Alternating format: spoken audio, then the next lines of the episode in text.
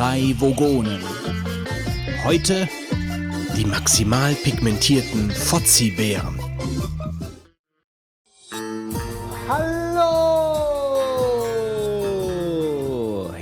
Wir wieder. Die Linderung für Weihnachten und zwischen den Tagen. Nein, damit meinen wir nicht ein neues Mittel für Menstruationsbeschwerden, sondern den grauen Alltag, der uns nun nach dem Super Donkey Day wieder fest in Händen hält. Eben noch durch die Vergangenheit gejettet und die besten Hörer der Welt an den geilsten Arcade-Maschinen des Universums abgezogen und jetzt dröges Rumgammeln im dreckigsten Cockpit der Galaxis, während wir durch den Orbit taumeln. Nun ja, besser als ständig auf den Fitz seine nackten Beine zu schauen. Denn es ist ja Winterzeit, da packt selbst Fitz einmal die Hose aus. Ho, ho, ho, ho. Also entspachtelt die Ohren und setzt euer debiles Grinsen auf, denn hier kommt die Folge am Rande des Wahnsinns, Ausgabe 71 der intergalaktischen, aber auch langweiligsten Edutainment-Show dieser Realität, die drei Vogonen. Heute liegen ausgepackt unter dem Weihnachtsbaum der Götz, ey hi, der Fitz Ho, ho, ho. und der Wolfgang. Guten Abend. So, das dazu. Ähm, ja, Weihnachts, Weihnachtsfolgen, Weihnachts, Weihnachtszeit. Weihnachtsstimmung. ja, Weihnachtsstimmung. Ich habe gerade eben schon gedacht, hier beim Fitz auf dem Tisch lagen so riesige Kringel. Da wusste ich nicht, ist das jetzt. Von der Katze Nein? oder zum Essen für uns?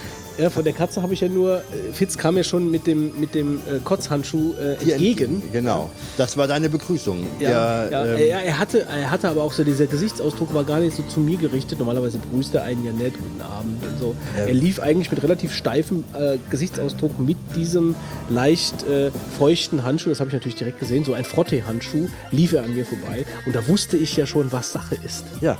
Da sind hier die Verhältnisse für heute Abend geklärt Und dann worden. hast, du noch, Wolfgang, gesagt, ich musste mir schon das Würgen anhören und ich wusste schon sofort, was los ist.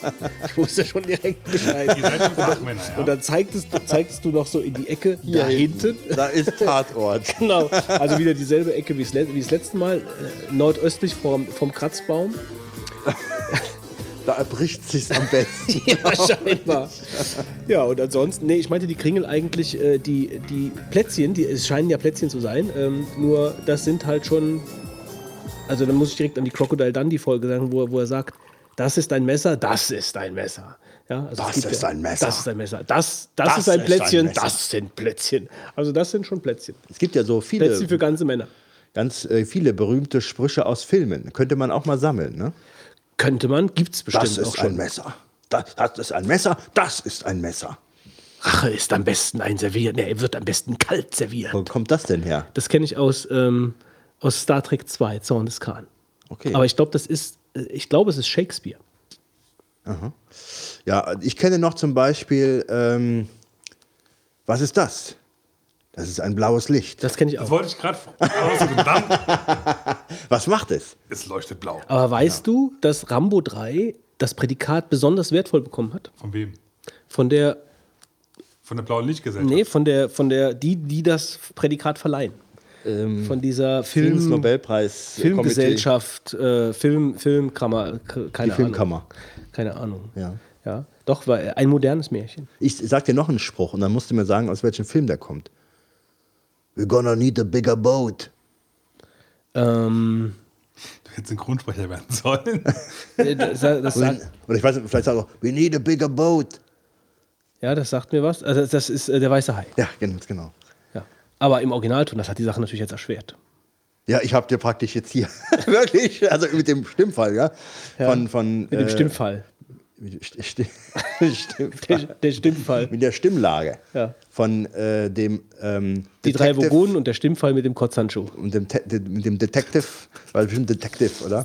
Der äh, Brody. Ja, aber was ja am Weißen Hai ganz grauenhaft ist, es gibt ja eine neue Fassung, neu synchronisiert. Ja. Und Und weißt die du, ist was, sehr schlecht. was was Tolles ist? Ich habe mir die Metallbox gegönnt. Ähm, Ist ein originaler Hai dabei, oder was? auf zum Aufblasbaren, äh, Aufblasbaren, zum Aufblasen für die Badewanne. Nein, also ähm, es gibt eine Metallbox. Ähm, ich muss es zugeben, oder habe ich es denn nachher noch über hier die Vogone halt? Nee, ich glaube nicht, die habe ich mir selber gekauft. Wenn nicht, äh, tut es mir leid, dass ich das vergessen habe. Also jedenfalls habe ich die Metallbox mit der Original-Synchro, die ja so geschätzt wird. Die deutsche, die alte. Die Das ist sehr da. gut, dann kannst du mir den mal leihen. Ja, nicht, dass du dich fürchtest nachher. Das wäre toll. Äh, wenn du mir den leihen würdest, weil ich habe nämlich nur den anderen mit der alten Synchro. Schreibst du direkt Mit der neuen. Ich dachte, du brauchst jetzt eher Ja, mit der neuen. Synchro. Ja, ich habe die mit der alten Synchro. Ich dachte, du brauchst mehr Westernfilme im Moment. Westernfilme brauche ich auch, ja. Ähm, dafür, dazu vielleicht später. ja, Ja. aber äh, doch, äh, das ist jetzt wirklich ein wichtiger Punkt, Wolfgang. Bitte schreib Ja. dir das auf, dass du Ja. mir das mitbringst. Ja, Hab ich. ja. ja. Ich sehe schon. Ja, also das ähm, äh, sind schöne Filmzitate, die einem dann immer wieder einfallen. Ja, gibt es ja noch Immer was? wieder. Immer, spontan. Es gibt bestimmt eine ganze Menge. Nach Hause telefonieren fällt mir noch ein. Nach Hause telefonieren, ja. Witzig, dass man so mit einem Satz direkt weiß. Äh, Was ist denn nach Hause telefonieren, Fitz? Du weißt das. E.T.. Du weißt das. wann hast du das letzte Mal E.T. denn geguckt? Damals im Kino weinend. Okay. Danach habe ich ihn nicht mehr gesehen. Komisch eigentlich, gell? Ist ja auch so ein Klassiker, den man, wo man denkt, vielleicht öfter gucken kann. Ja, weil das, weil das die Götterschlunze ist. Schnulze. Ja, ist ein Schnulzenfilm. Ist ein totaler Schnulzenfilm.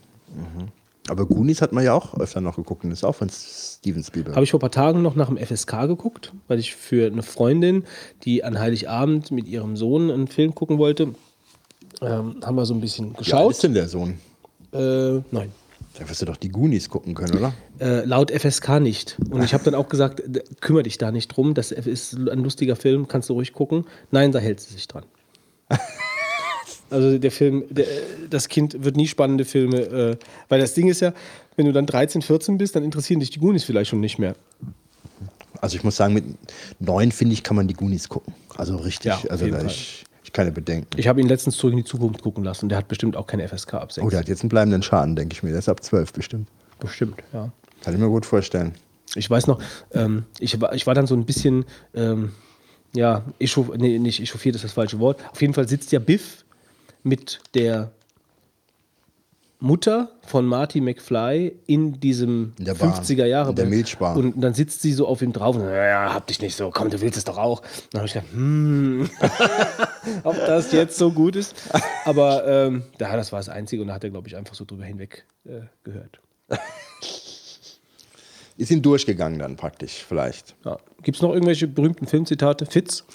Ich ähm, bin gerade hier am Suchen bei, äh, also berühmt weiß ich nicht, aber ich finde. www.filmzitate.de Ja, gibt's wohl. Bin ich, bin ich da auch, aber das fand ich alles ein bisschen langweilig, was da war. Ich muss aber bei Filmzitaten immer an äh, Bud Spencer und Terence Hill denken.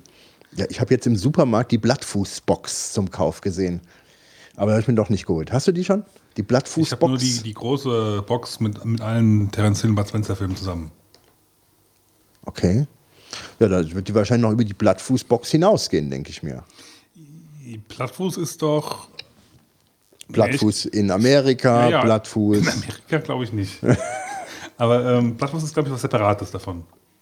Die Blattfuß-Triologie oder sowas gibt es bestimmt. Straßen. Wo wir hinfahren, brauchen wir keine Straßen.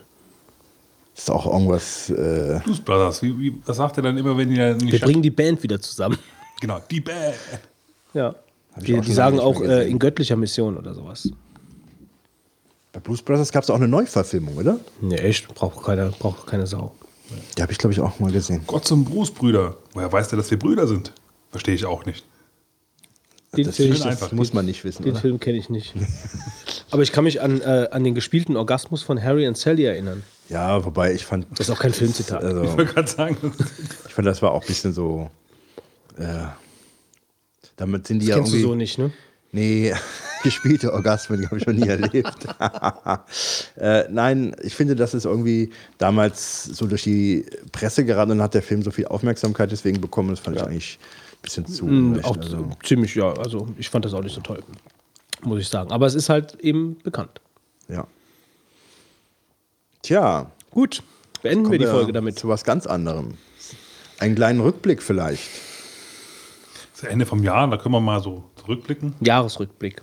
Auf was blickst du denn Wie zurück? viele Folgen hatten wir denn eigentlich dieses Jahr? Du willst es lieber nicht wissen. Zu wenig, sehr wahrscheinlich. Das ist eine Frage der Perspektive. Mm, wir haben ja jetzt leider unser, ähm, wo ist denn unser nettes Dingen hier hin? Das haben wir ja gar nicht mehr, ne? Stimmt. Das sollte ich ja wieder einbauen. Mir fällt es gerade ein. Das nette Dingen.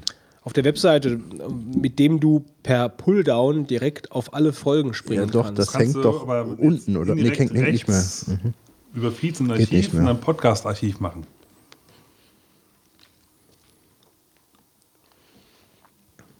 Aha. Eins. Ich, ich schätze mal zehn. Drei, vier, fünf, sechs, sieben. oh, ähm. Also die drei Vogonen und die Sexualsache im Opel Office war die erste Folge 2013. Folge 64. Die Nerdkatze im Kotz- Kotzclub, Fred Fisch im bizarren Begattungskästchen, Säufling mit dem Eisenpimmel. Also die Säufling mit dem Eisenpimmel kommt mir noch relativ Titel. frisch vor, aber das war Mitte, mitten im Jahr. Urinsteinnutten, tja. was sind das Wir sollten Titel? im Dezember noch zehn Folgen aufnehmen. Die Zeit wird etwas knapp. Ach Quatsch. Deswegen haben wir aber trotzdem nicht weniger Grund, einen kleinen Rückblick zu machen. Auf zum Beispiel. Auf zum Beispiel Fitz. Wo, wo haben wir denn diese Titel überall benutzt? Wo waren das nochmal? Ja, also ich verrate äh, Ein internes Vogonenquiz hier Ja. am Tisch. ähm, auf dem Super Donkey Day. Hä? Ja, da haben wir doch diese Titel als Quiz angeboten. Erinnerst du dich gar nicht mehr? Nee, daran will ich mich nicht erinnern. Ja, das, Uh, äh, kein einziger Titel. ja. Kein einziger. Du hast noch gesagt, das kennen die alle. Habe ich gesagt? Ja, ja. Und dann ist das so schief gelaufen. Kein einziger Titel. Unglaublich. Das erinnert mich noch Und der an Marc hat gewonnen. eine Diskussion über das Retro-Quiz, wann wer wann wie viel sagt und wie viele Fra- Fragen wir im Endeffekt stellen. Und wir haben es, glaube ich, 20 Mal Du durchgesprochen. meinst die Nacht vorher im Hotel, die Ja, ja. legendäre. Ne, wir wir haben es ja vorher auch schon mal angesprochen, davor auch schon mal, ja. Und dann hat die Nacht halt nochmal. Und am Tag selber haben wir dann trotzdem nicht irgend- irgendwas gehalten, was wir abgesprochen haben. Aber gut. Nee, haben wir nicht. Wir Ja. haben nicht abwechselnd. Das war, glaube ich, das Einzige, was so funktioniert hat. Ich habe auf jeden Fall ver vergessen, die Jodie zu zeigen. oh ja, das war. Ähm, Oder nee, ich kam, gar, kam ich überhaupt an die Frage mit dem Howie? Habe ich Ja, gefragt? ja, doch, die kam. Dann habe ich vergessen, die Jodie in ihrem knappen Dress an dieser Tür zu zeigen.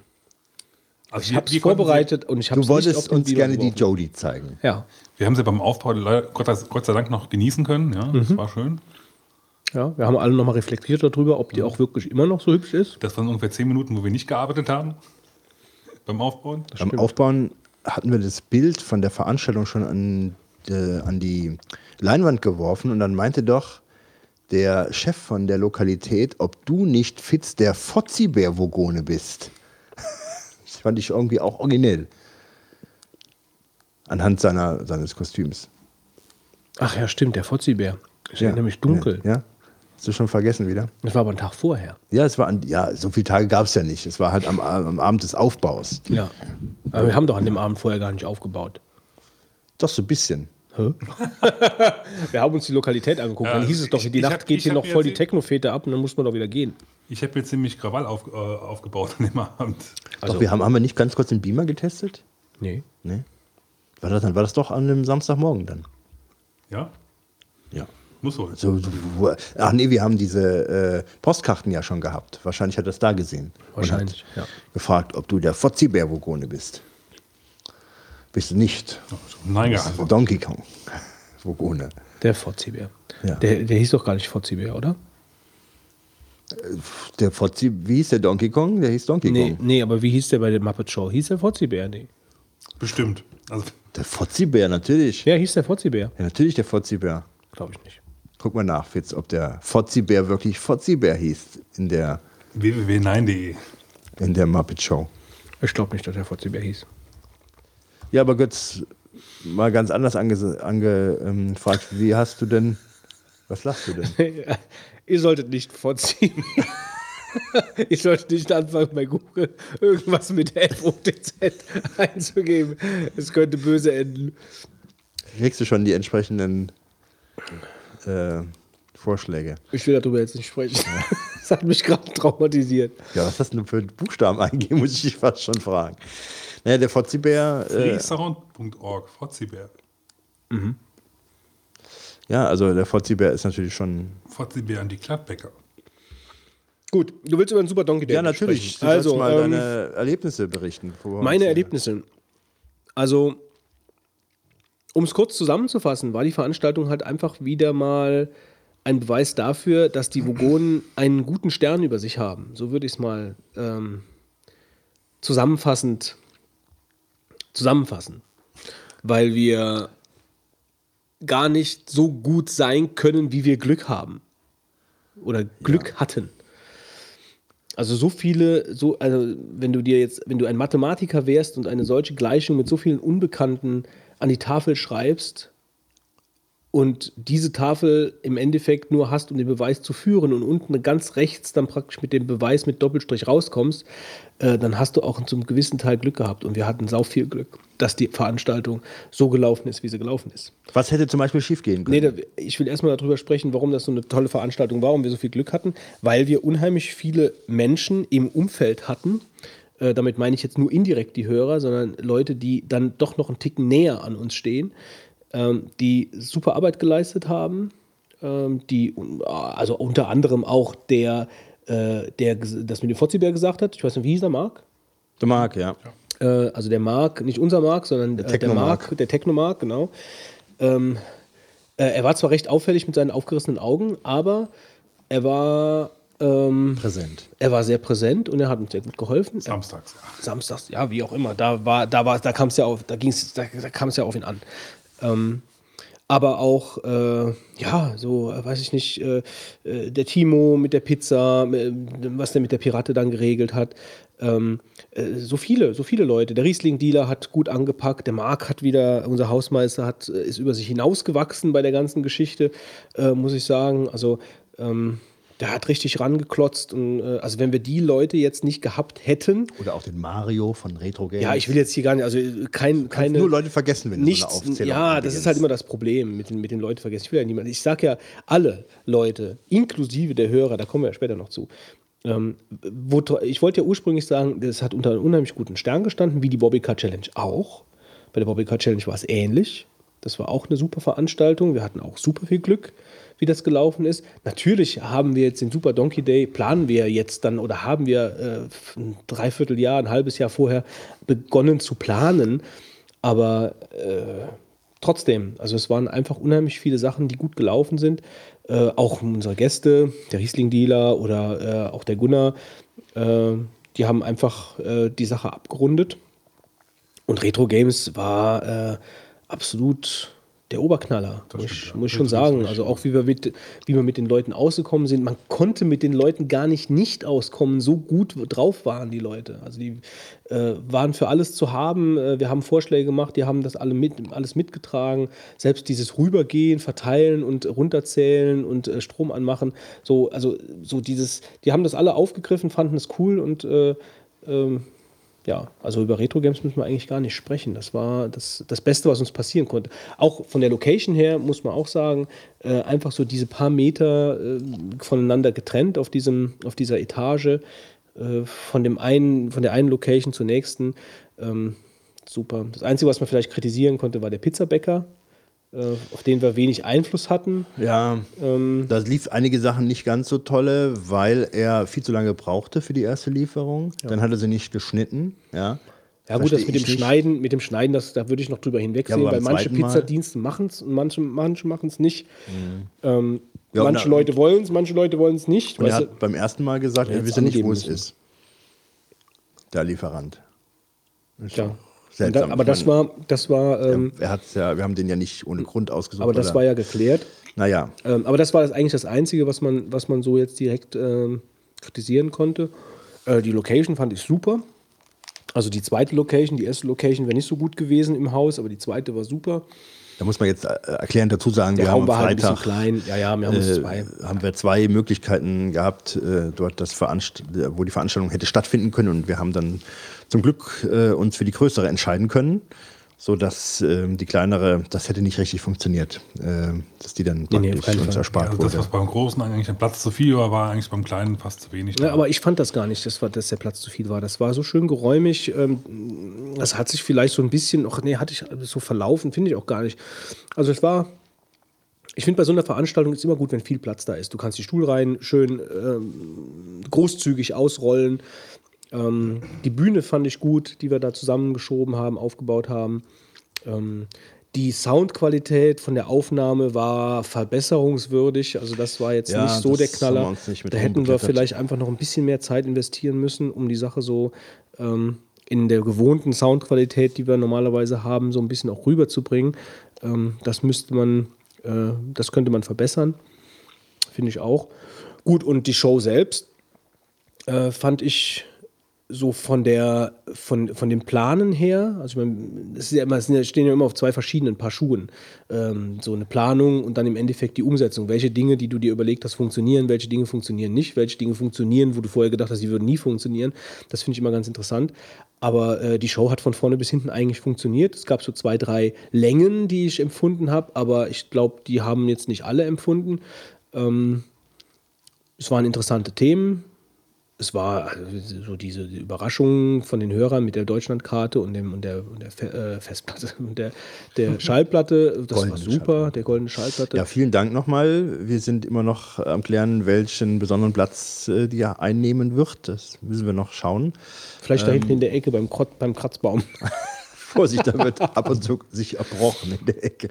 Nee, ähm, aber das war halt eine schöne Überraschung. Also das fand ich halt auch toll, dass die, dass die Hörer so ein bisschen dann da Eigeninitiative an den Ja, Tag gelegt das, haben. also Respekt, ähm, vielen, vielen Dank. Ähm, da war ich, hätte ich ja wirklich nie mit gerechnet. Also Nee, hätte ich auch ich hatte jetzt nicht im Ansatz äh, überhaupt erwartet, dass irgendjemand auch- irgendwas in also der ich fand es halt super interessant, auch mal wirklich zu sehen, wie weit manche wirklich her herkommen. Ja, klar. Also Ja, stimmt, da waren ja einige doch wieder sehr weit gereist. Ja, Dass wir Schweizer Hörer hatten, wusste ich jetzt auch nicht so. nee, das unbedingt. wusste ich, wusste ich auch nicht. Wir müssen jetzt vor den Aufnahmen immer dieses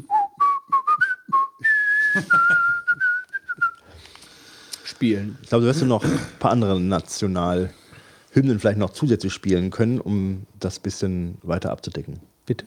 Du könntest noch mehr. Das ist doch gar keine Nationalhymne. das gewesen. weiß ich, aber ähm, du könntest noch andere Länder wahrscheinlich aufzählen, will ich damit sagen. Was denn zum Beispiel? Das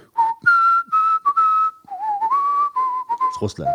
Gut. Weißt du, ich kenne mich aus. Du war doch gar nicht dabei bei Summer Games, oder? Doch, Doch. natürlich war das aber. Nur daher kenne ich es ja auch. ja, ja, eben, deswegen. Wobei man, glaube ich, in den 80ern äh, nur Olympia gucken musste, da hast du es sehr oft vorgespielt bekommen. Ähm, ja, Wie viele Olympische Spiele gab es denn? In den 80ern? Äh, ich glaube, vier war die richtige Antwort. Sechs waren es. Sechs waren es sogar. Okay. echt. Ach so, mit den Winterspielen. mit den Winterspielen, Junge. Waren die damals schon getrennt? Ja. Ah ja, alle zwei Jahre, ne? Oder? oder? Also ich meine, äh, ein übers andere Mal. Also zwei Jahre Winter, zwei Jahre Sommer, zwei Jahre Winter, zwei Jahre Sommer. Ich weiß nicht, ich habe es nur recherchiert. Der muss ja so gewesen sein, sonst gäbe sonst Also gibt's sechs ja, war auf jeden Fall die richtige Sonst gibt es ja keine sechs Olympischen Spiele in zehn Jahren. Also. Ähm, ja, die Retro Games Ausstellung an sich fand ich weitaus besser, als ich mir das vorgestellt habe, muss ich sagen. Also an dem Abend vorher waren wir ja schon da äh, und haben mit den Jungs das so ein bisschen durchgesprochen, wie das denn läuft. Und die haben uns so ein bisschen die, die Location gezeigt und wo wir uns ein bisschen zurückziehen können und so. Ähm, also als wir dann, äh, als ich in diesen Raum reingegangen bin und diese ganzen Automaten da gesehen habe, die im, also da ist mir erst die Idee gekommen, wir müssen die Leute da reinmachen, äh, weil der hatte das ja in dem Moment genauso gemacht. Und das, das hat auf mich so dermaßen einen Impact, ja, wie dann plötzlich die ganzen Automaten angegangen sind. Diese Lulululululu, geht das da los und das Geblitze und Geblinke. Und das fand ich so geil. Ähm, und ich finde das so lohnend, was die da machen. Und die Typen sind so gut drauf, so sympathisch. Also es war absolut gutes Karma von Der vorne bis DJ hinten. hat auch einiges rausgehauen an dem Abend, fand ich. Der, der hat gute Stimmung gemacht. Also, Ja klar, und der hat vor allen Dingen auch totale Lust dabei gehabt. Also der, der macht das nicht, weil er da Geld für kriegt. Also der macht das, weil der, weil Ja, also Spaß macht. da war richtig äh, der Bär am Steppen in, dem, äh, Ja, ja. in der Ausstellung. Ich muss sagen, ähm, der Abend ging so schnell vorbei, dass ich irgendwie so das Gefühl habe, ich habe kaum gespielt und kaum mit jemandem geredet. Das ist so mein Eindruck. Und ich habe so viele Leute im Kopf, ähm, bei denen ich sage, ähm, ja, da hättest du doch mal mit denen dich noch unterhalten können oder so. Das ist irgendwie so, ähm, wie soll ich sagen, die Zeit ist so verflogen und ähm, man hat, ich habe mit viel zu wenig Personen gesprochen, habe ich das Gefühl. Also komischerweise habe ich genau diesmal dieses Gefühl nicht. Das habe ich aber normalerweise immer. Also bei der Bobbycar Challenge zum Beispiel hatte ich das Gefühl, äh, wobei nachher, als ich dann an der Theke gestanden habe und mit vielen Leuten ins Gespräch gekommen bin, das dann halt auch gut war. Aber es ist wie auf so auf Geburtstagsfeten oder auf der eigenen Geburtstagsfete, sagen wir mal so. Da habe ich dann ein ähnliches Gefühl. Also auf der eigenen Geburtstagsfete denke ich oft, du hast mit zu wenigen Leuten gesprochen. Also dann, äh, du, du gehst mal dahin, mal dahin, mal dahin, du sprichst mit dem mal ein bisschen.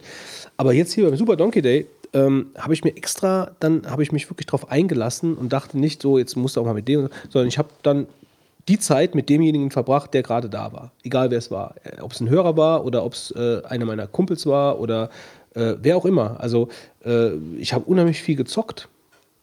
Und es hat sehr viel Spaß gemacht. Also äh, ich habe mit dem Riesling-Dealer viel gespielt, ich habe mit Marc viel gespielt, ich habe mit den Hörern gespielt. Ähm, ich bin unheimlich oft angesprochen worden von, von Hörern, die einfach das Gespräch gesucht haben. Äh, was ich sehr angenehm fand und wieder, wieder mal gezeigt hat, was für intelligente und coole Hörer wir eigentlich haben. Also ähm, das hat sehr viel Spaß gemacht und ich, für mich war das komplett rund. Also ich bin abends äh, aus, der, aus dem Techno-Club da rausgegangen und ähm, fand es einfach nur eine ganz runde Veranstaltung. Also auch für mich selbst. Du warst noch abends im Techno-Club? Äh, ja, aus dem, ja, aus dem Haushalt. Und nächsten Tag, äh, das Frühstück, das war, hat die ganze Sache dann noch schön abgerundet. Ähm, da habe ich mich mit Melanie relativ äh, nett unterhalten. De Blasius war ja, hat ja auch in der Nähe gesessen. Äh, es war zwar leider ein bisschen, also es wäre vielleicht so ein, so ein wenn es perfekt gewesen wäre, wäre es vielleicht so ein Hufeisen besser gewesen. Dann hätte man vielleicht ein bisschen mehr mit den Leuten sprechen können. Das war da ja nicht möglich. Ähm, aber es hat, äh, das war ein super Abschluss für die Veranstaltung. Und es war auch ein sehr schönes Café, muss ich sagen. Es hat mir gut, sehr gut gefallen da. Äh, Spaß gemacht. Ja. Das war eine gute Idee, das, Idee dass man nochmal am nächsten Morgen. Auf jeden äh, Fall. Ja, auf jeden ja. Fall. Von daher wird es immer schwieriger, ähm, das wieder zu toppen, wenn wir nochmal irgendwann was machen sollten. Äh, also sowohl von der Show, die ich sehr gut durchstrukturiert und äh, von, von, den, von, den, von den Inhaltsparts äh, sehr gut ausbalanciert war, wie ich fand. Äh, vom Intro an, von dem ganzen Intro fand ich auch im Nachhinein immer noch super, ein super Intro geworden. Äh, muss ich wirklich selber mal sagen, das sage ich normalerweise ja selten, aber das. Wir können das, uns äh, das hat- selbst loben. Nee, das, das können wir, das, das, Intro hat wirklich die Sache unheimlich gut Mhm. ins Rollen gebracht am Anfang. Äh, und das macht es schwierig, sowas eigentlich immer zu toppen. So. Also du könntest höchstens noch mal toppen, wenn du irgendwie mit dem Bobbycar ins Wasser springen würdest oder irgend sowas. Nee, hatten wir auch schon. der Zug ist abgefahren. Ja, Ja. Ähm, aber ich habe jetzt relativ viel gesprochen. Also äh, schildert ihr mal eure Eindrücke. Nee, also wenn ich große andere Eindrücke gehabt hätte, hätte ich mich dann, glaube ich, auch gemeldet. So ist ja nicht. Also im Großen und Ganzen kann ich da voll mitgehen. Hat super viel Spaß gemacht. Ich war Freitag, freitags vorher beim Aufbau so ein bisschen geladen, weil irgendwie äh, das Chaos dann doch etwas höher war als äh, erwartet. Witz, würdest du den Popschutz etwas vom Mikrofon wegziehen, damit er seine Funktion erfüllen kann? Und dann? Ja, dann funktioniert er. Ach so. Das Reservoir ein bisschen hochziehen, weißt du? So, ja. Ja, er soll nicht auffliegen auf dem Mikro. Ich habe das schon verstanden, aber du musst mir ein bisschen Zeit geben. Ja? Also das ist jetzt nicht so. Das ist nämlich hier mit diesem Popschutz nicht so einfach. Nee, die Plopschutz-Dinger er sind, Das ist aber äh, perfekt. sind verbesserungswürdig. Das stimmt schon. Ich habe keine Ahnung mehr, du bist dran. Wie immer halt. Wenn ich dran bin, redet mir jemand rein. Er war ein bisschen, er war, er war ein bisschen geladen an dem Ja, Abend. Ach, ich fand, ähm, ich habe eigentlich viel mehr Schwierigkeiten erwartet, weil wenn du irgendwo, Noch mehr? wenn du irgendwo Was hast du anders, denn noch erwartet? Ja dass gut, der Laden also einstürzt? Noch mehr Schwierigkeiten. Also würde ich jetzt nicht so äh, sehen, dass wir die jetzt wirklich in dem Maße hatten, aber ähm, wenn du halt komplett irgendwo fremd hinfährst, nimmst deine Ausrüstung irgendwo mit, dann hast du immer die Gefahr, dass du erstens was vergessen hast. Das hatten wir ja, glaube ich, gar nicht. Äh, Und zweitens, dass vor Ort irgendwas nicht funktioniert und du dann irgendwie dir Gedanken machen musst, äh, wie löst du das jetzt? Und das hatten wir auch nicht. Also ich hatte Angst, dass zum Beispiel diese Anlage, die es da geben sollte, von der wir da sehr wenig wussten, überhaupt nicht so funktioniert oder wir irgendwelche Rückkopplung oder sonst was alles. Ja gut, äh, aber man muss, man muss natürlich, das meine ich ja mit gutem Stern. Und das meine ich Ja. ja auch damit, dass man, äh, dass wir unheimlich viel Glück hatten. Weil wenn wir das so gemacht hätten, wie wir es von vornherein gedacht hätten, dass wir es machen, Mhm. wäre das in die Hose gegangen. Und was war unser Glück, dass wir unseren Kram da ausgepackt haben und dann jemand, der Ahnung hat, wie der Marc dann von dem ganzen Sound und vor allen Dingen von der Location, Mhm. gesagt hat, das könnt ihr knicken. Das wird nicht funktionieren. Ja, als wir da irgendwie mit, mit, mit unserem Behringer Gain da am Rumspielen waren und äh, fast das ganze Ding explodiert ist und er dann gekommen ist, ich hole jetzt meinen Kram, baue das hier auf und dann passt das.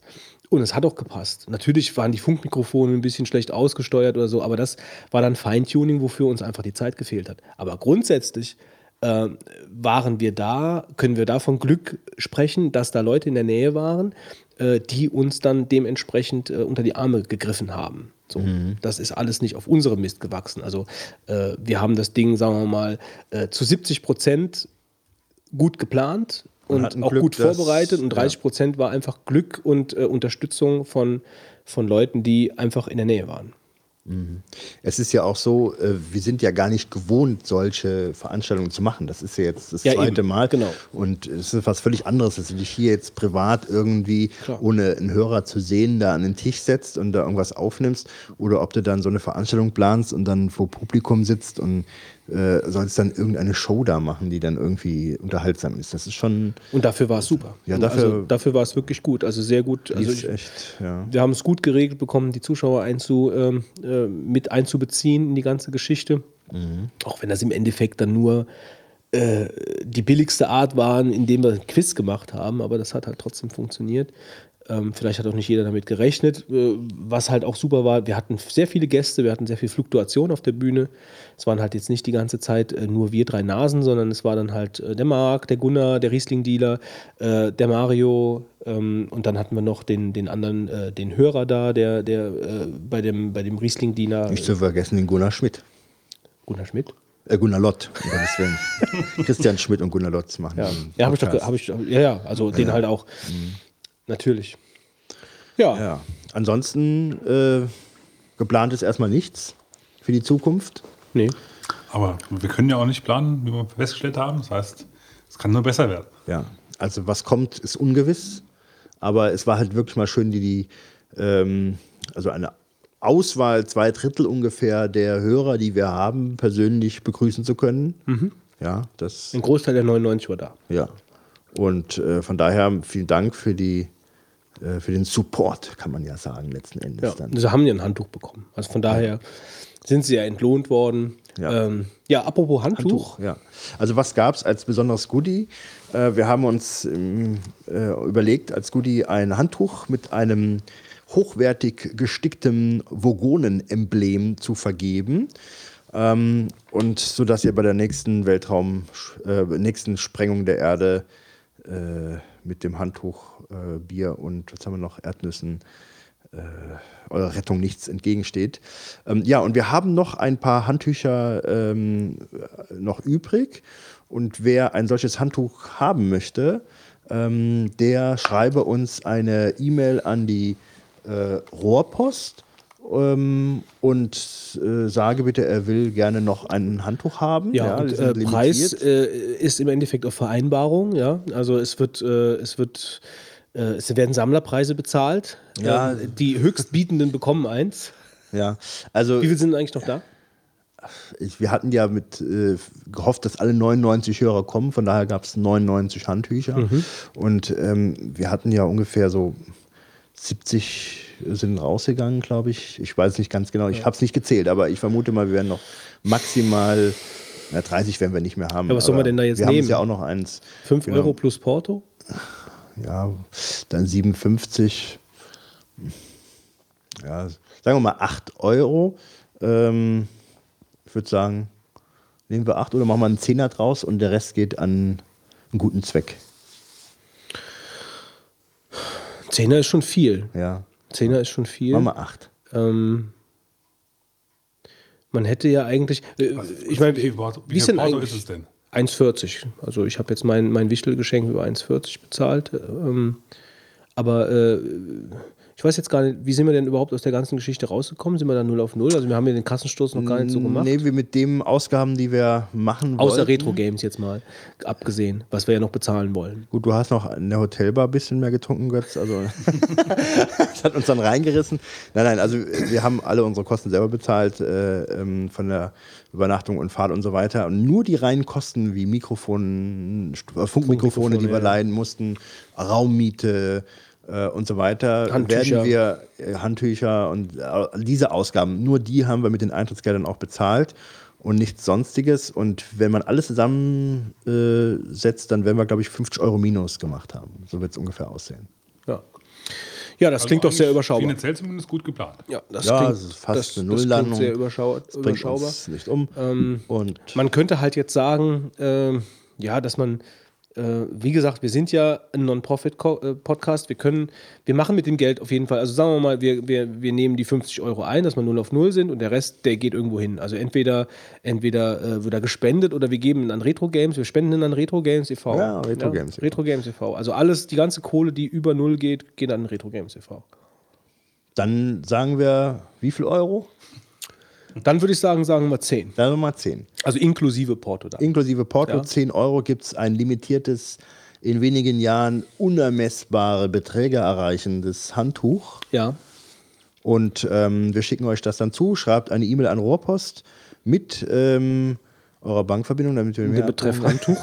nee, dann, äh, genau, betreff Handtuch an die Rohrpost at die-3-vogonen.de und dann ähm, sagt, ihr hättet gern eins und dann werden wir euch eins zuschicken, nachdem ihr von uns eine Bankverbindung genannt bekommt, auf der der Spenden- und äh, Kostenausgleichsbetrag Ja, und das Geld kann. geht, wie gesagt, dann an, an äh, Retro Games. Genau. Da werden wir den Betrag praktisch insofern auffüllen, den wir dort leisten. Ja, ähm, das war so, denke ich mal, so zu der Veranstaltung. Ja, machen wir einen Haken hinter. Und jetzt muss man halt mal sehen, falls wir nochmal in, in den nächsten äh, fünf bis zehn Jahren nochmal so eine Veranstaltung machen. Wir haben eine, wie, soll, wie, wie nennt sich das? Eine Bürde. Ja, Vielleicht haben wir einfach Angst. Vielleicht haben wir einfach Angst, machen Ja. keine mehr.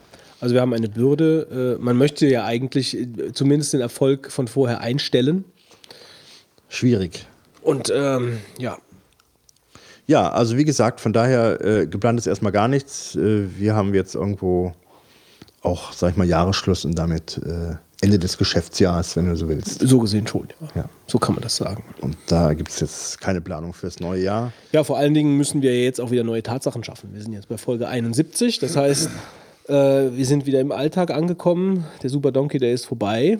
Ja, die schillernde Zeit ist vorbei und jetzt geht es erstmal wieder darum, äh, wie heißt es schön, Fakten, Fakten, Fakten und an den Hörer denken. Äh, jetzt müssen wir halt sehen, dass wir wieder äh, ein gutes Programm machen hier. Damit würde ich auch sagen, fangen wir direkt an. Kommen wir mal zu einem juristischen Thema. Ja, das, das wollte ich da, mir, mir krummelt schon die Vorfreude im Bauch, sozusagen. Ja, weil du was für deinen privaten Bereich abzweigen kannst an Informationen vielleicht, Götz? Ähm, ich weiß natürlich genau, worauf du hinaus willst. Vielleicht sollte ich einfach mitspielen. Äh, ja, genau deshalb. Ja, ähm, da ist eine ganz lustige Geschichte am Laufen. Und zwar geht es um die sogenannten Porno-Abmahnungen. Voll lustig. Ja, eigentlich ist es. Wobei ich muss dazu sagen, ähm, und das ist wirklich wahr. Ich meine, Du warst noch nie auf einer solchen ja, Seite. pass auf, pass auf. Ich, äh, so in die Richtung geht's ja. Ähm, also, ich habe sicherlich vorher schon mal einen Porno gesehen. Aber äh, bevor wir hier im, im, äh, im Podcast Götz, so ein über YouPorn gesprochen haben, nee, dieses YouPorn, du kannst dich noch daran erinnern, an die, an die Diskussion Ja, über ich kann mich noch an die Folge erinnern. Und ich kannte das vorher wir, nicht. ähm, ich kannte das vorher nicht. Ich wusste nicht, dass es das gibt. Ehrlich nicht. Ich wusste das nicht. Und jetzt weißt du, dass es RedTube gibt. Nee, ja, RedTube kannte ich aber auch nicht bis zu dieser Abmahnungsgeschichte. Das ist doch wahrscheinlich genauso ein Portal wie YouPorn, oder? Kannst du mal draufgehen, kriegst du Post direkt.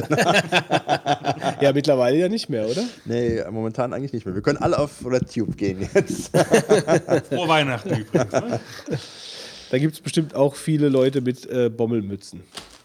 ja, ich meine, wenn du sagst, du kennst diese ganzen Portale nicht, da Ich kannte sie nicht. dann hätte ich ja gesagt, da schließen sich ja einige Folgefragen an aus solchen Feststellungen. Ja, welche? Siehst du mal, da bin ich schon sehr unbedarft. Was für Folgefragen schließen sich denn da an? Wir lachen jetzt alles weg und kommen direkt mal zum Thema, ehrlich gesagt. Folgefragen bitte Fitz an auch nicht. äh, Post, äh, die drei, oh die Rohrpost. Ähm, ja, also Das ist Folgefragen. dann alles an dich weiter, gell? Ja, leit's der an, mir, leit's an mich weiter. Also es ist folgendes. Ähm, RedTube ist wie YouPorn und andere, ähm, wir können auch ein paar aufzählen, damit Leute ein paar Ideen bekommen, wo sie halt hin können. ähm, wie andere Portale ähm, ein, ein Portal, ein Dienst, bei dem, bei dem Videos hochgeladen werden können. Die haben alle einen pornografischen Inhalt, äh, die man dort zu sehen bekommt. Und man kann also sich sozusagen kleine Filmchen angucken, ähm, ohne sich etwas runterzuladen. Manche Portale haben auch Download-Möglichkeiten. Im Prinzip läuft es aber so ab, dass man sich wie bei YouTube äh, Videos zusammensuchen kann und äh, ja, äh, sich daran erfreuen.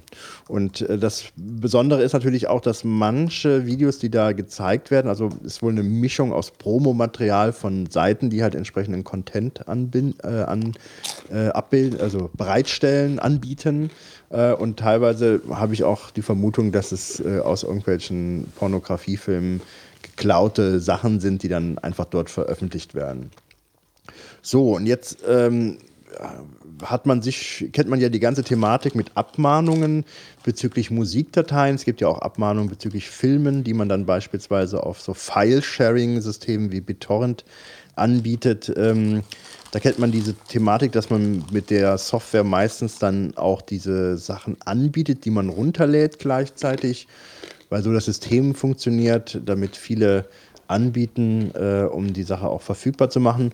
Und durch dieses Anbieten gerät man dann nicht selten in so eine Abmahnungsfalle, das nämlich wiederum von den entsprechenden Rechteinhabern ähm, ermittelt wird, wer denn hinter, äh, also die ermitteln die IP-Nummern der Personen, die die Werke anbieten. Und dann macht man folgendes, wenn man die IP-Nummer hat, weil die wird ja dynamisch zugewiesen, das heißt, die ändert sich immer ähm, dass man ähm, bei dem jeweiligen Pro, ähm, Gericht äh, bezüglich des ähm, Falles äh, herausfinden lässt, also erstmal einen Beschluss erwirkt, dass beispielsweise die Telekom verpflichtet ist, die, äh, den Anschlussinhaber zu nennen. Ja, also die haben eine IP-Nummer und äh, da steht, der, steht ja ein Anschlussinhaber dahinter und mit einem entsprechenden Auskunftsantrag ähm, äh, gelangt man dann an äh, den äh, an die Person, die halt äh, zu dem Zeitpunkt die IP-Nummer hatte. Und dann hat man einen Namen und Adresse und dann versendet dann der Anwalt äh, im Namen des Rechteinhabers eine Abmahnung und will, will Geld haben. Ähm, so, jetzt ist das bei diesen Diensten mit BitTorrent und so weiter ja ganz klar. Der hat dann da angeboten, hat es eine Vervielfältigung oder äh, ähm, betrieben, beziehungsweise Sachen veröffentlicht ähm, und Urheberrechtsverletzungen damit äh, begangen. Und jetzt ist es so, dass bei diesen Streaming-Diensten es allgemein so ist, dass es sehr umstritten ist, ob das überhaupt Urheberrechtsverletzungen sind. Tendenziell wohl eher nein. Ähm, da gibt es die Diskussion, ob dieses Zwischenspeichern auf dem eigenen Rechner äh, eine Urheberrechtsverletzung darstellt, weil das ja auch ein Vervielfältigen ähm, schon sein kann, weil man, äh, um das anzusehen, ja auf der eigenen Festplatte wohl ähm, äh, kurzzeitig halt eine Vervielfältigungshandlung vornimmt. Und es gibt aber in dem Urheberrechtsgesetz einen, einen Paragraph, der nennt sich vorübergehende Vervielfältigungen. Das ist Paragraph 44a, da steht drin, zulässig sind vorübergehende Vervielfältigungshandlungen, die flüchtigend, äh, flüchtig oder begleitend sind und einen integralen und wesentlichen Teil eines technischen Verfahrens darstellen und bla bla bla. Das bedeutet also, dass beim Streaming geht es ja dann gar nicht anders ähm, und die Dateien werden ja nachher auch wieder gelöscht, sodass man sagen kann, das ist gar keine Urheberrechtsverletzung. Man hat es nur angesehen. Das ist genauso ähm, unproblematisch, wie als würde man ein beispielsweise kopiertes Buch lesen, äh, was man nicht kopieren darf. Und vor dem Hintergrund äh, ist der Gedanke, dass dieses Streaming völlig unproblematisch ist. So, und jetzt ähm, haben halt viele Menschen auf RedTube sich Videos angesehen und dann ist Folgendes passiert, dann sind beim Landgericht Köln entsprechende Auskunftsanträge gestellt worden mit IP-Nummern und äh, mit dem Ziel natürlich dann die Anschlussinhaber herauszufinden. Und jetzt stellt sich natürlich die allererste Frage, die bis heute nicht geklärt ist, soweit ich das jetzt äh, verfolgt habe. Wie kommen die eigentlich an diese IP-Nummern dran? Weil an die IP-Nummern über diese ähm, BitTorrent-Dienste ähm, ist ja ganz einfach ranzukommen, weil man ja Anbieter ist und hinter jeder, äh, hinter jedem, der da entsprechende äh, Filmteile anbietet, auch eine, eine IP-Nummer dahinter steht, die man halt mit dem entsprechenden Programm ja auslesen kann, weil man lädt ja bei dem dann direkt das File. So, wenn du aber jetzt auf eine Streaming-Seite gehst, dann hat ja eigentlich nur der Server von denen diese IP-Nummer. Und äh, selbst wenn ich jetzt Rechtinhaber eines Pornofilms wäre, hätte ich ja nicht die Möglichkeit, ohne nicht die Informationen von dem Anbieter, also RedTube, zu bekommen, ähm, auf diese IP-Nummer zuzugreifen. Also das ist fraglich. RedTube haben sie sie nicht bekommen. Ja, RedTube sagte dann später, wir haben definitiv keine Auskünfte gegeben und haben dann äh, sich auch groß beschwert, dass das nicht geht. Und bis heute ist unklar, wie die überhaupt an diese IP-Nummern bekommen sind. Und jetzt ist Folgendes. Es gibt eine Vermutung, ja. Gibt es eine Vermutung? Ja, Sag mal. ähm, also es gibt mehrere Vermutungen, aber eine, die jetzt wohl am, im Moment am plausibelsten ist, wohl, dass, dass sie weitergeleitet wurden von einer anderen Seite. Also sie haben eine Fake-Seite aufgesetzt, oder was? Ähm, ich, wie das nun, also ich kann dir nur sagen, wie es technisch war. Also sie sind auf, auf irgendeinen Server gekommen. Nee, es war, glaube ich, Domain, Domain Trayer war das, glaube ich, halt. Du bist, wolltest auf irgendeine Seite gehen und da haben die, die, die äh, ja, also angeblich haben die Leute dann einen, einen Domain registriert, die halt einen, einen Tippfehler drin hat, also einen Verdreher von der, vom Domainnamen. Und diese Von Domainnamen. Ja, ja. Also, Und diese Seite hat dann weitergeleitet auf, auf die Originalseite, also auf RedTube. Also haben die praktisch nur die abgegriffen, die sich vertippt haben. So, das wäre jetzt eine Vermutung, ähm, die, weil es ist ja noch nicht bewiesen, wie, wie sie es überhaupt gemacht haben, aber das ist Aber- eine aber- Vermutung, wie es eventuell hätte passieren können. Aber es ist ja auch so, bei RedTube werden ja sicherlich ganze Menge Filmchen angeboten, die von den unterschiedlichen Leuten im Rechte gehalten werden. Sodass ich ähm, mich natürlich frage, es müssen ja ganz spezielle Filme gewesen sein dann wiederum. Vielleicht Ja, gibt von, es von irgendeiner speziellen Firma waren die ja. diese, diese in der Schweiz sitzende The Archive, äh, Das ist auch ein toller Name für eine Por- Pornofirma. aber- oder für die Rechteinhaber dafür. Ne? Ähm, die sind dann diejenigen, die eine deutsche Anwaltskanzlei dann beauftragt haben, die auch schon in der Vergangenheit in verschiedenen Fällen auffällig wurde. Naja gut, ähm, ich glaube, die war sogar schon auffällig geworden, weil sie damals die Namen derer veröffentlicht wollte auf der Internetseite, die entsprechende ähm, Pornografiefilme, glaube ich, sich angesehen hatten. Die wollten, das ist aber nachher verboten worden, dass sie das nicht äh, durften. Also da gab es dann Gerichtsbeschluss, dass man sowas nicht, so eine Gegnerliste in der Form nicht darstellen kann. Ähm, eine Zwischenfrage? Ja. Ähm, äh, die Sache mit den, dass ersichtlich sein muss, dass äh, du, dass das urheberrechtlich geschütztes Material ist, also spielt das, das äh, oder beziehungsweise das spielt ja auch eine Rolle, so wie Das das kommt verstanden gleich. Okay, ja. alles klar, alles klar. Ähm, vielleicht ganz kurz in der Reihenfolge geht es dann weiter, dass dann ähm, diese Anwaltskanzlei beim Landgericht Köln diese entsprechenden Auskunftsanträge gestellt hat. Und das äh, ist so, dass die also das größtenteils auch bewilligt haben. Es gibt wohl ein paar Fälle, wo das abgelehnt wurde.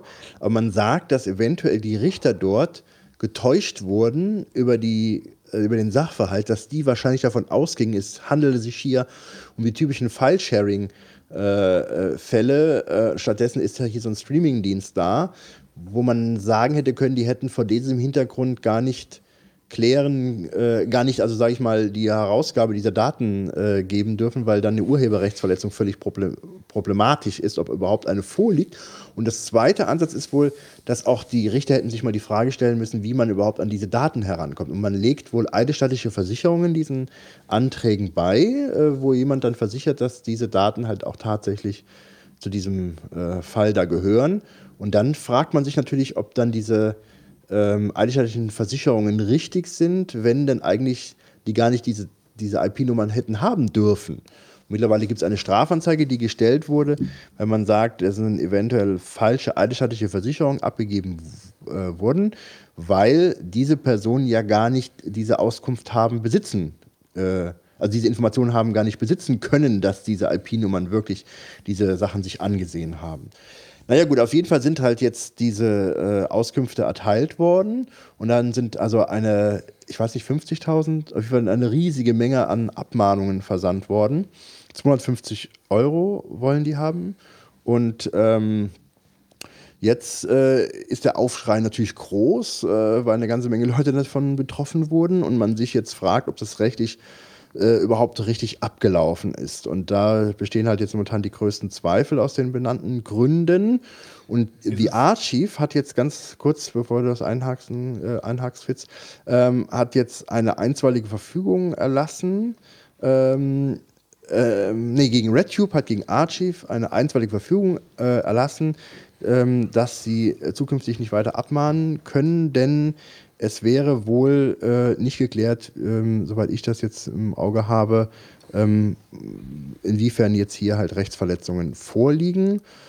Ähm, ja, das ist so ganz grob der Sachverhalt. Allgemein der Rat ist überhaupt nichts zu zahlen, der so gegeben wird, äh, aber es ist eine hochinteressante Geschichte, insbesondere technisch, was man da gemacht hat, weil man ja eigentlich der Auffassung ist, dass diese ich schaue mir auf einer Internetseite ähm, Filme oder äh, Pornofilme an, eine völlig rechtssichere Sache insofern ist, als dass bisher da äh, weder was passierte noch rechtlich die Sache als Urheberrechtsverletzung gesehen werden könnte. Und von daher ist das ähm, momentan irgendwie ein, ein heißes Eisen. Aber Entschuldigung, Fitz, du wolltest was sagen. Ich meine, irgendwo auch gelesen zu haben, dass es im Moment noch gar nicht mal so sicher ist, ob Pornofilme überhaupt in, äh, Werke sind, die unter das Urheberrecht fallen. Das wäre nämlich, glaube ich, auch noch so eine Sache, die man, äh, die wo eventuell ein Ansatzpunkt wäre halt. Wieso nicht? Also da würde ich auch entschieden widersprechen, wenn das jemand behaupten würde. Ich meine, ich habe es irgendwo gelesen, ich finde es gerade jetzt auf die Schnelle nicht. Kann ich mir eigentlich nicht vorstellen. Also vielleicht das Problem ist ja auch, dass, dass das ja nicht nur, also wenn man jetzt so argumentieren würde, es sind Pornofilme und das ist jetzt, sagen wir mal, in Anführungsstrichen von wegen niedere Kunst und deswegen ist es urheberrechtlich nicht zu schützen. Ich meine, äh, erstmal ist das eine, natürlich eine ganz individuelle Geschichte und eine Ansichtssache. Ähm, aber da spielen ja auch andere Sachen mit. Da kommt in Pornofilmen ist auch Musik, äh, alle möglichen Dinge, die dann halt damit verarbeitet werden. Also das kann ich mir jetzt gar nicht vorstellen. Das ist ein Film wie jeder andere im Prinzip. Also Film, Filmwerke sind eigentlich auch geschützt. Ähm, da, da bin ich der Auffassung, da ist zwar jetzt nachvollziehbar, nachvollziehbar wenn jemand vielleicht meint, äh, sowas dürfe keinen Schutz genießen, aber ähm, die Auffassung, glaube ich, ähm, mit der wird man nicht weit kommen, dass man da freikommt, indem man meint, Pornofilme seien nicht geschützt. Ähm, es ist halt eher die Frage, vielleicht noch teilweise, woher das Material halt kommt. Es gibt ja vielleicht, wie gesagt, äh, Promomaterial oder Trailer und ähm, oft haben ja diese Porno-Seiten dort Filmmaterial, was zusammengeschnitten ist aus den langen, sag ich mal, Filmen, um die Leute nach Ansehen des Clips dazu zu bewegen, auf die Internetseite zu gehen, wo dann dieser ähm, Streifen dann in kompletter Länge in allen Einzelheiten dann käuflich zu erwerben ist. Ja, Ja, oder das halt vielleicht ist auch- vielleicht nicht äh, urheberrechtlich bedenklich, weil das gewollt ist, dass man diese Sachen nicht ansieht. Du meinst jetzt, du meinst jetzt Ausschnitte aus Pornofilmen, Das die ja, urheberrechtlich sind geschützt ja klassischerweise sind das so paar Minuten Streifen. Ja, Ja, die Frage ist aber auch, inwieweit ähm, bei so Portalen nicht nur Ausschnitte aus urheberrechtlich geschützten Materialien zu sehen sind, sondern halt auch ein Mixmax aus allen möglichen Quellen. Also von Leuten, die sich nackt vor die, vor die Webcam setzen, von Pärchen, die irgendwie sich filmen und das da hinsetzen. Weißt du, also ich meine, du kannst wahrscheinlich dann, und so habe ich sowas, habe ich die Argumentation, habe ich glaube ich auch gelesen, dass du als Nutzer von so Portalen gar nicht ähm, absehen kannst, welche Materialien sind denn jetzt urheberrechtlich geschützt und welche Dinge könnte ich mir vielleicht sogar ansehen. Also wenn, wenn irgendjemand äh, sowas freiwillig ins Netz setzt zum Anschauen für andere Leute, dann ist es wahrscheinlich ja auch kein Verbrechen, wenn ich es mir dann anschaue, wenn ich das Portal dazu nutze, von anderen Leuten geteiltes Material mir anzusehen. Das ist recht, richtig, wenn das solches Material ist, aber an denen dürfte ja zum Beispiel The Archive überhaupt keine Rechte haben. Ja. Also, stimmt, aber The Archive wird sagen, wir vertreten die Rechte von der Pornofirma XY, deren Werke dort. Aber die könnten natürlich so argumentieren und könnten sagen, äh, da wir nicht absehen können, welche ähm, Materialien, also es geht ja im Endeffekt um die Leute, die sich, die auf diese Seite gesurft sind, über, sagen wir mal, zum Beispiel über so eine, so eine Typo-Domain, dass die Leute da hingekommen sind ähm, und die, die, die IP-Nummer äh, preisgegeben haben, dadurch, dass sie praktisch einfach auf diese Webseite gesurft sind und dass jetzt die Rechteinhaber dieser in Stücken dort veröffentlichten Pornofilmchen ähm, diese Leute eben angehen, äh, verklagen, abmahnen, wie auch immer. Ähm, obwohl die vielleicht sich was ganz anderes angeschaut haben, was aber auch auf dieser Seite zu sehen ist. Aber das dürfte eigentlich, müsste Dass ja über einen ausgeschlossen Kamm werden. Ne? Mhm. scheren. Ja, das weiß ich halt nicht, ob, das, ob da sowas so gut Weil klassischerweise haben diese Dienste ja, naja, tausende Videos dort bereit gehalten, behalten sie bereit, ja.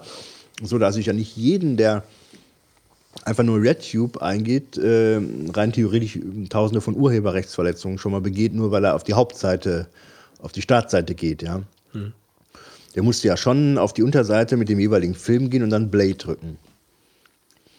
Wenn ich das nicht nachweisen kann, wird schwierig. Naja, man wirft es halt auch den Richtern vor, dass die insofern die Auskunft da fahrlässig äh, erteilt haben und dann gibt es dann gegen diese Auskunftsbeschlüsse wohl auch Beschwerden, sogenannte Rechtsmittel dann. Über die wird wohl auch im Januar erst entschieden, äh, weil die Richter wahrscheinlich das gar nicht gerafft haben, behaupten einige, dass es hier nicht, wie gesagt, um diese klassischen Fälle geht. Aber ist halt ein, auch wie das technisch halt funktioniert, nicht nachvollziehen können, ist eigentlich eine interessante ähm, Geschichte, wie diese Sache hier weiterläuft. Ähm, man hat halt damit gehofft, äh, mit dem Thema Porno, ähm, dass viele dann zahlen, äh, ohne dann zum Anwalt zu gehen oder ähm, sich irgendwie in der Öffentlichkeit dann in einem Verfahren stellen werden. Das ist ja dann so eine Hemmschwelle, dass man da nicht möchte. Weil wenn du das sagst, äh, dass du das geguckt hast, ist natürlich etwas unangenehm vielleicht für jemanden. Wobei ich muss sagen, ich hätte da jetzt nicht so ein, weiß nicht, Herrgott, also.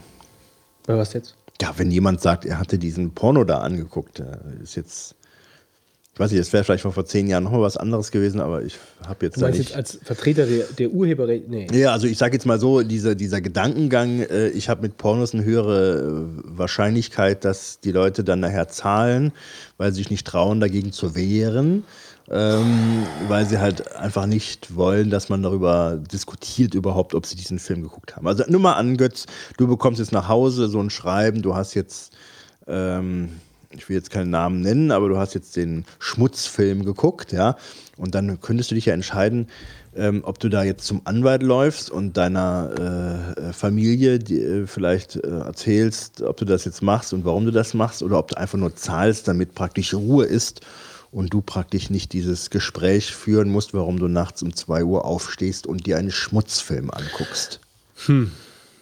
Also, also ich kann zumindest nachvollziehen, das Argument. Also, dass jemand dann sagt, ähm, ich bezahle das, damit hier überhaupt nicht, äh, ja, also damit, damit ich überhaupt nicht in dem Licht stehe.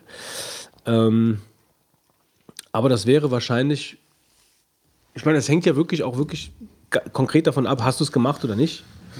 Also, wenn, wenn jetzt jemand kommt und sagt, du hast das gemacht und du hast es aber nicht Ja, gemacht. aber das glaubt dir ja keiner mehr. Ich habe mir den Schmutzfilm nicht angeguckt. ja, ja, ja. Ich weiß nicht. Nee, ich glaube, also ich persönlich, ich persönlich glaube, ich wäre so selbstbewusst. Also wenn ich, ähm, wenn ich so ein Schreiben ins Haus bekommen würde und ich hätte mir die Pornofilmchen angeguckt, dann könnte ich nachvollziehen, wenn ich dann sage, okay, ich bezahle das, um nicht in einem schlechten Licht dazustehen. Aber wenn ich das nicht gemacht hätte, dann hätte ich auch kein Problem damit, zum Anwalt zu gehen und zu sagen, ich habe das nicht gemacht. Und dann wäre mir dann egal, ob der Anwalt dann denkt, weil es geht ja um mich. Ich weiß, dass ich es nicht gemacht habe. So, und das heißt, dann will ich auch mein Recht haben. Das sagt uns der Herr Burger. Der Anwalt läuft ja auch nicht rum und äh, erzählt dann ja jedem was. Aber du, aber du kannst das zum Beispiel dann davon ausgehen, dass alle, die bei dem Anwalt arbeiten, wissen, dass du derjenige bist, der den Film angeblich geguckt haben Nee, das ist, also das, das ist genauso, ähm, damit habe ich kein Problem. Also deswegen sage ich, da bin ich Und sagt der Anwalt im zweiten Gespräch, Genug. Herr Burger, wir wissen Ja, beide, gut. dass Sie das geguckt haben. Willst du, Geben Sie eine, es doch endlich willst du eine ehrliche Antwort von mir haben oder nicht? Also, äh, ich, ich sage, ich würde das, wenn ich es nicht gemacht habe, hätte ich das genau wie was, was ich, äh, keine Ahnung, also ich schäme mich auch nicht beim Arzt oder so. Also, wenn ich das irgendwas nicht gemacht habe, dann würde ich zum Anwalt gehen und würde sagen, ich habe das nicht gemacht. Tu, tu, tu was, dass ich äh, davon freigesprochen werde, weil ich habe es nicht gemacht. Ich würde nicht, äh, nee, da würde ich mit offenen Karten spielen. Also als am Anfang die ganze Geschichte da rauskam, ähm, habe ich gedacht, da ganz, ganz tolles Geschäftsmodell.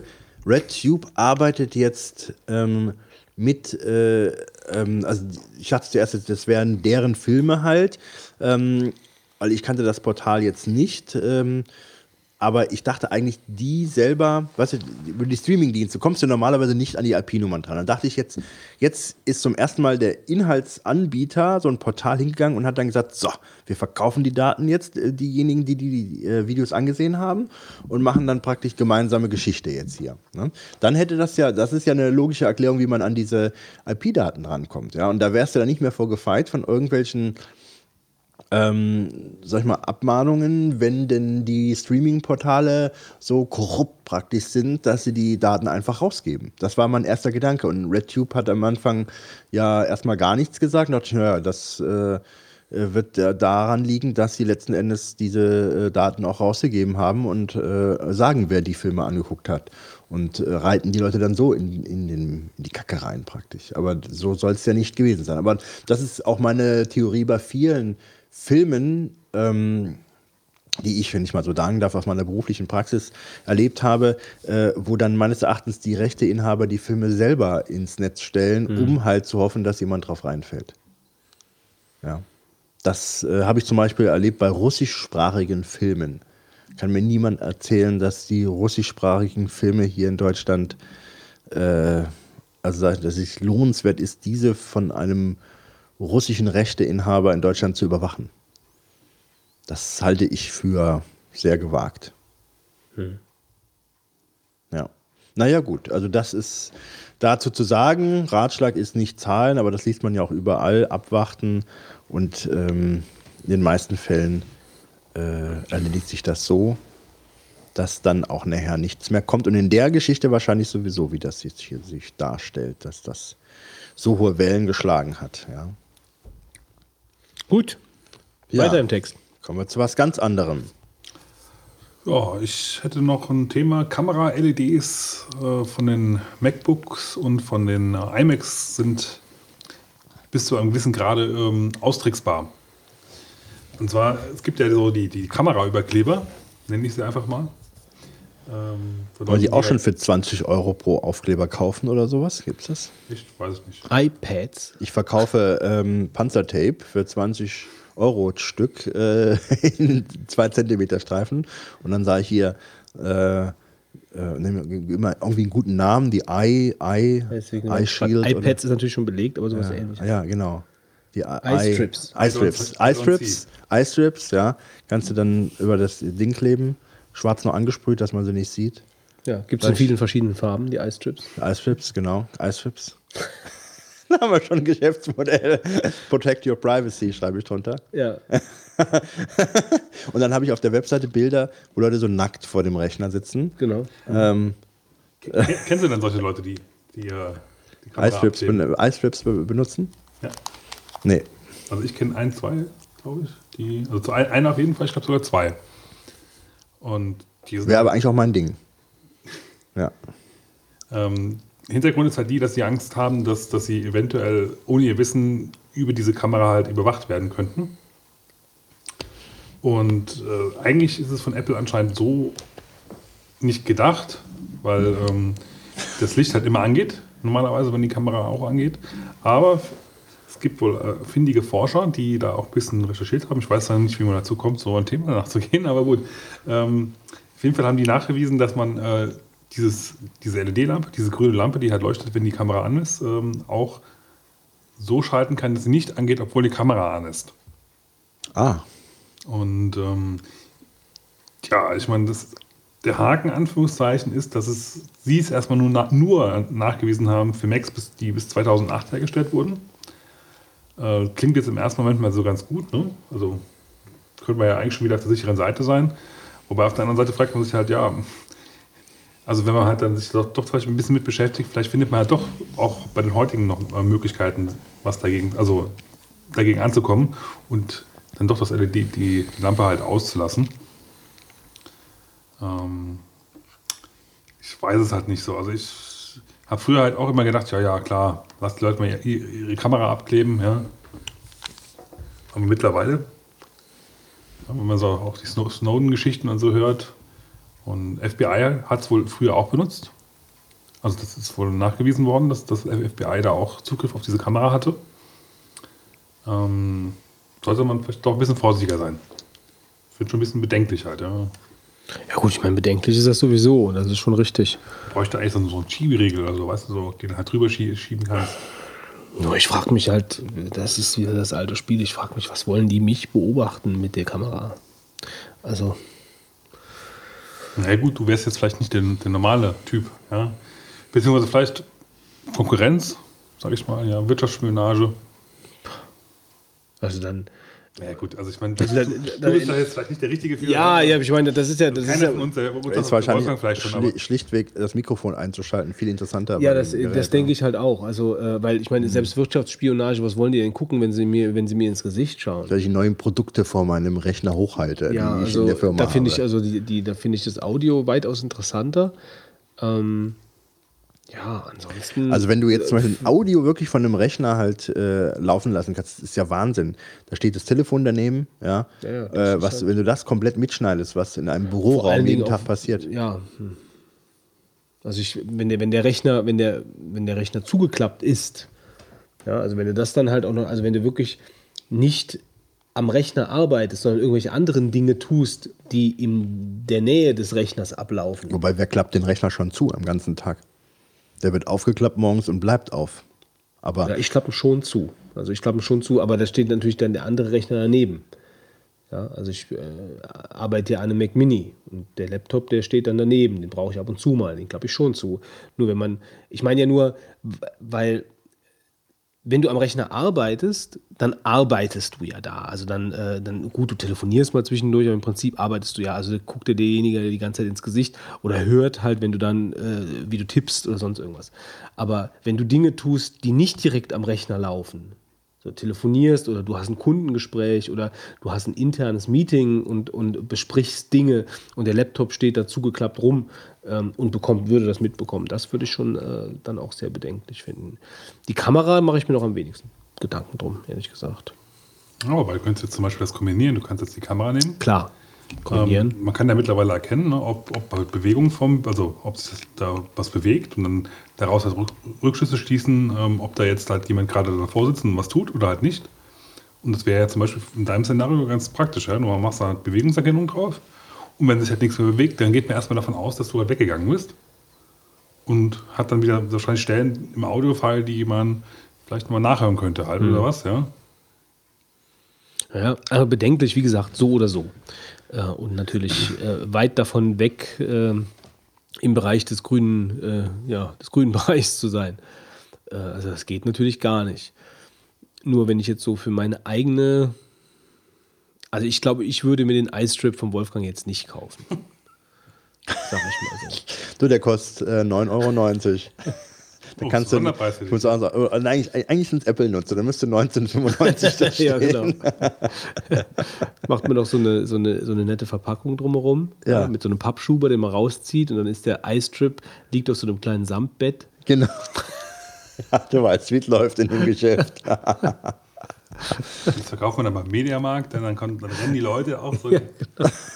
Gut, das Ab erwarte ich heute. noch nicht direkt, dass dann die Heute Leute... der Ice-Strip. Ja. Tja, also es ist schon so eine Sache, auch mit dem Handy. Ne? Also ähm, ich glaube, Taunide sagte mal, er kaufe sich kein Handy, äh, wo man, bei dem man nicht äh, den Akku rausnehmen kann. Um halt ganz, ganz einfach der Paranoia äh, gerecht zu werden, dass man dann ähm, sagen kann, ich habe jetzt wirklich hier kein Gerät, was nicht ständig sendet. Weißt du denn, ob dein Handy nicht ständig äh, das Audio überträgt? Nee, natürlich nicht. Rein theoretisch ist es möglich und du kannst eigentlich nur, wenn du den Akku rausnehmen könntest, das ausschließen. Bin ich eigentlich auch ein Freund von solchen Maßnahmen, weil du hast ja dein Handy hast ja wirklich ständig dabei. Also wenn du jemanden abhören möchtest, du müsstest ja nur äh, auf das Handy zugreifen können. Wird ja auch gemacht. Also. Ja, es wird ja auch gemacht. Ja. Aber das ist ja Wahnsinn, wie empfindlich das Handy, äh, das Handymikrofon ist. Also wir hatten ja äh, schon die Software mal iSet Watt äh, vorgestellt, eine tolle Software, um Sachen mitzuschneiden. Wenn du da den Mikrofon ähm, äh, Empfindlichkeitspegel äh, hochziehst, das ist unfassbar. Wenn du den nur zur Hälfte hochgezogen hast, kannst du Stecknadeln fallen hören. Und ähm, wenn du da halt freie, äh, sag ich mal, Möglichkeit hast, das Gerät dann so einzustellen, wie du es dann gerade brauchst, du kriegst ja alles mit. Das ist unangenehm. Gut. Tja, Ja. Gut. Kommen wir von den Ice-Trips weg. Wohin? Machen wir nochmal eine Runde Blackfacing. Blackfacing. Ich muss mal sagen, ich wollte es mal anschneiden, das hat jetzt keinen speziellen, doch, es hat eigentlich schon einen Bezug ähm, zu unseren üblichen News-Themen. Und zwar äh, geht es um Wetten das. Ja? Und Gott, das kann nur schlimmer werden. genau. Und so weiter. Wie geht's weiter? Wir könnten den weiter? Nachsommer-Podcast machen. Ja. Ähm, naja, wetten das. Also ich muss sagen, das ist ja wirklich schon so. Aber die Musik ist doch immer noch die gleiche wie früher, oder? Bei Elsner. Ja. Nur ein bisschen modifiziert. Ja. Du, du, du, du, du, du, du, du, du. Hört so ein bisschen an wie, wie so ein Videospiel Ja. früher. Ja. Äh, Serie, äh, Serie war schon, also Unterhaltungsshow ähm, Show? Show seit den War es früher 80ern. mal? Ja, mit, mit Thomas Gottschalk? Gottschalk. zuletzt lange Jahre mit kurzen Unterbrechungen. Mit Wie Herrn? Lippert, Dieter, Herrn Schmidt, Dieter Schmalz, oder wie heißt der jetzt? Nee, so ähnlich. Äh, Lanz, äh, wie heißt er? Markus Lanz. Markus Lanz, Ja. stimmt. Und ähm, ich finde, das ist eine ganz ähm, tolle Serie, also nicht Serie, Show, ähm, die ich aber auch nicht so oft gucke. So wie das Traumschiff. Ja, da habe ich jetzt, oh, da müsste auf Weihnachten neue Folgen kommen eigentlich. Nee, ich habe gestern in einem oder? Trailer fürs Traumschiff gesehen, dass Ja. der, dass der, äh, dass der, der Kapitän, der, der, der Kapitän, Capitano, den ich kannte Aha, vom Traumschiff, den gibt es ja nicht, der ist ja tot. Ne? Ja, war So, tot, aber der ist in Rente gegangen zumindest mal. Ja, auf jeden Fall ähm, ich, ist er jetzt ein neuer, also ein neuer Alter, wahrscheinlich ist er auch schon ewig dabei. Ja, Alter. Also sieht er zumindest es nicht aus. mal, dass Sascha Hehn das übernimmt? Also äh, die, die Frau, die beim Kapitän ja immer dabei ist, Mhm. die ist ja schon immer dabei. Ne? Also Entschuldigung, Ja, wer das ja, alles ja, so ein ja. bisschen verklausuliert anhört, aber genauer kann ich es nicht sagen. Ich weiß, welche Frau du meinst. Ja? Und die habe ich mit dem Kapitän gesehen. Und der Kapitän hat in bedeutungsschwangeren Worten gesagt, dass er die MS Deutschland verlassen wird. Und das war in so einem dramatischen Zeitpunkt des Trailers, dass das was Besonderes sein muss. Vielleicht interessiert dich das ja. Also der Kapitän der MS Deutschland wird demnächst nicht mehr Kapitän der MS Deutschland sein. ja, da, da kündigt sich einiges an. weinen schon fast. Das, da liegt jetzt eine gewisse Schwermut über diesen Ja, ne? Abend. finde ich auch. Finde ich auch. Vielleicht sollten wir eine kleine Schweigeminute einlegen. Für den Kapitän. Ja, also auf jeden Fall, äh, neben dem Traumschiff ist so, wetten das, so eine äh, Show, die seit vielen, muss ich jetzt schon sagen, Jahrzehnten einen äh, bedeutenden Stellenwerk, Stellenwert in der Fernsehunterhaltung eingenommen hat. Äh, es gibt da, glaube ich, nichts Vergleichbares, was sich so lange gehalten hat. Und ich fand auch, die Serie hatte ja auch jetzt, Serie sage ich immer, äh, die Show hat ja auch immer viele ähm, entscheidende Momente, so zum Beispiel die erste Wette, bei der betrogen wurde. Also erinnerst du dich noch an den Bleistiftlutscher? Da gab es so jemanden, der sagte, er könne die Farbe von, glaube ich, Bleistiften erkennen, indem er an der Mine lutscht. Buntstiften, ja. Oder Bunt, der Bunt hat er Buntstiften gelutscht. Ich Ja, glaub, doch, er hat Buntstifte gelutscht. Quatsch, und, der und hat- hat, dann die, und hat dann die Farben gesagt. ja, aber doch nicht wirklich die Buntstifte. Der hat doch, glaube ich, an den Farbbleistiften gewählt. Ekelhafte Ja, also für mich sind das ja Buntstifte. Ja. Also ich meine, Buntstifte sind halt Stifte, die bunt machen. Ich weiß noch, der hat dann so eine, so eine Brille aufgesetzt bekommen und dann sagte er nachher zum Schluss noch, als die Wette gewonnen war, wissen Sie was, Herr Gottschalk, ich kann das gar nicht. Dann, wie? Was, was ist los? Doch, Sie können das doch, Sie haben das gerade gezeigt. Ja, dann hatte der zugegeben, dass er praktisch äh, an der Nase runter noch was sehen konnte und hat die Brille also nicht so fester aufgesetzt gehabt und konnte dann an der Nase runter in der Brille praktisch, äh, hat er Loch, also nicht ein Loch, also konnte vorbeischauen, so die Brille war nicht richtig fest aufgesessen und konnte dann die Farbe der Stifte Folge- erkennen. Oder die, diese Show halt nicht gesehen, diese spezielle. Mhm. Äh, aber ich meine, wenn du dich bewirbst, also ich meine, du musst es, die, die musst es doch mal vorführen, denke ich. Ja, mal. die haben ja so einen Du kommst Test- nicht dahin und sagst, ich kann jetzt hier einen Baumstamm. Ja, die haben ja auch einen Test mit dem gemacht. Das Problem ist, da konnte er wohl auch an der Brille vorbeigucken. Also es ist ja, wenn du wirklich so eine Brille aufsetzt, äh, die muss ja unten wirklich komplett dicht sein. Und wenn du dann natürlich ein Das bisschen. spekulierst du aber auch schon ganz gut. Ja gut, er hat es halt versucht und das äh, war halt so lax äh, damals in der Kontrolle anscheinend. Die haben danach auch wirklich gesagt, Ja, das geht nicht mehr so. Wir ja, danach da haben die ja auch die Brillen die verändert. Saugbrillen praktisch äh, äh, eingeführt. Also das waren ja. damals scheinbar irgendwelche anderen Brillen. ja, ja. Und damit ging das. Das waren so Taucherbrillenartige Brillen, glaube ich. Naja, auf jeden Fall, worauf willst du hinaus? Ja, also äh, dann gab es andere Folgen, in deren zu, zum Beispiel halt ähm, diese tragische Geschichte ist, wo der eine da querschnittsgelähmt Die wurde. Folge habe ich übrigens gar nicht gesehen. Ja, die ist ja auch äh, dann, ja gut, was heißt nicht gesehen. Ähm, Ich naja, hab, ja, ich habe den Unfall nicht gesehen. Ja, also der ja. lief ja scheinbar richtig über, über den Sender, oder? ja, ja, richtig, ja, ja, klar. War ja live alles. Ne? Und das, der letzte Skandal, äh, der jetzt da war, ähm, ging es um Blackfacing. Ja? Und zwar in der letzten Show, die ich nicht gesehen habe, aber ich habe es dann in den Medien verfolgt und fand es halt dann doch erzählenswert, ist, dass die Zuschauerwette so gestaltet war, dass es hieß, äh, die waren in, in Augsburg und was liegt in Augsburg sehr nahe? Welches Thema? Die Puppenkiste? Genau, die Puppenkiste. Und man hatte gesagt, als Stadtwette müssen jetzt, ich weiß nicht wie viel, sagen wir mal 20 Personen verkleidet kommen als Lukas und der, äh, und der Lokomotivführer. Nee, Jim Knopf und Lukas, der Lokomotivführer, sollen, ähm, was ich, 20, ich weiß Knopf nicht. ist doch der Lokomotivführer. Nee, Jim Kopf, äh, Jim Kopf, äh, Jim Knopf und Lukas, der Lokomotivführer. Wer ist denn Jim Knopf? Jim Knopf, Jim Knopf. Tim Topf. Äh, Moment mal, Jim Knopf ist doch der. Jim Knopf ist doch der kleine, der kleine Zugführer, oder nicht? Nein. Nein? Okay. Jim Knopf ist der maximal pigmentierte und der, äh, Ja. Ja. Ist der, fährt nicht die Lok? Der fährt nicht die Lok. Was macht er denn? Wirft er die Kohle rein? Oder? Deswegen ist er wahrscheinlich maximal pigmentiert. Oh, jetzt wird's aber ganz übel, ehrlich Wieso? gesagt. Götz, Ich, hier. ich sag hier gar nichts.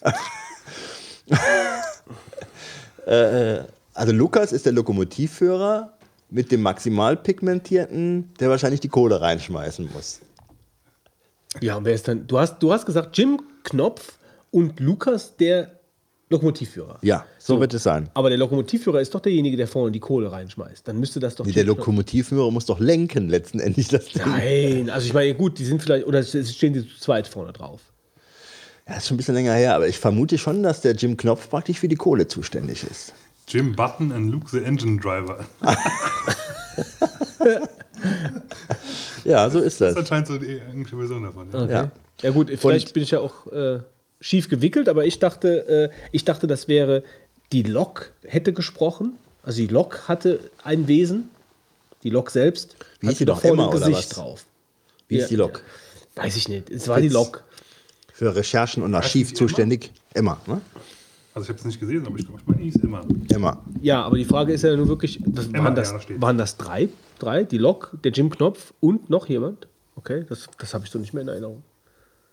Nee, was heißt drei? Also es waren halt Jim Knopf und Lukas der Lokomotivführer. Und dann gab es die Emma, so heißt Ja, dieses. also, aber die, ach so, die hat gar nicht Also Jim gesprochen. Knopf das war macht- keine Sprechrolle. Macht eine Lokomotivführerlehre bei Lukas. ah ja, Aha, wir haben beide recht. Gott sei Dank.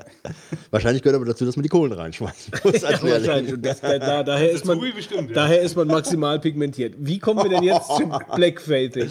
So, und dann hat man halt gesagt, jetzt machen wir mal eine Saalwette, es müssen, was ich, 20 Leute beispielsweise, ich weiß nicht die Zahl nicht mehr, sollen ähm, verkleidet kommen als Lukas äh, Und? und? Jim Knopf. Ja, also Lukas der Lokomotivführer und Jim Knopf. So, und dann der Gag ist, natürlich musst du einen Blaumann anziehen als Lukas, ne?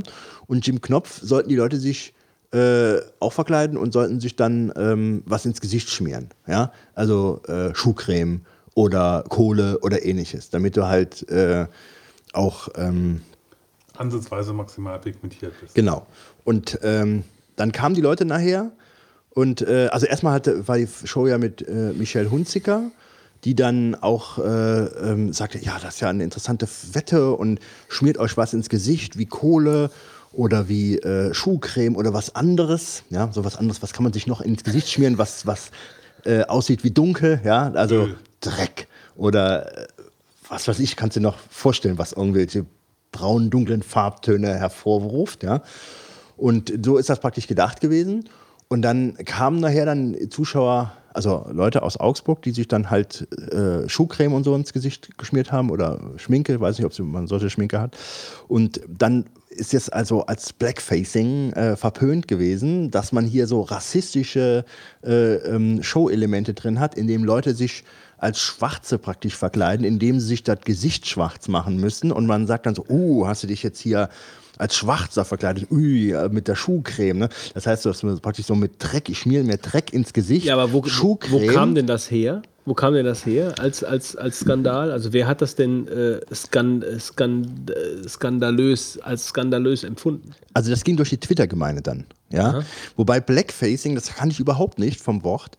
Da lese ich mal Wikipedia vor. Blackface ist eine rassistisch geprägte Theater- und Unterhaltungsmaskerade, die in den Minstrel-Shows des 19. Jahrhunderts in den Vereinigten Staaten entstand. Ja? Dabei malten sich weiße Künstler das Gesicht schwarz und spielten den naiven, trunkenen, schwachsinnigen und immer fröhlichen Neger. Ja, so und dann hat man gesagt, das hier ist Blackfacing, was ihr macht. Ja, und dann hatte noch Boris Becker war noch in der Show da. Der ist dann irgendwie, äh, glaube ich, irgendwie so geküsst worden oder berührt worden und hatte dann auch an der Wange halt ähm, äh, Schuhcreme gehabt und so. Ne? Und dann ist, oh, ich habe hier Schmutz praktisch an der Wange. Äh, Wange hat er sich irgendwie so gegeben in der Art, so dass man auch sagte, also äh, das ist so, oh, mich hat jetzt hier der Schwarze angepackt oder so. Ne? Ich habe jetzt hier was von dem. Und dieses, schmier mir was ins Gesicht, wir machen uns hier den, den Neger oder sowas, ne? das ist halt dann total im, in Twitter äh, verurteilt worden, ähm, weil ähm, das ja also wirklich rassistisch ist, äh, damit irgendwelche Show-Elemente äh, zu füllen. Und das ging dann so durch, äh, die äh, äh, ganzen Tweets, wie das damals bei Aufschrei der Fall war. Ne? Als der Brüderle praktisch sagte, sie füllen auch ein Dürndl aus. Ne? Und dann über Sexismus im Alltag, äh, ja. über Aufschrei dann jeder also sich gemeldet hat. Nur weil du jemand ein schwarzes Gesicht malst, bist du ja noch nicht rassistisch. Dann müsstest du dich doch dazu entsprechend auch noch verhalten, oder? Ja, aber ich finde es schon so eine Sache, wenn du sagst, ich mache euch hier den, ich sag's mal abwertend, den Neger, indem ich mir Dreck ins Gesicht schmiere und dann stehe ich mit dir auf einer Stufe äh, mit den Schwarzen und ich zeige, so ist der Schwarze. Der hat Dreck im Gesicht letzten Endes. Und das fand ich also äh, erstmal obskur, weil ich wäre natürlich ohne diesen Hintergrund da überhaupt nicht drauf gekommen. Andererseits muss ich sagen, ähm, kann man es so nicht Aber machen. Du hast ja selber gerade vorgelesen, ja. Ist, äh, bei, beim Original Blackfacing wurde der Schwarze ja, oder ne, der maximal pigmentierte, mhm. ja immer quasi auch negativ dargestellt, ne? Also beziehungsweise als, als dummer, dummer ja. Ja, naiver, trunkener, schwachsinniger und immer fröhliche Neger. Es geht doch eigentlich nur darum, dass er halt diesen Lokomotivführer darstellt. Ja, aber das, ich meine, da ist die Frage, ob Jim, Jimmy Button und Lucas the Engine Driver nicht sowieso ein rassistisches Werk ist. Ja?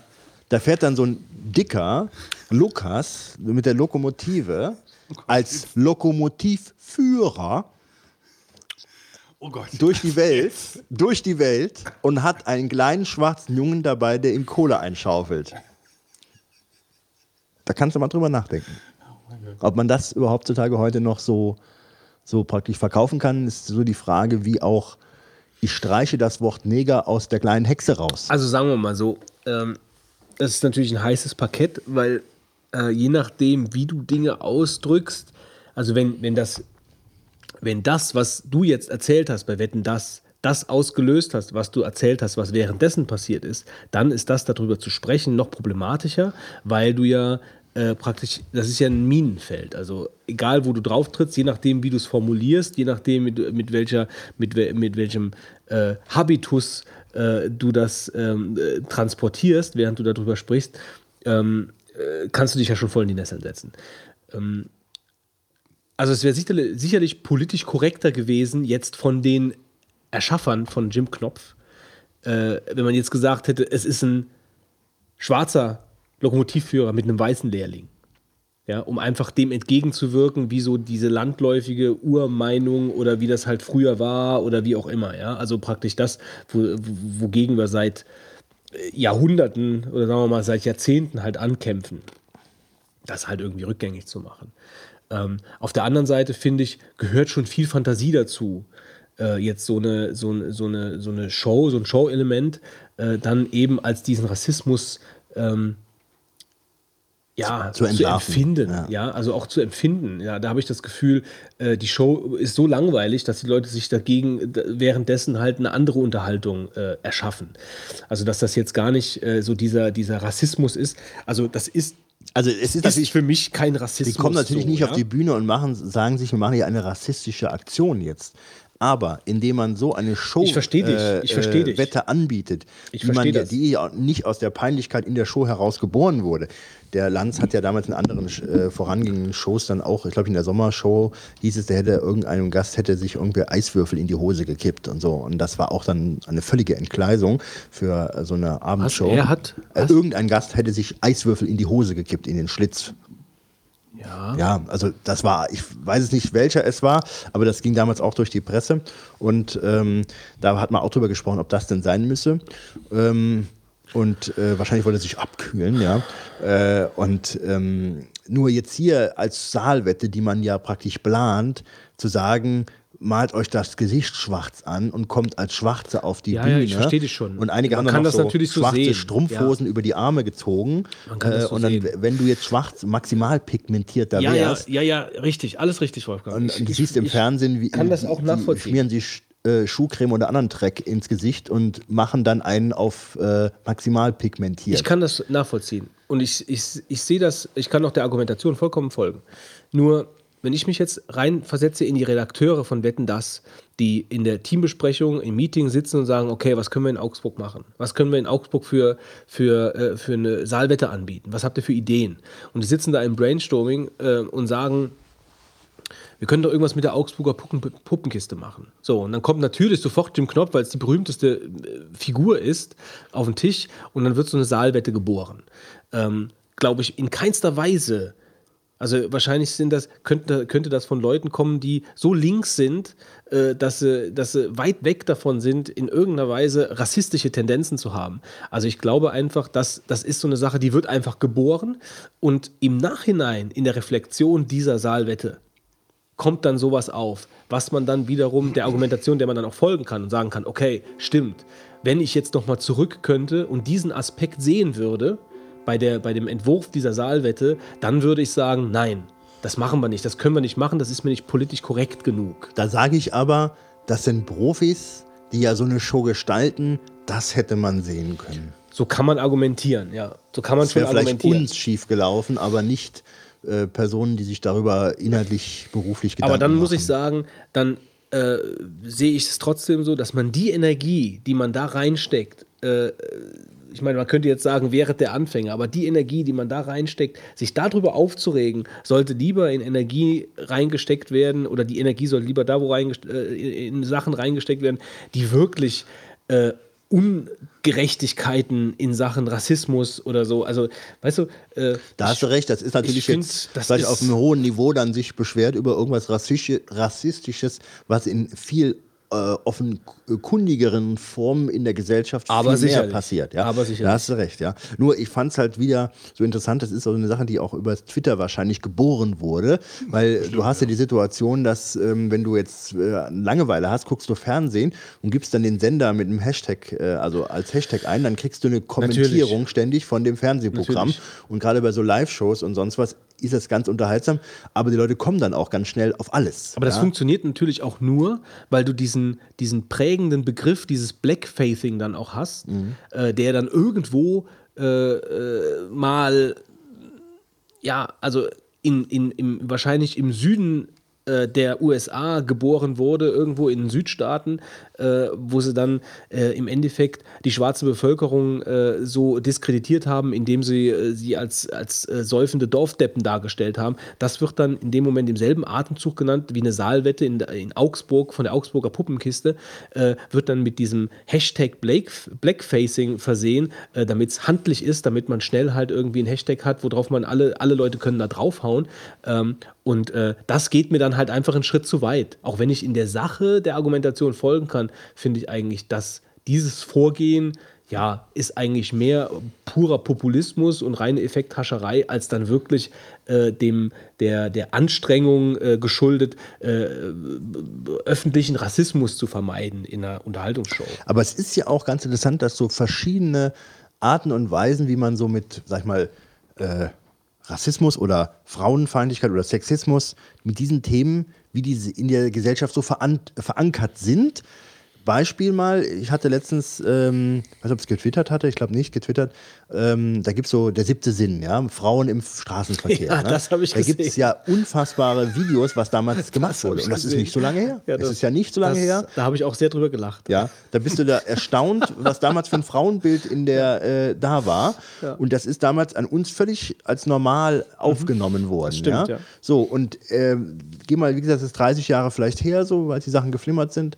Äh, und ähm, äh, wie sehr das denn in der Gesellschaft verankert war, dass man sowas als normal empfand und dieses Blackfacing auch, wie sehr man vielleicht äh, darüber hinweg guckt, aber wie anstößig es dann doch sein kann, wenn man da ein bisschen länger drüber nachdenkt. Und ähm, von daher denke ich mir, es sind so Sachen, die sind dann so ähm, in der Gesellschaft oder in dem Empfinden verankert, sind aber eigentlich eine Unmöglichkeit. Also können wir vorstellen, dass man in zehn Jahren sagt, wenn man da wieder vielleicht einen Schritt weiter ist, schaut mal, unmöglich, die malen sich die Gesichter schwarz an, ja. So dem Motto, ich schmier mir jetzt alles, was man nicht gerne im Gesicht hätte, schmier, schmier ins Gesicht, um praktisch als maximal pigmentierter irgendwo daherzukommen. Aber jetzt, ich meine, wenn du jetzt mal anders weiter, weiter denkst, das ist ja, ähm, wenn du jetzt mal zum Beispiel in Kino gehst, ne, Kino nicht, aber ich sag mal, ähm, so Aufführungen in irgendeiner Form, wo sich irgendjemand irgendwie verkleiden muss als so jemand, der muss ja doch nicht mehr irgendwas spielen, aber was willst, willst du denn da machen? Soll er dann einfach andersrum laufen oder gibt es das dann nicht mehr? Ja, das ist eine gute Frage, wie, wie man damit umgeht, dann hast du äh, irgendwann- wenn irgendwann du hast einen halt maximal noch- pigmentierten spielst. Ja. Nur noch weiße, nur noch gelbe oder nur noch schwarze? Ja gut, aber also wenn, du- wenn du auf der, sagen wir, mal, wenn du diesen Pfad der Argumentation weiter folgst, dann könnte man doch auch eigentlich sagen, äh, wie kann wie kann es sowas noch geben wie die Augsburger Puppenkiste, wo ein, äh, ein Schwarzer praktisch äh, mehr oder weniger der Handlanger des Weißen ist und dann noch kleiner in der Körperstatur und tralala.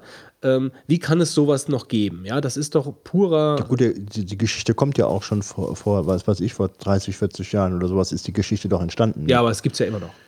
Ja, gut, weil die natürlich äh, knuffig war, aber, ähm, Ja, aber es gibt es ja immer noch. Also es gibt es immer noch, es wird auch eigentlich immer noch müsste aufgeführt. verbannt, verbannt werden. Ne? So, und das weiß ich halt nicht, ob, ob ich das, also ob ich da auch der gleichen Meinung bin. Also da gibt es sicherlich Argumente das, oder Perspektiven, das so zu sehen. Ähm, aber ich weiß nicht, also das hat auch viel mit Interpretation und äh, äh, ja, einfach der Ansichtssache zu tun. Also wie ich das sehe, wenn, was ich sehen möchte in sowas.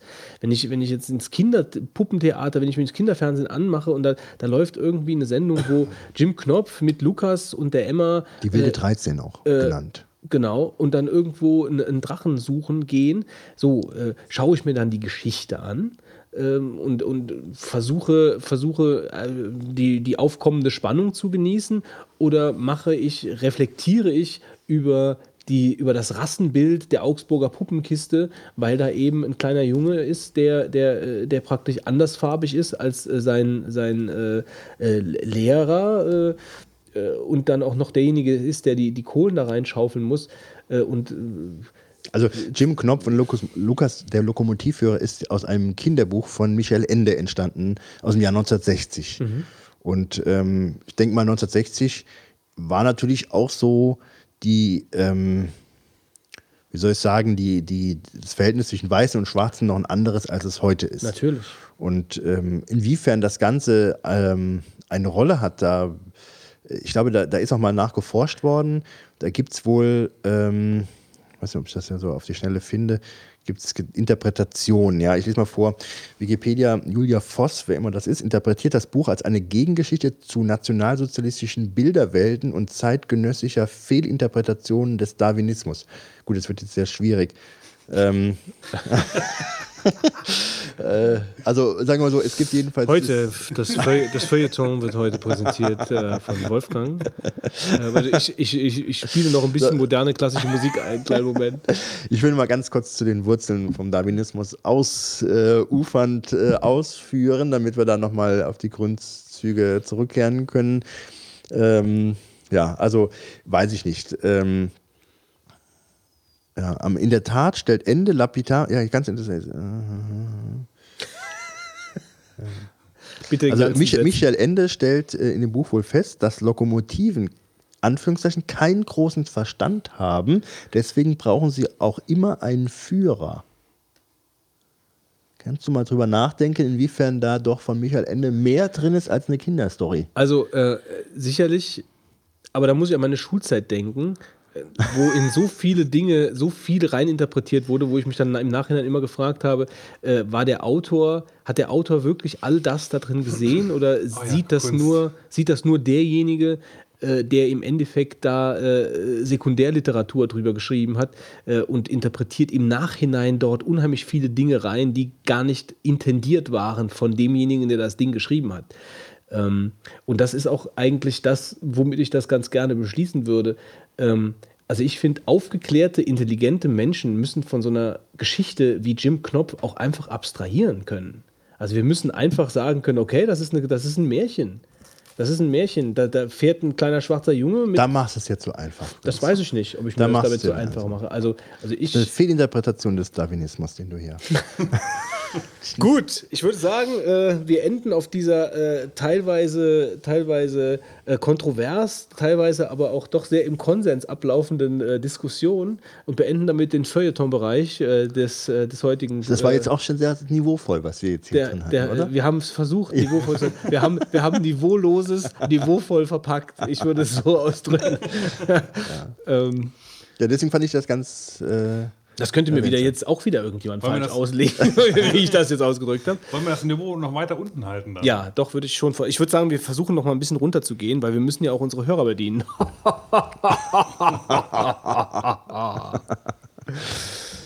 Ja, dann, äh, Wir müssen wieder noch mal so zwischendurch mal sowas sagen wie Porno. oder irgendwelche, irgendwelche Begriffe, äh, die Kotzkatze oder so, um irgendwie noch mal aus dem Feuilleton darwinistischen glaube, es Bereich ist, eh, rauszukommen. es ist eh jeder eingeschlafen jetzt bei der ganzen Ja, ich glaub schon. Da bin ich mir jetzt gar nicht so sicher. Ich glaube, einige haben ganz genau zugehört. ja, ich glaube auch. Ich glaube, das werden wir in den Kommentaren dann wieder sehen. Ja. Einige werden sich das gut gemerkt haben, was hier von niemandem Wer gekommen von euch war dann ähm, am Verkaufsstart der Playstation da und hat sich eine gekauft? Ich glücklicherweise nicht. Ja, ich äh, dachte eigentlich. Aber Blasihasi war, glaube ich. Obwohl Blasihasi hat sich, glaube ich, äh, über übers, übers jetzt irgendwie so ein neuer Hörer hier dazugekommen ist. Der würde sich denken, was geht jetzt hier ab? Ja, jetzt kommen sie von äh, Jim Knopf äh, zum Blasihasi. Mhm. Und der Blasihasi war auch dabei, Nee, Blasihasi hat sich das, glaube ich, ähm, aus England bestellt. ja, und musste es dann, im, so wenn ich, wenn ich das richtig per, Tri per Twitter, per Per Twitter Twitter. im äh, Augenwinkel mitbekommen habe, äh, musste er es dann noch holen fahren. Muss es noch holen, fahren nach England. Nee, ins UPS-Lager. Also bestellt und Abholung vor Ort angeklickt. Naja, gut, also Aber wir haben ja eben schon im Vorgespräch geklärt, Fitz kauft sich auf lange Sicht eine. Du? mal, ja. Auf ganz lange Sicht wahrscheinlich auch.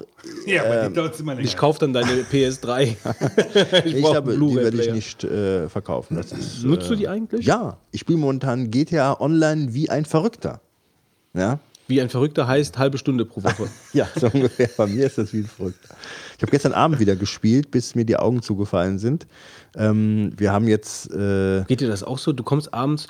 Mir geht das so, ich setze mich abends mal hin zum Zocken und bin innerhalb von, bin, bin topfit, bin topfit, setze mich da völlig hin und in fertig. einer halben Stunde bin ich vollkommen fertig.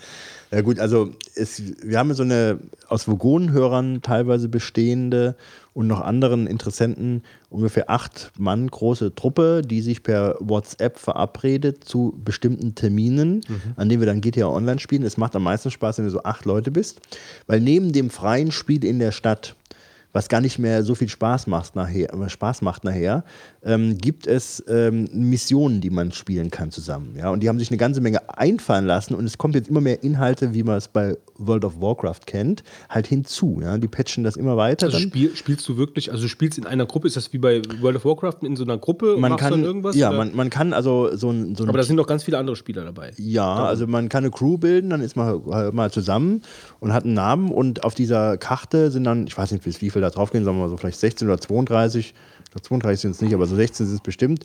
Ähm, das sind dann rein fiktive Spiele, also nicht fiktive, sind andere ähm, Spiele, die dann halt auch connecten. Da kannst du natürlich rein theoretisch äh, auf der Karte sich dann bekriegen, aber es gibt halt auch Missionen, die man dann spielen kann. Dann kann man dann, äh, das ist wieder so eine Instanz aufgemacht wird, dann bist du halt mit den Leuten dann da drin, du kannst sie aber auch öffnen für andere. Und dann gibt es ganz viele Missionen, wie zum Beispiel ähm, irgendwo ist ein Paket Drogen äh, gelagert. Äh, zwei Teams gibt es. Wir müssen beide ganz schnell dahin kommen. Wir sind ungefähr gleich entfernt. Kommst dann mehr oder weniger gleichzeitig dort an. Dann gibt es halt einen Kampf äh, um das Päckchen Drogen. Ähm, ein Team wird es dann kriegen. Dann musst du, wenn du das hast, wieder zu einem anderen Ort fahren, sodass das andere Team dann praktisch die Ver Verfolgung aufnimmt, um dieses Päckchen Drogen den anderen wieder abzunehmen, weil die es wiederum auch an einen Platz fahren müssen. Und ähm, dann gibt es Missionen, gestern zum Beispiel haben wir mehrfach gespielt, es gibt eine Gruppe von Leuten, die einen äh, ähm, Autos zu einem bestimmten Standpunkt, äh, äh also Ort bringen müssen.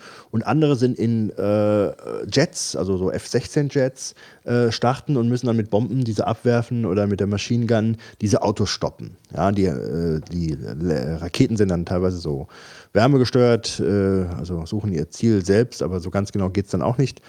Oder zum Beispiel, es gibt so einen fetten Banker, den man, äh, der dann von einer Crew zu einem speziellen Ort gefahren wird und die anderen müssen halt diese Eskorte da sabotieren. Ja?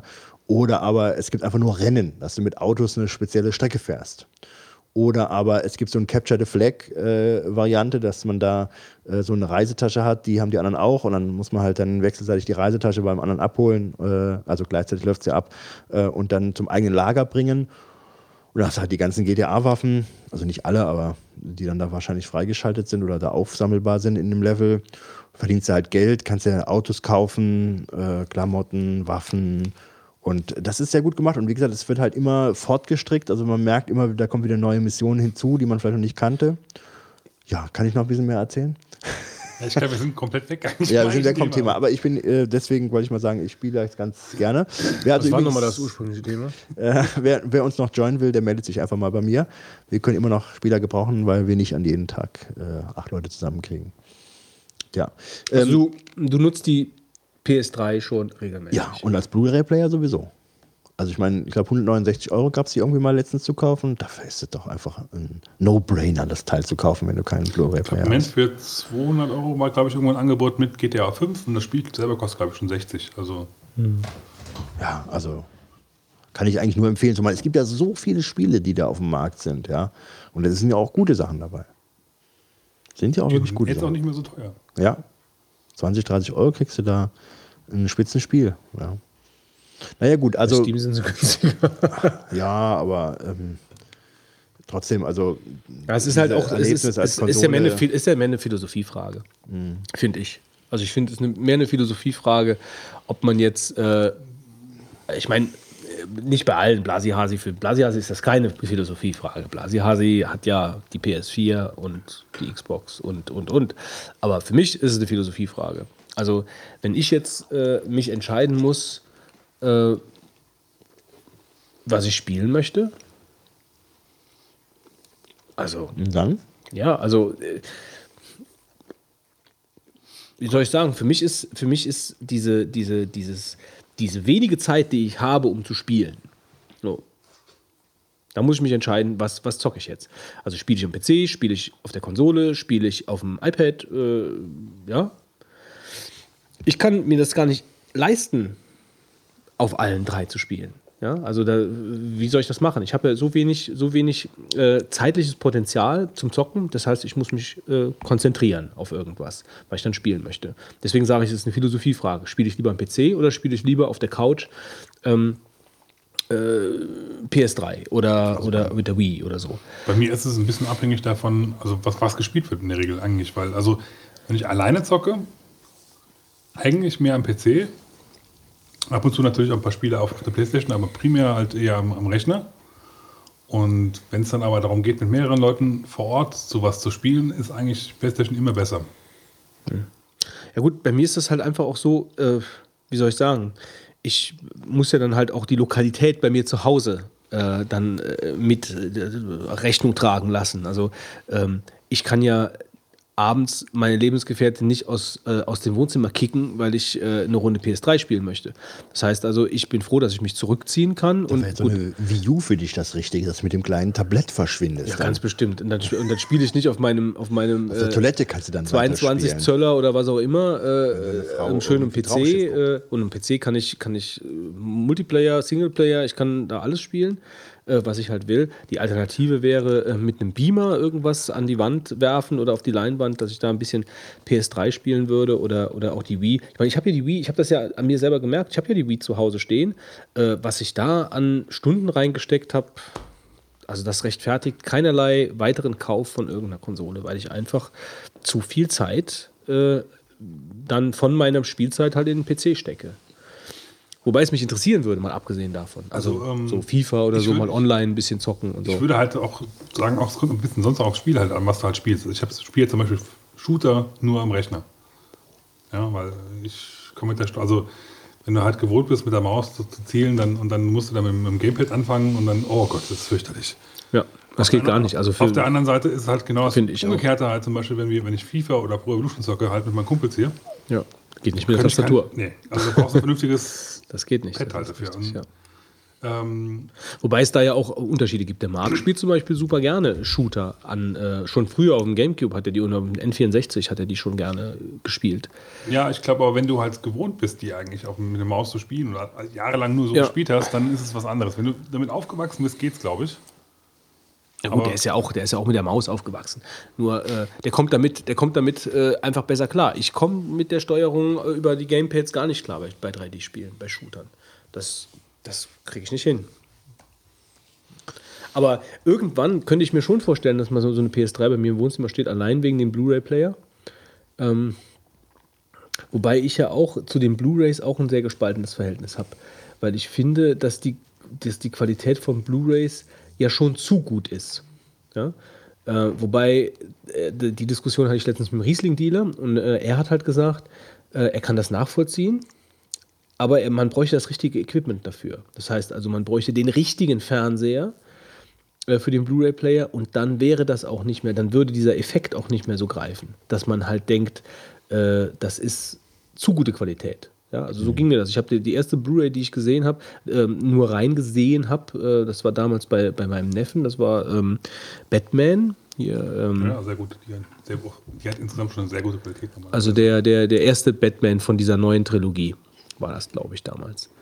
Batman Begins. ja, genau. oder der die haben, Joker. aber die haben alle, alle Oder sehr Joker. Ich weiß nicht. Auf jeden Fall habe ich das gesehen und dachte ich, puh, das sieht aus wie selbst gefilmt. So im ersten Moment. Ja, das war von der Qualität her, das war so hochauflösend. Ähm, das ist halt wie die Leute, die sich darüber aufregen, dass sie beim Hobbit alle möglichen, also dass sie so das Gefühl haben, sie, sie, sie sehen das Filmset, weil das halt einfach so, so hochauflösend ist. Du hast nicht mehr so diesen leicht verschwommenen Charakter wie bei CinemaScope oder so. Weißt du, wie das früher immer war. Und irgendwie brauche ich das noch, um mich in diesen Film äh, reinfallen zu lassen. Oder ich brauche das richtige Equipment, was ich bis jetzt noch nicht äh, mir äh, leisten wollte. Äh, Ja, aber ich meine, wenn du gutes Equipment kaufst, dann wird es doch in der Regel jetzt nicht so, dass das Spiel dann. nein, ich, ich kann das nicht. Er, er hat auf jeden Fall, ich kann dir ja nur wiedergeben, was wir da diskutiert haben. Und er hat halt gesagt, er könnte das total gut nachvollziehen, aber er äh, wäre davon überzeugt, dass es halt am richtigen Equipment liegt. Und er, er sagt, er hätte das richtige Equipment und ich soll mir das bei ihm mal angucken kommen. Das würde ich, dem- mache ich demnächst mal. Werde ich beim nächsten Mal fragen, wie es war. Und dann bin ich gespannt, äh, ob der Effekt ein anderer ist.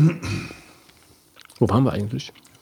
Wir wollten eigentlich mal über die PlayStation 4 reden, aber. Also Ja, also ob ich den Verkauf- kaufe, habe ich die Frage noch nicht beantwortet, glaube ich, die du mir gestellt hast. Doch, du hast auch gesagt, du würdest sie irgendwann kaufen. Irgendwann schon, wobei ich jetzt momentan auch von den Spielen schlichtweg, die da sind, ähm, nicht jetzt geflasht sind, bin. Da muss einfach viel mehr kommen. Momentan spielt einfach, ähm, sag ich mal, der Spaß auf der Pl- PlayStation 3. Und ich spiele die auch nicht so viel, aber wenn es nachher wirklich super Titel gäbe, dann würde ich vielleicht nochmal drüber nachdenken und sie müsste vielleicht noch 100 Euro billiger werden. Dann ist das, glaube ich, eine ganz nette Sache. Wobei, was mich schon jetzt stört, ist, dass du bei der PlayStation 4 ja ähm, dieses PlayStation Plus haben musst, um überhaupt online zu spielen. Das ist jetzt äh, ja nicht der Fall. Ich glaube, was zahlst du? 5 Euro oder was zahlt man im Monat? Ich weiß es nicht genau. Ja, das ist zukünftig so, dass du diesen Online-Dienst nicht nutzen kannst, ohne zu Ah, zahlen. das ist ja arm. Das ist arm, ja. Und das ist bei der PlayStation 3 halt nicht so. Dann sagen einige, wir haben gestern Abend darüber gesprochen, ähm, dass das ja nicht so schlimm wäre. Man bekäme ja dann jeden Monat Spiele umsonst. Die kannst du dann runterladen für dieses Geld, was man zahlt. Das sind dann nicht mehr ganz so neue Sachen. Ja, aber, da, das, das entscheide nicht. ich lieber selbst, Ja. welche Spiele ich haben möchte und welche Das nicht. habe ich auch gemeint. Also, Ähm, aber de- denkt ihr, dass, dass diese mangelnde Abwärtskompatibilität der PlayStation 4 eher eine, eine, eine, eine finanzielle Entscheidung war, um sich nicht selbst Konkurrenz zu machen mit den Geräten oder eine technische? ist ja ganz interessant. Eigentlich wäre es doch die Attraktivität des Geräts erhöhend. Ja, aber dann kaufen sich, ja, schon, so gesehen. Also, äh, aber die wollen im Moment. Gerät schon, aber nicht der PlayStation 3. Die wollen halt jetzt wahrscheinlich noch eine Zeit lang zweispurig fahren. Vielleicht Hm. können die halt diese Kompatibilität später auch mit einer geänderten Firmware oder so einbauen. Ja, aber ich glaube, bei der ich PlayStation nicht. 3 war es ja so, dass man da, glaube ich, schon Technik rausgenommen hatte. Die war ja ursprünglich äh, abwärtskompatibel zu 2. Und man hat meines Wissens äh, Sachen äh, technisch, also wie gesagt, nicht mehr verbaut.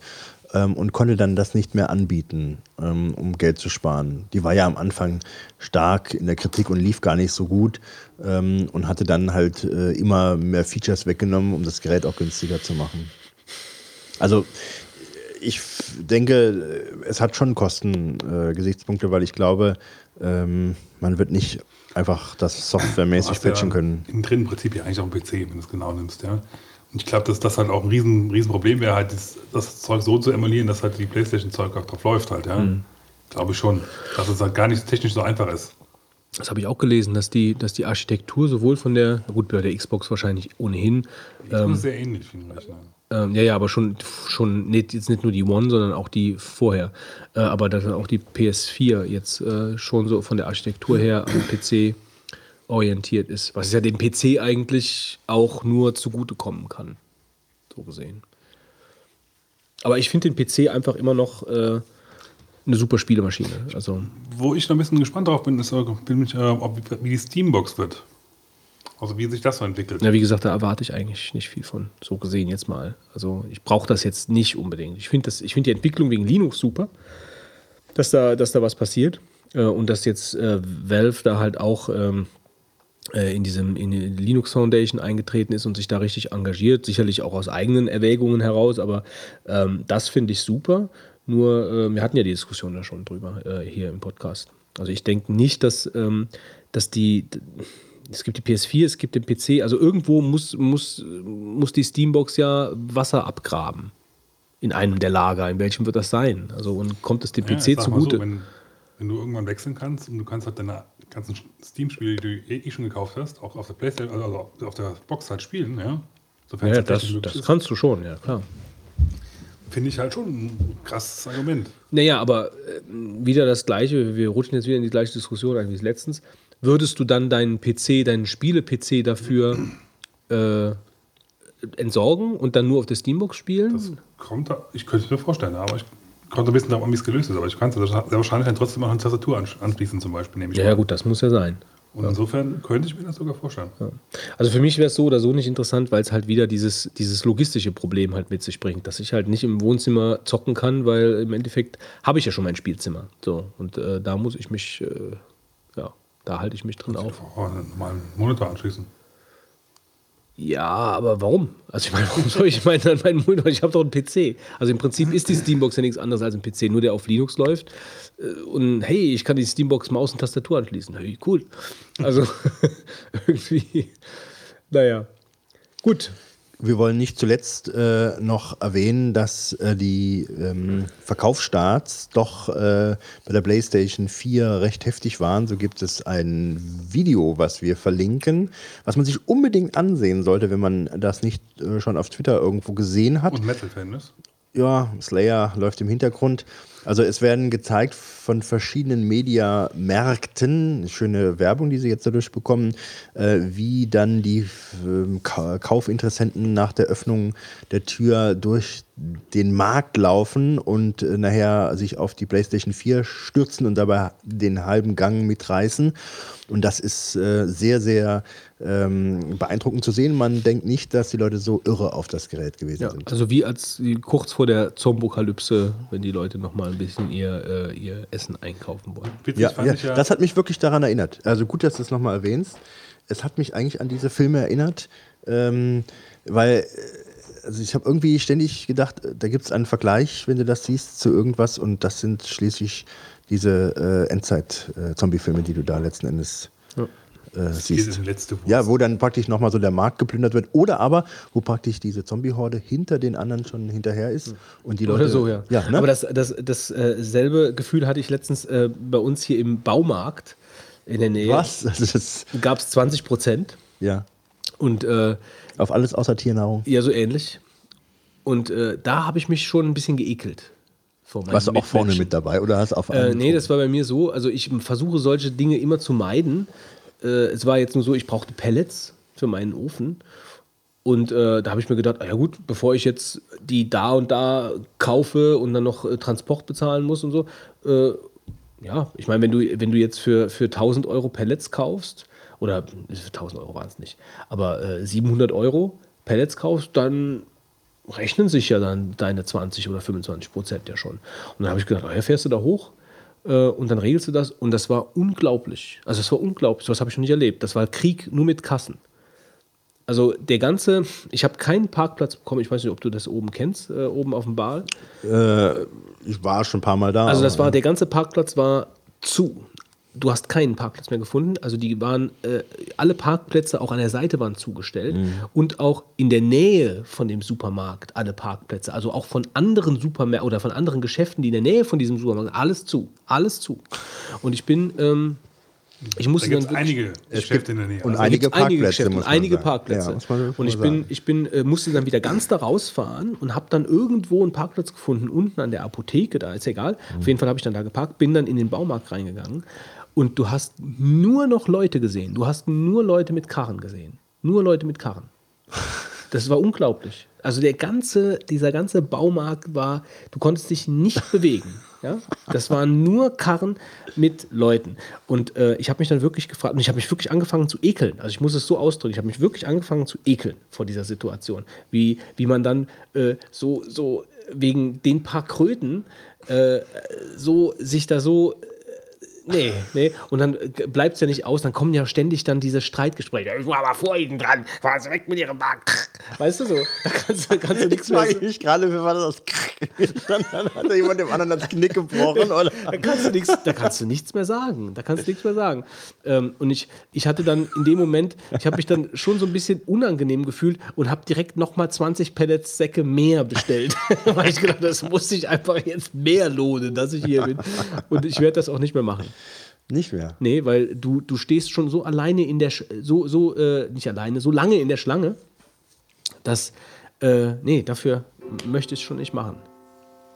Das war nicht, war nicht angenehm. Sowas musste irgendwie mal mitgemacht haben.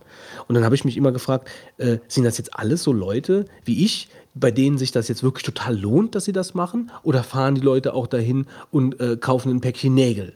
Und äh, wegen 20 da hast du Prozent. noch genug Zeit gehabt, in der Schlange zu gucken. Ja, ich habe mich umgeguckt und ich habe viele leere Wägen gesehen. Es kann natürlich sein, dass die halt alle jetzt kommen, ich, ja, ich kaufe die Ofenanlage, ne, ne, ne, ne, ne, ja, 33X5 für 5000 Euro, für äh, dann für irgendwas weniger. Ähm, keine Ahnung, ich habe keine, ich hab keine äh, repräsentative Umfrage da gemacht. Ja, es ist schon, letztens hatte jemand äh, doch gesagt zu mir, ähm, auch auf den Weihnachtsmärkten ist alles sehr überfüllt. Also Leute sind in den Geschäften, auch in Weihnachtsgeschäften, wenn du mal jetzt in eine größere Stadt fährst, samstags einkaufen, das ist die Hölle. Die Kau Kaufhäuser und Geschäfte sind äh, überflutet, die Städte sind voll.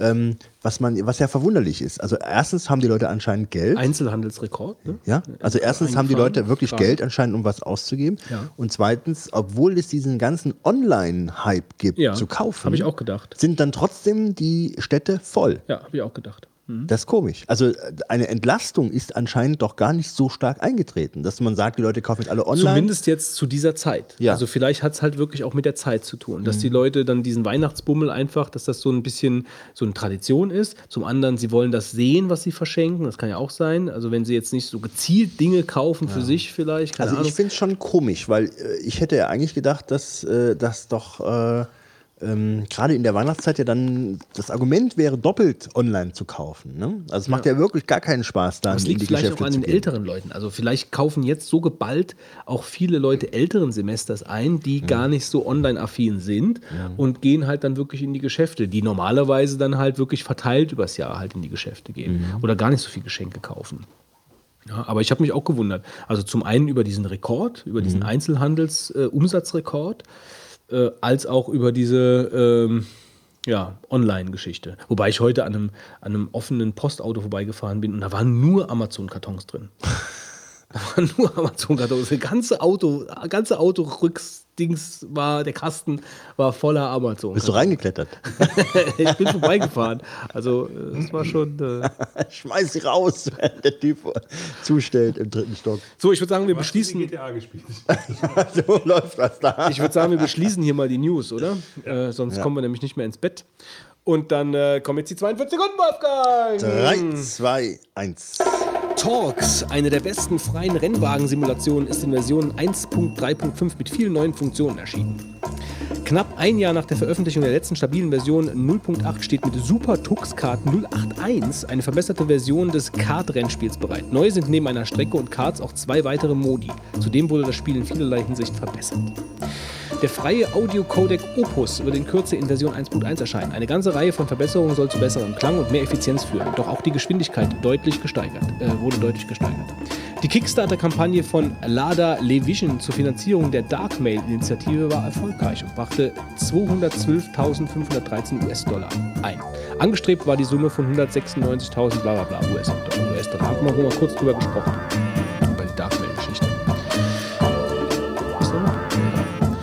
Wie sich kürzlich bereits abzeichnete, wurde der freie, ähm, äh, nee, Moment, die Spielesoftware-Schmiede Nom Nom hat ihr Spiel Monster Madness in einer Browser-Variante äh, veröffentlicht, die die Unreal Engine, äh, Engine 3 nutzt und dank tatkräftiger Mithilfe von Mozilla und Epic direkt im Browser läuft. Auch sehr äh, überraschend. Das freie Webanalyse-Werkzeug Pivik wurde in der Version 2.0 veröffentlicht. Neu sind unter anderem Besucherprofile, Marktplatz für Plugins und Themes und die Template Engine Twig. Und die Open Source DVD, eine Sammlung von freier Software für Windows, ist in Version 36 mit fast 100 Aktualisierungen erschienen. Auch die Spiele-DVD ist in einer neuen Ausgabe mit diversen Updates verfügbar. Vielen Dank, Wolfgang. Bitte sehr, Götz. Gut, dann würde ich sagen, ähm, diese Darkmail-Geschichte war doch das mit äh, äh, verschlüsselter Mail, irgendwas, irgendwas mit Verschlüsselungsmail, äh, verschlüsselter Mail, ähm, die nicht einsehbar ist. Irgendwie sowas war das, irgendeine Initiative, wo, wo Leute auch von GnuPG oder so dabei sind, glaube ich. Ähm, kommen wir jetzt zu was vollkommen anderem. Ja. Äh, wir wechseln mal die Bänder und äh, sind gleich wieder da.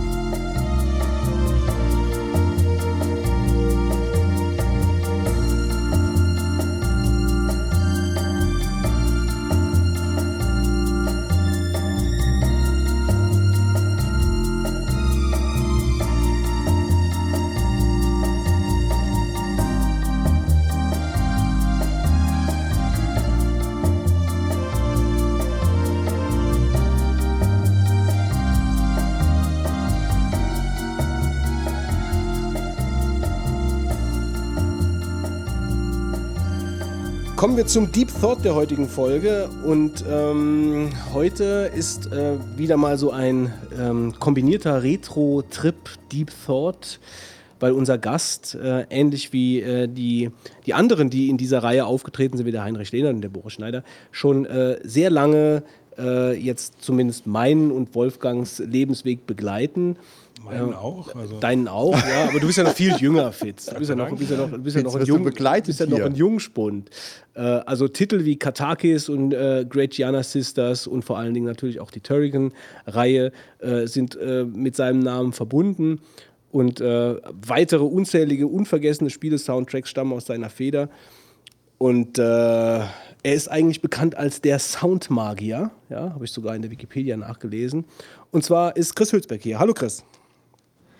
Hallo allerseits. Hallo. Freut mich sehr, dass ich äh, bei euch dabei sein kann. Ja, der Soundmagier ist wirklich, also so, das ist so dein, äh, ich meine, das hört man natürlich selbst vielleicht nicht so gern, aber das ist ja schon so ein Begriff, der sich so ein bisschen äh, an deinen Namen geklebt hat. Ja, das äh, ist damals so passiert und äh, ja, habe ich im Prinzip auch nichts gegen. Hätte ich auch nicht. ist ja gut. Ähm, du bist, lass uns doch einfach mal gerade äh, wirklich mal vorne anfangen. Seit wann bist du denn eigentlich so im Geschäft in Sachen Computerspiele? Also jetzt nicht unbedingt finanziell im Geschäft, sondern wie lange was bist du? macht der denn überhaupt vielleicht erstmal? Ja, das weiß doch jeder. Ja. Jeder, der den Podcast hier hört, weiß doch, was Chris Hülsbeck macht. Gut, Chris Hülsbeck eigentlich. macht Musik. So. Also ja, ganz, ganz grob erstmal. Also ich, ähm, ich bin halt ein ähm, Komponist und mein Hauptaugenmerk liegt halt auf, auf Videospielen oder Computerspielen. Und das hängt damit zusammen, weil das halt auch mein erster Erfolg war als, als ähm, musikschaffender Künstler. Und das hat bei mir eigentlich schon in der ähm, Schulzeit angefangen. Ähm, da war ich äh, so 16, 17 Jahre alt und äh, habe mit dem Heimcomputer halt Musik gemacht. Das war damals der Commodore C64. Ähm, 1985, 1986 rum habe ich äh, Programmieren gelernt und dann eben meine musikalischen Ideen mit dem äh, Soundchip aus dem in, in C64 umgesetzt. Und äh, das führte dann relativ schnell zum Erfolg, weil ich habe einen Wettbewerb gewonnen in einer Zeitschrift. In der C64 war das, ne? 64er Magazin. Und ähm, damit habe ich mich dann beworben. Äh, relativ äh, ja, frei mal angerufen bei äh, der größten deutschen, damals größten deutschen Spielefirma. und äh, die haben mich dann sofort auch ähm, engagiert, um äh, ihre Spiele zu vertonen. Das war Rainbow Arts dann. Rainbow Arts, das war 1987.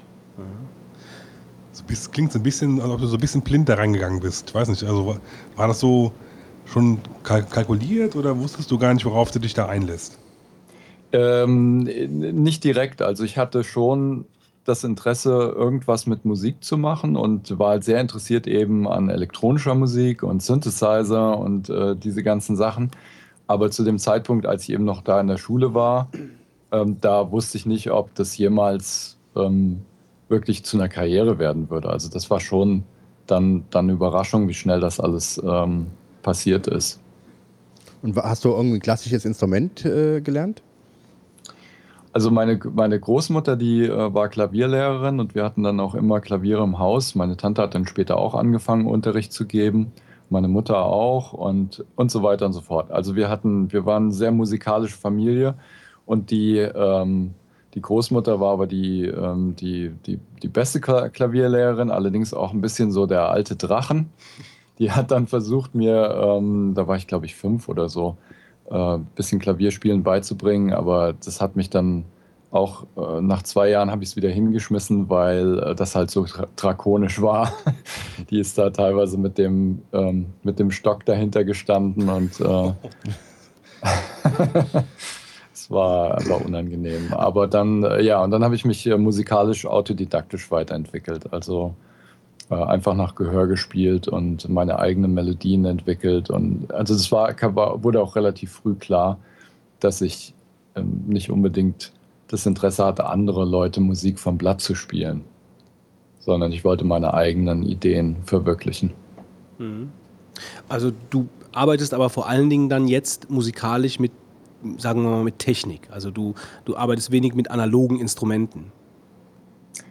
Äh, ja, also eine Zeit lang hatte ich natürlich ähm, äh, mir Studiogeräte angeschafft, die ja auch, ähm, also damals äh, als, als Schüler hätte ich mir sowas nie erträumen lassen können oder die, das war vollkommen unmöglich für die Familie sowas zu kaufen, weil solche Synthesizer ja Tausende von, äh, von Mark gekostet haben damals.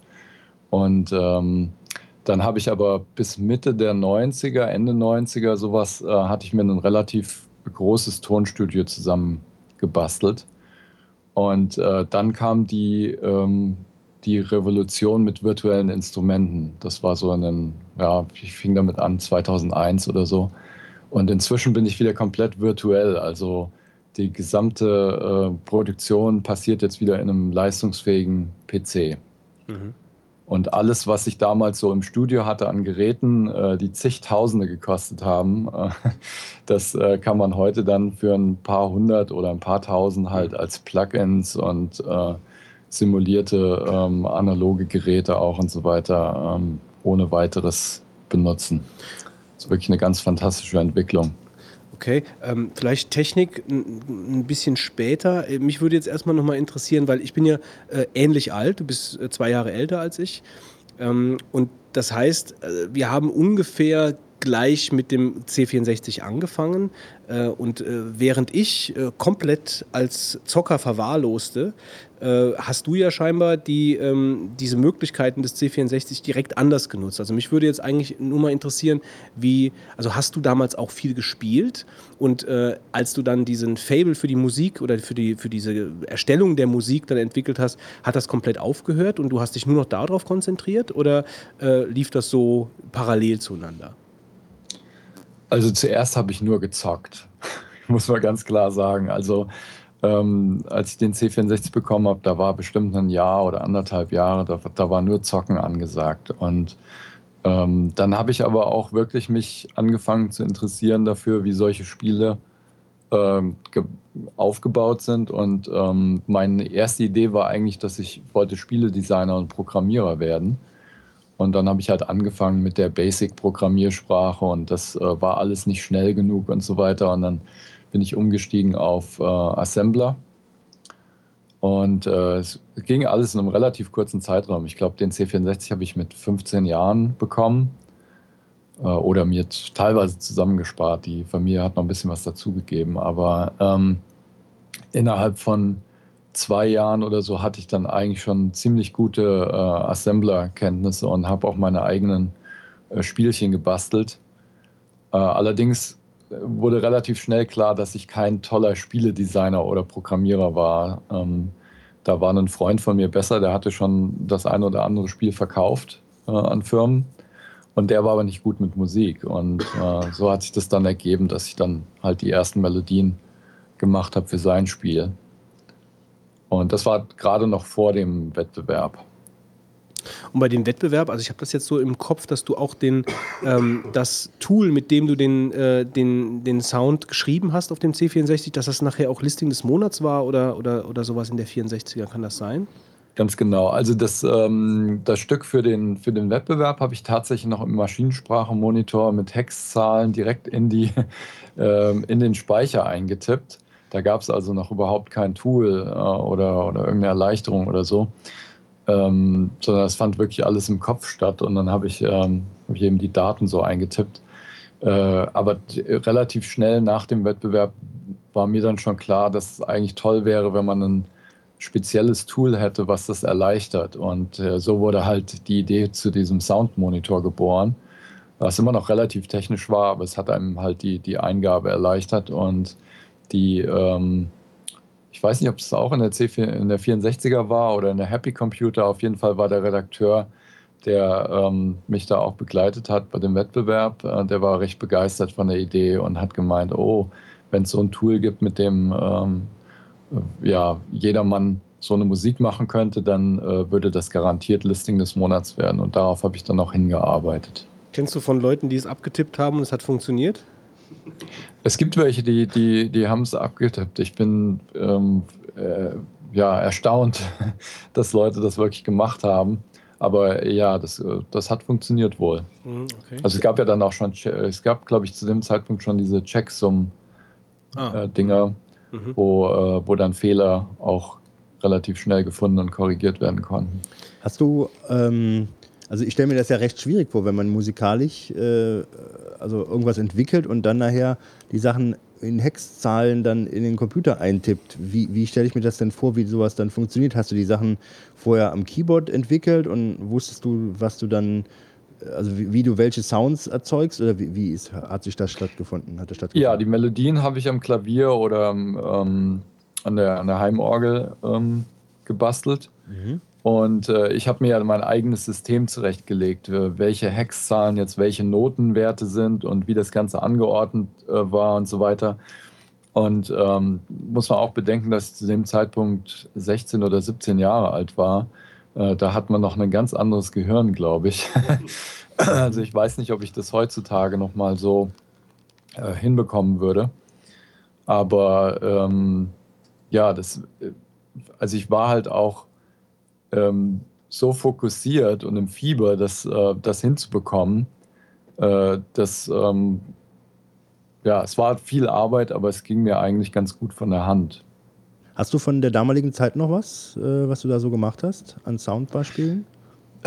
ja, auf jeden Fall. Also erstmal, äh, wenn es so um diese, diese Heimorgel geht, ich, ich habe alle äh, Stücke, die ich jemals ähm, da gemacht habe in irgendwelcher elektronischen Form oder so, habe ich immer aufgezeichnet. Und da habe ich zum Beispiel ja auch das allererste ähm, Musikstück, was ich mit der Heimorgel gemacht habe. Ähm, das kann ich mal kurz anspielen.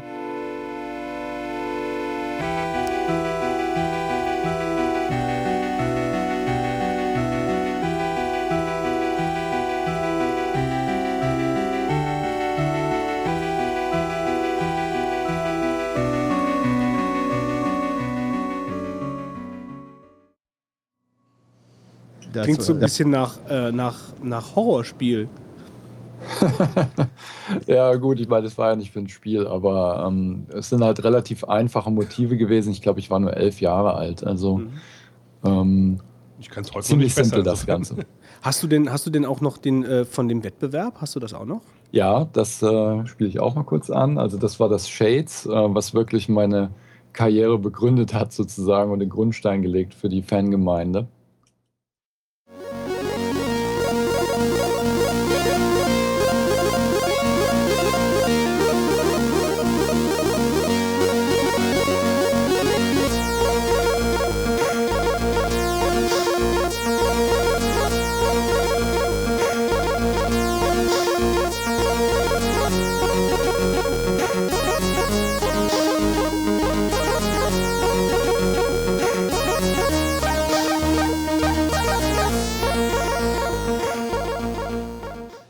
Sind die skurrilen alten wie, Sounds. wie die, wie die, wie die, dagegen direkt bei mir alle C64-Glocken an.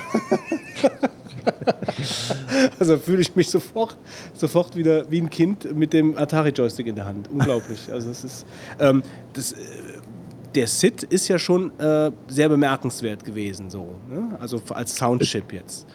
Allerdings, also ähm, die, die Sache war auch die, ich hatte ja schon erzählt, dass Synthesizer zu dem Zeitpunkt extrem teuer waren. Ich glaube, der, der äh, absolute Einsteiger-Synthi war dieser Korg MS-10, den ich auch mal im Auge hatte. Der kostete damals 1500 Mark und äh, vollkommen, vollkommen undenkbar. Aber der C64 kostete nur 600. Und als ich gelesen habe, dass der einen echten Synthesizer-Soundchip hat mit verschiedenen Wellenformen und Hüllkurven und Filtern und was weiß ich, äh, da wusste ich schon, das ist das Gerät, was ich mir zulegen muss, um äh, ja irgendwie in den Bereich zu kommen, mal was mit einem Synthesizer zu machen.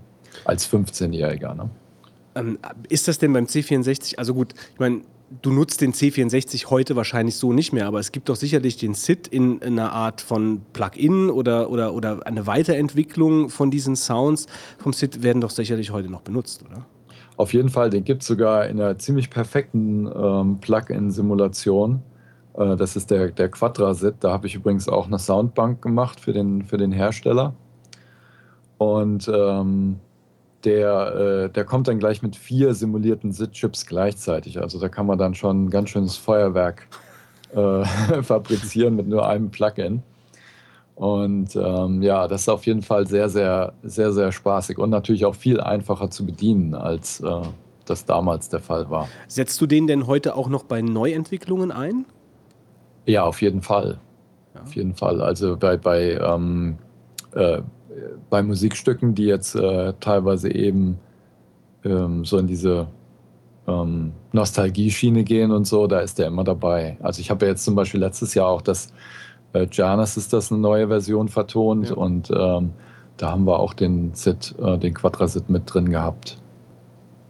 Ja, weil das ist ja schon ein sehr charakteristischer Sound einfach. Also der, Ja. da werden ja sofort äh, ja, Knöpfe gedrückt. War das, nicht, äh, war das nicht so, dass der eine gewisse Anzahl von Stimmen kann und du es geschafft hast, das zu steigern, obwohl er eigentlich beschränkt war?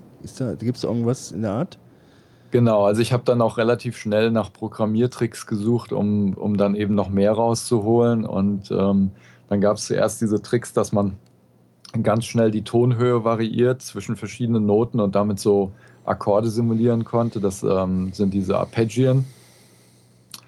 Und ähm, dann äh, später habe ich dann auch angefangen, so ähm, ja, mit der CPU so Samples auszugeben. Da, da gab es auch einen Trick für. Und ähm, dann hat man halt eben äh, echte, echte Sounds in 4-Bit allerdings nur gesampelt und dazu gespielt. Da habe ich übrigens hier auch mal so ein, so ein Beispiel. Da gab es ein Spiel von äh, Rainbow Arts, das nannte sich Jinx. Das ist wahrscheinlich nicht besonders bekannt, aber da habe ich die, die Stimme von der, ähm, von der damaligen Freundin vom Boss habe ich mit reingenommen und echte Drums und so weiter. Und das hört sich dann schon ganz anders an wieder. Und äh, das hat dann auch für einiges an Aufsehen ähm, gesorgt. Ding. Ding. Ding. Ding. Ding.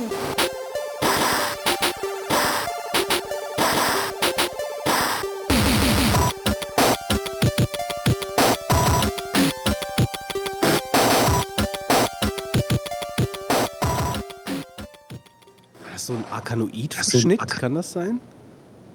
Das Interessante dabei war, und die, die Story erzähle ich auch immer gerne, ich hatte diese Technik ähm, schon ungefähr sechs Monate bevor Arkanoid auf den Markt kam, ähm, fertig und alle bei Rainbow Arts waren begeistert, aber es gab kein Spiel, wo man es hätte veröffentlichen können. Hm, okay. Die sind halt erst nach Arkanoid fertig geworden und ich habe mich damals ein bisschen geärgert, dass, dass der äh, äh, Martin Galway da sowas ähnliches gemacht hat. Allerdings äh, war das System von Galway auch nicht so aufwendig. Der hat ähm, eher so ähm, ganz kurze, ähm, äh, ja, generierte äh, Sachen aus, aus dem Speicher abgespielt, ähm, die so ähnlich klangen halt wie, wie gesampelte Drums, aber es waren keine echten Samples äh, in dem Sinne jetzt, wie was ich da mit der Stimme gemacht habe. Mhm, mhm. Ähm, ja gut, jetzt nochmal vielleicht nochmal noch mal kurz zum Werdegang. Also das heißt, du bist dann zu, nach diesem Wettbewerb zu Rainbow Arts gegangen und das erste Spiel, was du bei Rainbow Arts gemacht hast, war dann äh, noch nicht direkt Gianna Sisters, oder? Äh, nein, das allererste, die allererste Auftragsarbeit, ähm, das war, glaube ich, das hieß Soldier auf dem ähm, C64 auch. Und das war ein Spiel vom Hans Ippisch, der heutzutage da bei Computec ähm, Mhm. ganz oben dabei ist. Mhm. Und ähm, das war, ja, mit was könnte man es ganz grob vergleichen? Vielleicht mit äh, dem, dem Green Beret-Title oder so auf Okay. dem C64. Äh, Äh, sowas in der Art. Hattest du denn dann, äh, weil das ist ja eigentlich ein ganz interessanter Schritt dann gewesen, du warst ja vorher zu Hause und hast dann am C64 diesen, diesen ähm, ähm, ja, also äh, Synthi geschrieben oder wie auch immer jetzt, mit dem du den Wettbewerb gewonnen hast und, den, und, und das Musikstück geschrieben und dann bist du dann zu Rainbow Arts und hattest du da ein ganz anderes, du hattest doch da sicherlich ein ganz anderes Setting, ganz andere Möglichkeiten. Wie lange hast du denn gebraucht, um dich da zurechtzufinden? Ja, also es war auf jeden Fall ein, ein krasser Schritt auch, weil ähm, ich habe ja die Schule abgebrochen Mitte der 12. Klasse, um eben bei Rainbow Arts ähm, dabei zu sein. Und ähm, das, es war also wirklich so von heute auf morgen äh, mehr oder minder, dass ich äh, so ins, ins äh, echte Berufsleben eingestiegen bin. Das ähm, äh, war durchaus auch äh, am Anfang ein bisschen holprig.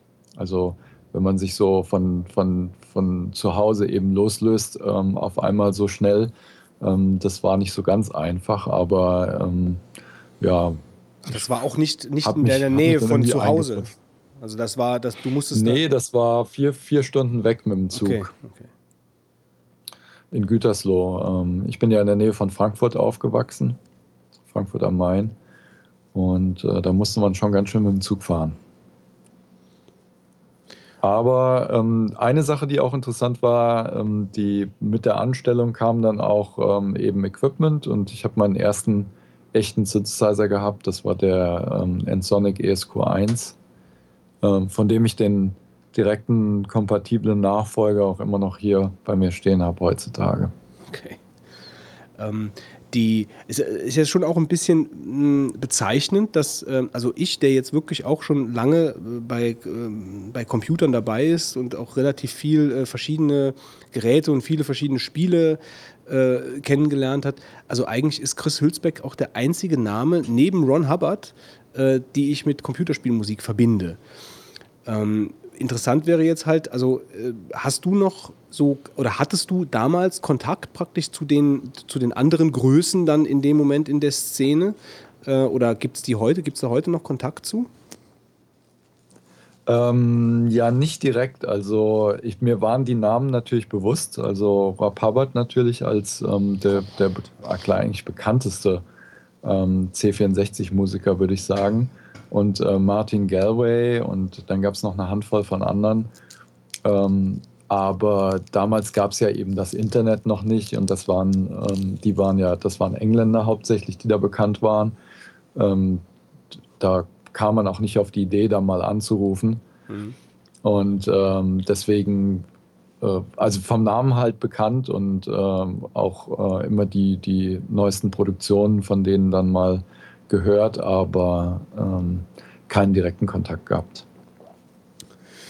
Okay, ähm, wie gehen wir weiter? Also es ist, es ist doch so. Ihr, ihr nehmt übrigens auch auf, ja? Nur so als kurzer, Ja. kurzer Einwurf, weil ich hatte nämlich auch schon mal äh, längere Interviews, bei denen äh, dann nicht aufgezeichnet Schluss die- wurde aus Versehen. Ach, so, ja. Nee, hier läuft alles. Nee, ist alles- alles gut. Äh, Das ist, selbst, das ist selbst bei dem, bei dem Spieleveteranen-Podcast schon mal passiert. Da haben wir eine Dreiviertelstunde getönt und auf einmal meint Anatol, ihr werdet mich jetzt gleich totschlagen. Ja, das ist ganz Die böse. Aufnahme läuft nicht. Nee, das ist ganz und dann böse. haben wir das Ganze um. Wir haben das vertagt dann um einen Tag. Die Ja. waren alle ziemlich Ja, das, das ist böse. Uns ist sowas ähnliches mal passiert. Äh, da war, waren wir aber nicht mit Gast. Also die Gäste äh, haben wir ja immer äh, so ein bisschen äh, separat. Also da haben wir einen ganzen Abend aufgenommen und wir nehmen ja doch relativ lange auf. Und dann ist uns am Schluss oder so bei 75 Prozent der Folge ist uns dann äh, die Aufnahme abgeraucht äh, und die war auch dann verloren. Also die war dann wirklich verloren und wir haben dann da, also die Folge hat nie jemand gehört. Äh, Und dann haben wir uns dann nächsten Tag ähm, im Auftrag des Hörers wieder zusammengesetzt und haben die ganze Folge dann wieder von vorne aufgenommen. Ja, mit was zeichnet ihr denn genau auf?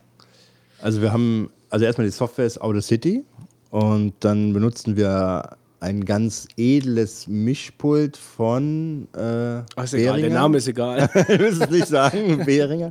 Und da gehen wir mit dem XLR-Kabel raus in ein Complete Audio 6 ähm, Natural Instruments ähm, Interface, was dann über USB ins MacBook Pro reinführt. Ja, weil ähm, die, die, die Sache mit dem Audacity ist wahrscheinlich, dass wenn, äh, wenn der Strom ausfällt, dann ist wahrscheinlich die Aufnahme auch weg. Jein, also es ist halt so, dass ähm, es verschiedene Wiederherstellungstools gibt und wir hatten auch schon mal die Thematik, dass wir da ähm, drauf zurückgreifen mussten. Das hat zu 80 Prozent geklappt, aber uns ist auch äh, Sachen sind dann verloren gegangen. Aber Strom ist ja, ist ja, geht ja nicht weg, weil wir, wir nehmen ja mit dem MacBook auf. Der hat ja Ja, Ja, gut, das ist schon mal ein Vorteil. Der hat seine eigene ähm, unterbrechungsfreie Stromversorgung. Das ist schon mal ein Vorteil. Dann kann es höchstens sein, dass es eben abstürzt oder so. Aber ich Genau. weiß jetzt zum Beispiel nicht, ob auf äh, Audacity direkt auf die Platte aufzeichnet.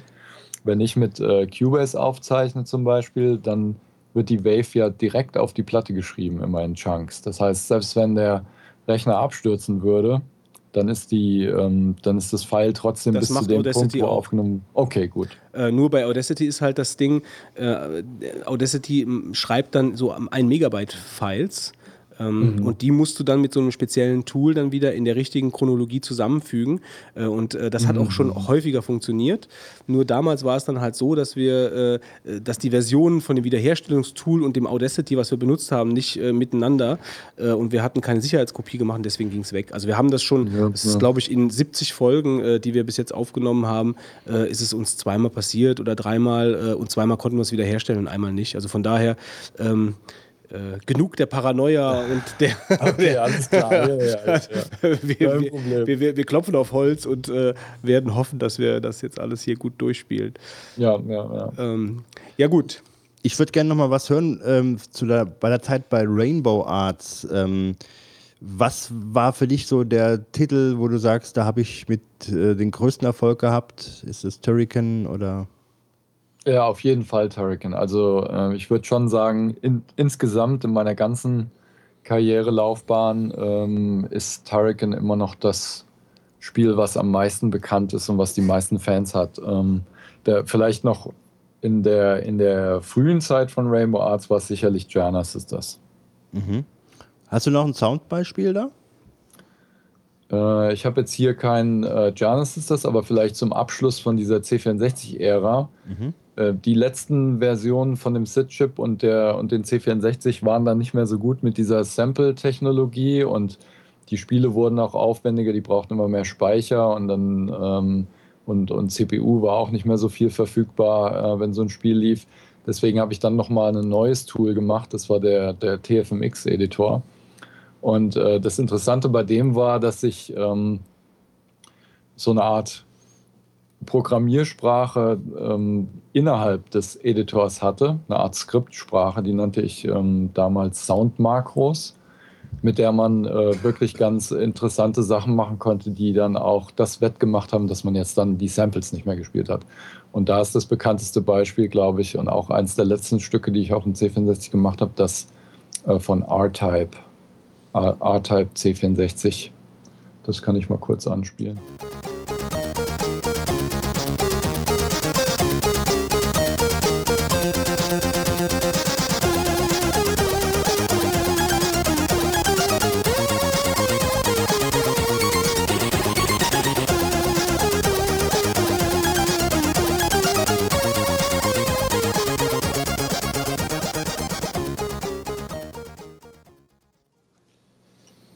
Ja, Glaubt sehr schön. Glaubt Ähm, man kaum, dass das drei, drei Stimmen waren, ja.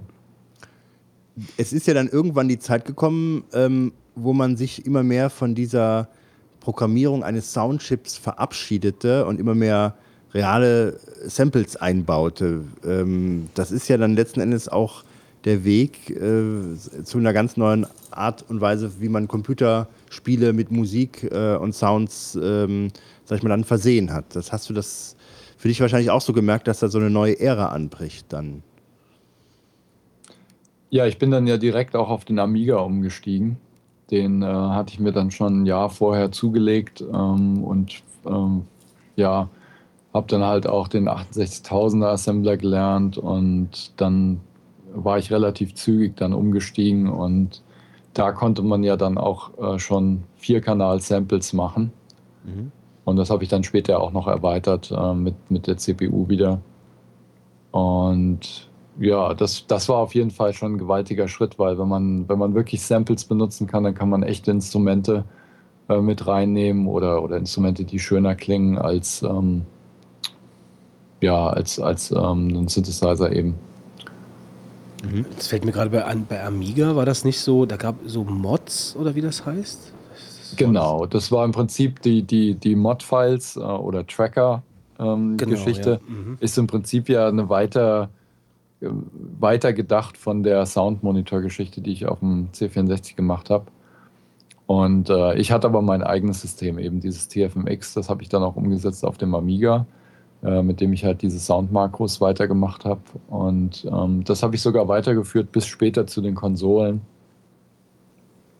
Und bei ja. Amiga gab es diese Soundtracker, ne? Erinnere ich mich, glaube ich, dran. Ja, also Das mein, so das eine meinte Art, ich ja. gerade. Ja, ja, genau, ne? Äh, warst du denn dann äh, die ganze aktive Amiga-Zeit noch bei Rainbow Arts?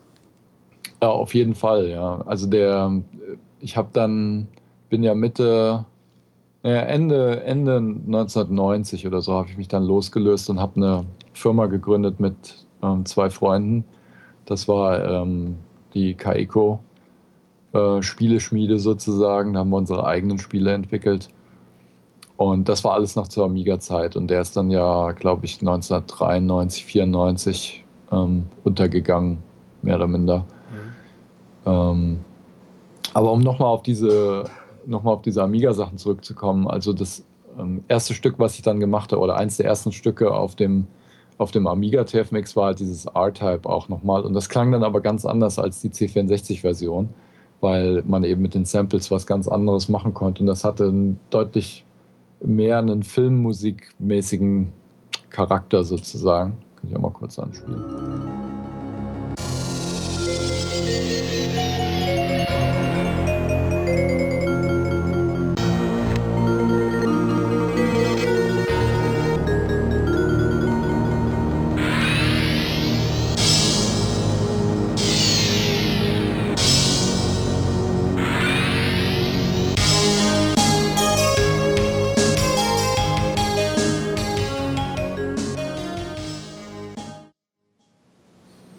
Erinnere mich noch sehr gut, das war das, äh, als das Menü, Hauptmenü kam, gell? Genau. Und ich erinnere mich auch, da sind die ähm, Angestellten von Rainbow Arts dann, äh, die, die haben da ziemlich fassungslos in dem Studio gestanden. Und, ähm, und ja, das ist sehr gut angekommen, das Ding. Ähm, ist mir gerade gerade die Frage. Ist So, sie entfallen? Gerade ist mir davon geflutscht. Ja, dann vielleicht, wie ging das denn weiter mit der Firma, die Spiele? Äh, Ah, ich, ich weiß wieder, ich weiß ja wieder, ich weiß ja wieder, ich weiß ja wieder. ähm, weil du gerade eben Filmmusik angesprochen hast. Ähm, also grundsätzlich würde ich ja sagen, ist ja prinzipiell deine Arbeit da schon sehr vergleichbar. Also du hast ja auch äh, ein von dem, im ersten Moment von dem Produkt losgelöstes eigenes Produkt, was aber zu dem anderen Produkt passen muss. Äh, so ist das, denke ich, ja bei der Filmmusik auch. Äh, würdest du da so Parallelen sehen oder findest du das schon sehr, sehr grundverschieden?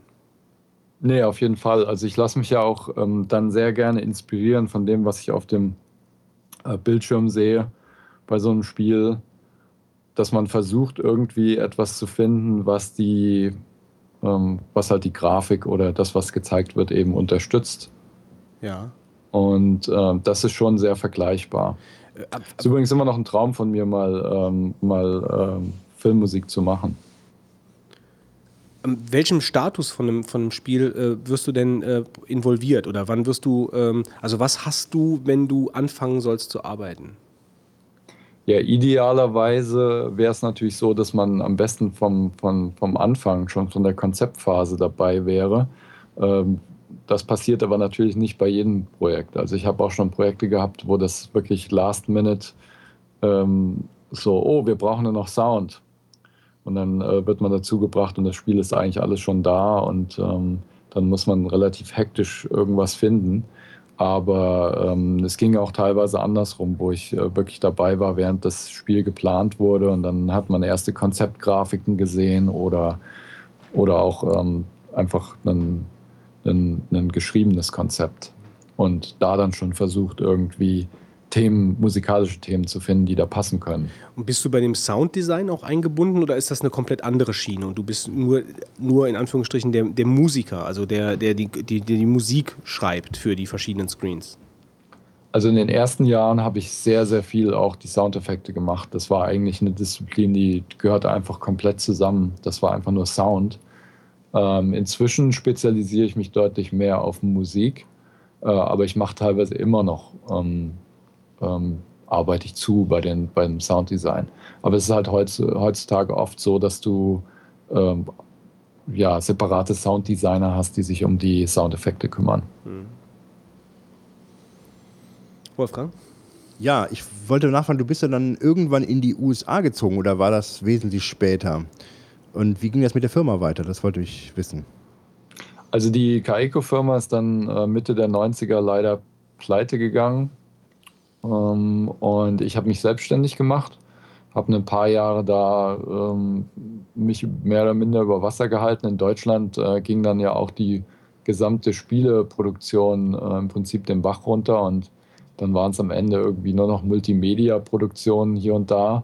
Und das hat alles nicht mehr so viel Spaß gemacht. Und auf einmal hatte ich das Angebot von den Leuten, mit denen ich auch damals schon bei Turrican zusammengearbeitet habe, die, ähm, die waren 1996 in die USA ausgewandert und die hatten mir halt angeboten, dass ich ähm, auch zu, dem Team dazustoßen könnte, um ein Star Wars-Spiel zu vertonen. Und das war natürlich dann der, der ähm, Lockvogel sozusagen, äh, wo ich dann die Entscheidung getroffen habe, das probiere ich jetzt mal.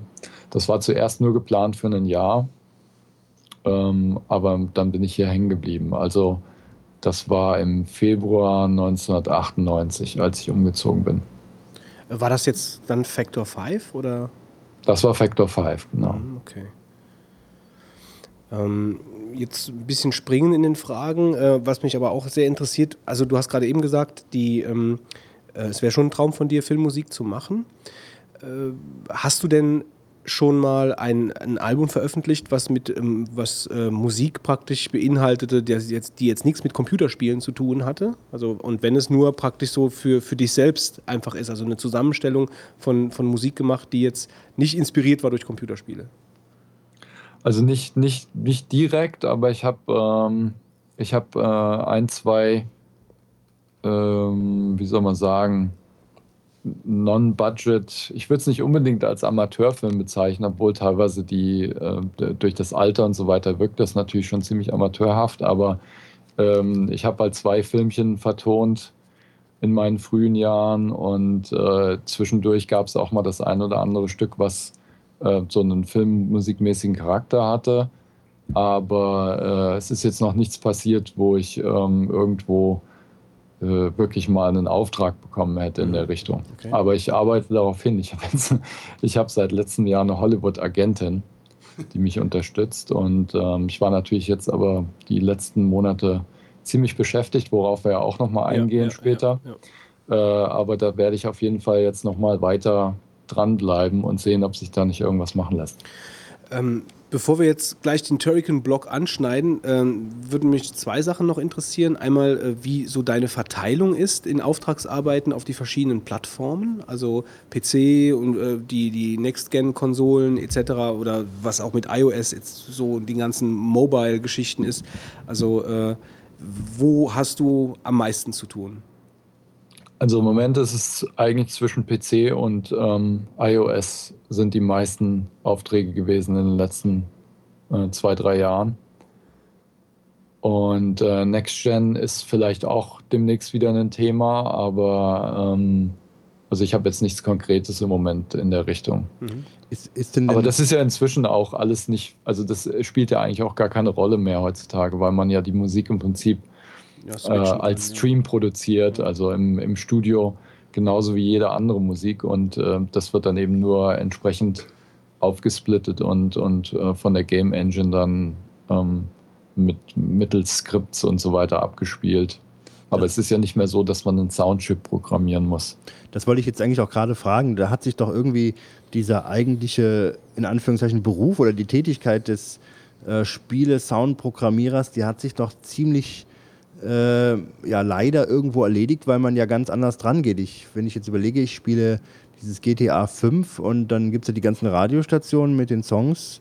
Gut, es war jetzt wohl wahrscheinlich eine Vorgängerversion auch nicht anders, ähm, aber ich habe es halt nicht äh, so gespielt, dass ich das so intensiv bemerkt habe und ich merke, man spielt da die Charts runter von bekannten, ähm, sag ich mal, Popstars und ähm, ja, so füllen die ihre Musik. Das, das äh, klassische ähm, Entwickeln eines typischen Computerspielsounds, das hat sich ja zumindest bei solchen Spielen und wahrscheinlich auch im Großteil dann doch viel erledigt, leider, oder? Also es gibt immer noch relativ viel ähm, so Scripting halt, wo man eben sagt, wel- welches Stück soll jetzt wo gespielt werden. Also teilweise auch bei den Blockbuster-Spielen jetzt. Ähm, äh, GTA ist sicherlich nicht unbedingt das äh, beste Beispiel, eben wegen diesen äh, Radiostationen, aber ähm, äh, also beispielsweise auch interessantes Sounddesign und, ähm, und Einbindung von, von äh, sehr zurückhaltender Musik war ja auch in diesen Portal, Portal-Spielen, die, ähm, was mir auch sehr gut gefallen hat damals.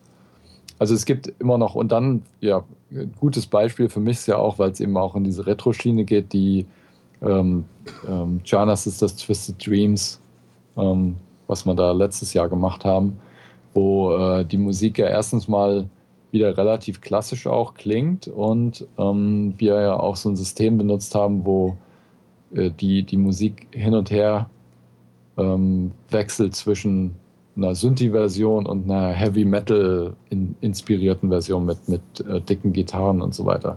Und dieser Übergang ist halt ähm, äh, nahtlos praktisch. Ähm, deine Technik im Studio, also ähm, kannst du da einfach mal, also auch dem, dem Laien, äh, das mal so ein bisschen verständlich machen, wie du überhaupt arbeitest? Also was, was, du hast gesagt, du hast virtuelle Instrumente vor allen Dingen. Ähm, wirf uns doch einfach mal so ein bisschen was hin an, an Geräten und an Software, die du nutzt. Genau, also es ist jetzt auf jeden Fall ein leistungsstarker PC. Ähm, und äh, was ich an Hardware wirklich habe, ist ähm, halt ein Keyboard, mit dem ich, mit dem ich ein, also die Tastatur, mit der ich einspielen kann, das ist über MIDI angeschlossen. Ähm, und äh, äh, ja, praktisch in die, in die Software. Ich benutze Steinberg Cubase als äh, Kompositions- und Audiosoftware. Und dort kann man dann halt eben diese Plugins ähm, aufmachen und einbinden. Und äh, die, also Plugins, da gibt es Tausende. Und die dann. Ähm, jetzt muss ich gerade mal kurz Pause machen. Ja. Augenblick. Ja.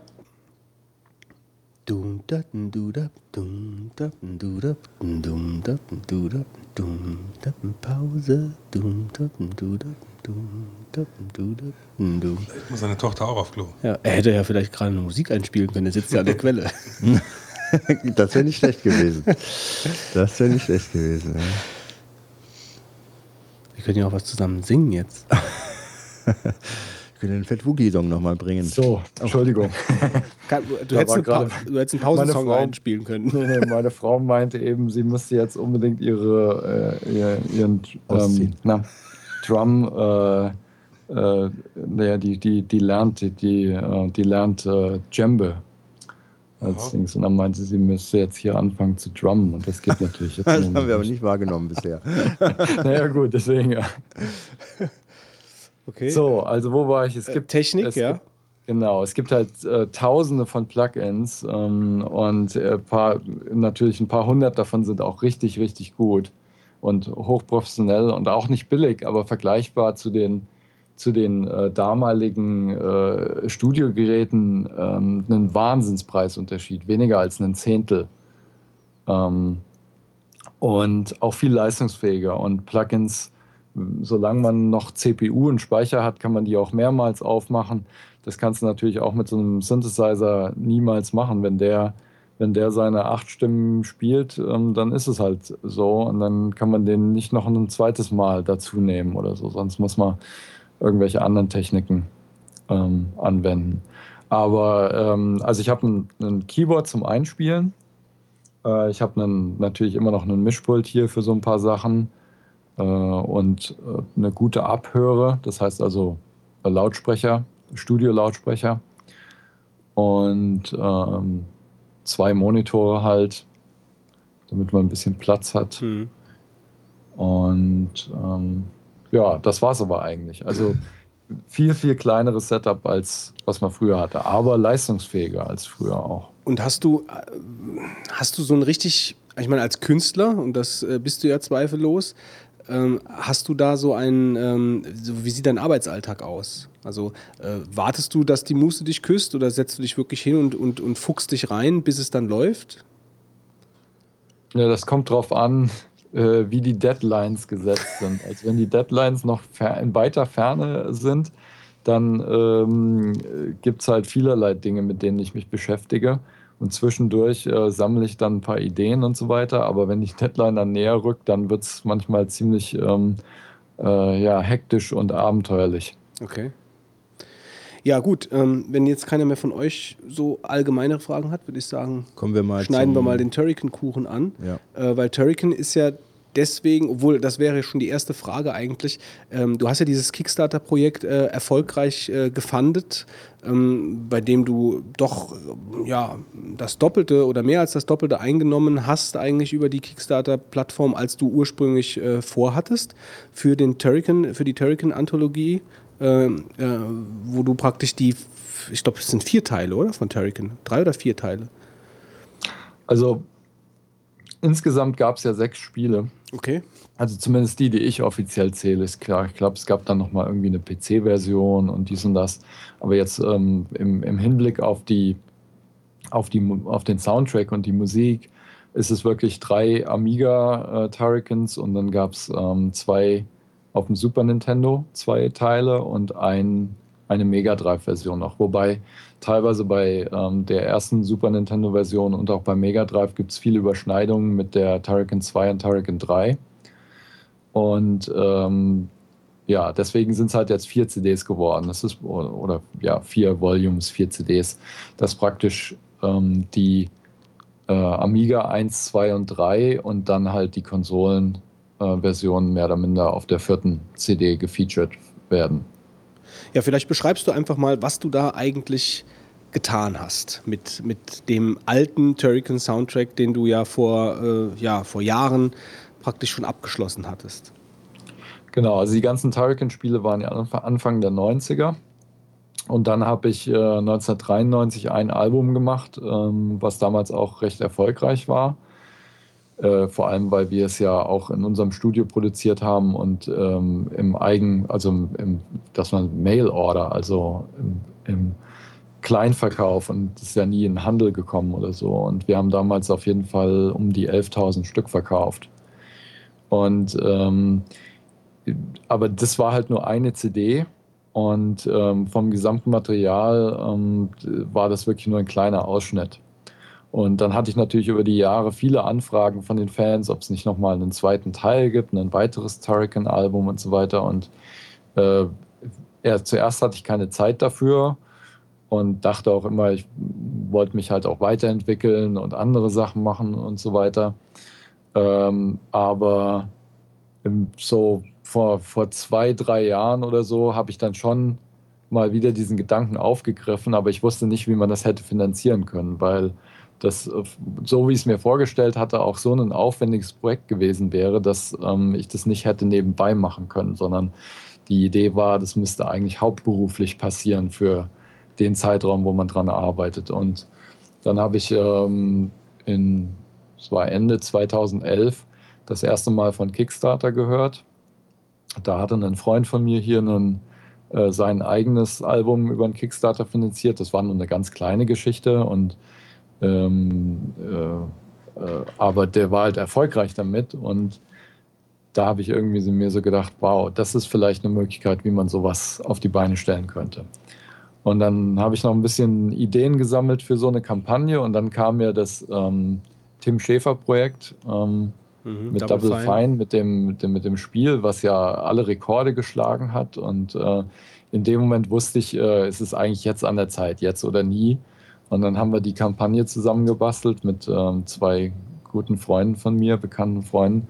Äh, der ähm, Jan Zottmann, der auch damals die ähm, Amiga Immortal Serie schon äh, erfolgreich begleitet hat als Produzent. Und der Thomas Böker, mit dem ich, äh, oder der damals diese ganzen Spielekonzerte gemacht hat, äh, mit echtem Orchester und auch Symphonic Shades und so weiter. Äh, und die, mit denen zusammen habe ich das dann halt ausgearbeitet, diese Kampagne, und wir sind online gegangen. Und dann hat uns das eigentlich wirklich umgehauen, wie gut es funktioniert hat. Und ähm, ja, es war also auf jeden Fall äh, mehr als das Doppelte, was reingekommen ist. Und dafür haben wir dann allerdings auch viele, viele Dinge noch in das ähm, Projekt äh, dazugenommen und erweitert und, und so weiter und so fort. Ja. Ähm, hast du zufälligerweise, du hast es nicht, ich frage es trotzdem, ähm, diese ähm, Pledge 1500 Dollar oder mehr, Exclusive Reward, Get a Handcrafted Wooden Mechanical Music Box, ähm, hast du eine da? Die habe ich da, ja. Soll ich sie mal holen? Ja, hol das mal bitte und da, spiel das mal.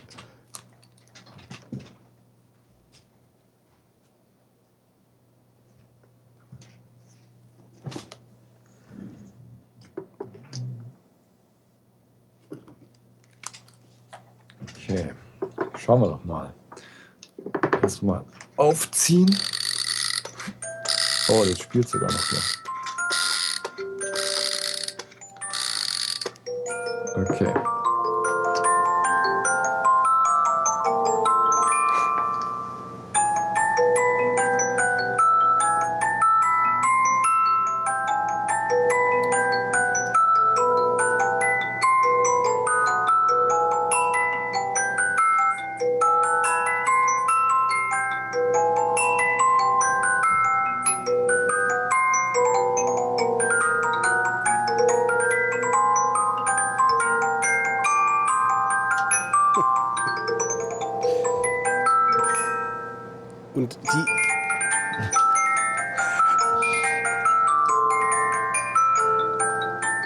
Läuft jetzt bis zum Ende durch, kann man leider nicht abstellen. Und die, ähm, und der Aber Tisch wir können uns ja weiter unterhalten, während das läuft. Ähm, und die, die haben jetzt praktisch 14, 14 äh, Baker bekommen. Ähm, 15. 15, okay. 15 Bäcker, das waren die 1500er und der eine, der 3000 Dollar gespendet hat. Kennst du den? Den habe ich persönlich kennengelernt, weil es war auch sowieso Teil der ganzen, ähm, der ganzen äh, Rewards. Das, ähm, mit dem habe ich auch einen Mittagessen gehabt in Köln äh, während diesem Konzert, was wir dann letztes Jahr auch veranstaltet haben. Aber mich interessiert auf jeden Fall, wer hatte die Idee für diese Musicbox? War das, warst du das selbst oder war das? Äh, das war, das kam vom Thomas Böker, der da auch diese ganzen Kon Konzerte mal organisiert. Ja, das ist super. Der hatte, der hatte das äh, Ding gesehen, dass da gab es schon mal eine ähnliche äh, Box von dem Final Fantasy aus Japan. Mhm, okay. Und äh, der meinte, das wäre doch mal noch was, was wir noch dazu tun können. Und das war dann, glaube ich, in der in der zweiten oder dritten Woche der Kampagne. Und äh, dann haben wir tatsächlich einen Hersteller gefunden, der sowas ähm, theoretisch herstellen konnte. Und äh, dann haben wir gesagt, okay, dann probieren wir das mal. Ja, das ist eine super Idee, finde ich. Also das hat mich sofort angesprochen, äh, weil das ist wirklich was, ja, ich meine, äh, das ist halt nun mal die äh, althergebrachte Form äh, der Musikkonservierung und äh, das dann halt so in einem handcrafted Wooden Box, äh, ja, das ist schon, das ist schon speziell. Also das stellt man sich schon mal ins Regal, wenn man äh, so ein Projekt so unterstützt hat, also mit 1500 oder mit 3000 Dollar. Also ja, ähm, das Interessante dabei ist, äh, also ich habe ja 90 ähm, Prozent von dem Arrangement auch wirklich selber gemacht. Ähm, ich hatte dann noch Hilfe von dem demjenigen bei dem Hersteller da, der, der ähm, sich halt sehr gut auskennt, wie man sowas macht. Und ich musste dann auch erstmal lernen, was die äh, Einschränkungen sind bei, so einem, bei so einer Mechanik und, ähm, und, und wie das Ganze funktioniert, weil da gibt es also wirklich auch ein paar Regeln. Unter anderem, dass ähm, man kann die, also es gibt ja dann diese Klangzungen und es gibt diese kleinen Pins, die die, die, die Zungen anzupfen, Genau, ja. sozusagen. Ne? Und äh, die, die Sache ist die, eine, also so eine Zunge muss komplett ausklingen, bevor sie wieder angezupft werden kann, weil sonst kann die Mechanik beschädigt werden und es klingt auch nicht schön, wenn die noch am Schwingen ist Mhm. und der und dieser Pin kommt dann wieder an die an das Metall dran. Ja. Im schlimmsten Falle kann es sogar so sein, dass weil die Toleranzen sind da so klein, dass die dass die gerade nach oben schwingt und dann praktisch auf dem Pin hängen bleibt und dann beschädigt das, ja. beschädigt das das ähm, ganze Ding. Und äh, das muss ich halt auch erstmal lernen, solche Sachen. Und dann gingen halt bestimmte Sa Sachen äh, musikalisch nicht in dem Arrangement. Und die erste Version, die ich hingeschickt hatte, da meinten sie, das geht überhaupt nicht. Den ganzen Mittelteil muss ich rausnehmen, weil da zu viele, ähm, was haben wir gesagt, Modu Modulationen drin wären, also zu viele ähm, Harmoniewechsel. Und äh, dann habe ich nur gemeint, der muss da rein, geht nicht, gibt's nicht. Also wenn man damals schon auf dem C64 mit Einschränkungen leben musste und das irgendwie hinbekommen hat, habe ich das hat mich dann wieder so ange, Ja. äh, an, angereizt, das zu machen. Und ich habe es dann tatsächlich hinbekommen. Also mit, ähm, mit ein bisschen äh, Umschreiben des, des Mhm, Stücks. okay. Irgendwann hat es dann halt gepasst. Ähm, und jetzt zu dem, also eigentlich ist ja nichts, wenn ich das richtig verstanden habe, korrigiere mich, aber eigentlich ist ja eigentlich nichts von den Original Turrican, also nicht die Melodien, sondern von dem Original-Soundtrack ist ja eigentlich gar nichts übrig geblieben, sondern du hast ja alles neu überarbeitet und neu eingespielt und neu, alles neu. Genau, also die, die, die Sachen sind ja teilweise auch reinterpretiert. Also ich habe normalerweise die erste, das erste Drittel des Stücks ziemlich original gelassen und äh, die hatte ich auch immer im Hintergrund mitlaufen. Also man konnte dann, ich konnte dann hin und her ähm, ähm, faden zwischen den alten und den neuen und habe das also sehr, ähm, sehr darauf geachtet, dass es so original wie möglich ist, aber eben mit neuen Studioinstrumenten. Und dann kamen aber auch noch Sachen dazu. Ähm, es gab allerdings zwei, drei Situationen, wo ich einen Klang ähm, nicht hundertprozentig so erzeugen konnte, wie er damals in meinem TFMX-Editor eben gemacht wurde. Und dann habe ich ihn teilweise noch dahinter geschnitten. Mhm. Also te- teilweise irgendwelche Drum-Effekte oder äh, irgendwelche anderen Special Effects und so weiter, die liegen dann teilweise auch noch mit dahinter. Ähm, vielleicht, wir haben es noch gar nicht gesagt, also wer es nicht weiß, Turrican ist ein, ein wie nennt man es, ein Side-Scroller? Sides, ja, Side-Scroller Action Shoot'em up. äh, Shooter. ja, genau. Ähm, hast, du, äh, hast du so ein Beispiel, wo du, wo du praktisch das Alte in das Neue reinfaden lassen kannst oder wo du uns mal so demonstrieren kannst, was so früher und was dann so in der Anthology passiert ist? Theoretisch ja, aber ich muss, müsste dafür mal mein Cubase starten und hoffentlich ähm, funktioniert das dann hier ohne Probleme, aber ich kann es mal probieren. Wir kreuzen die Finger. Also ich habe das schon hinbekommen in der Vergangenheit, insofern kann es nicht so schwierig sein. So, das Cubase ist schon mal gestartet. Wenn ihr mich noch hören könnt, das ist schon mal ein Ja, ja, gutes ja, Zeichen. bist da. Okay, dann gucke ich mal.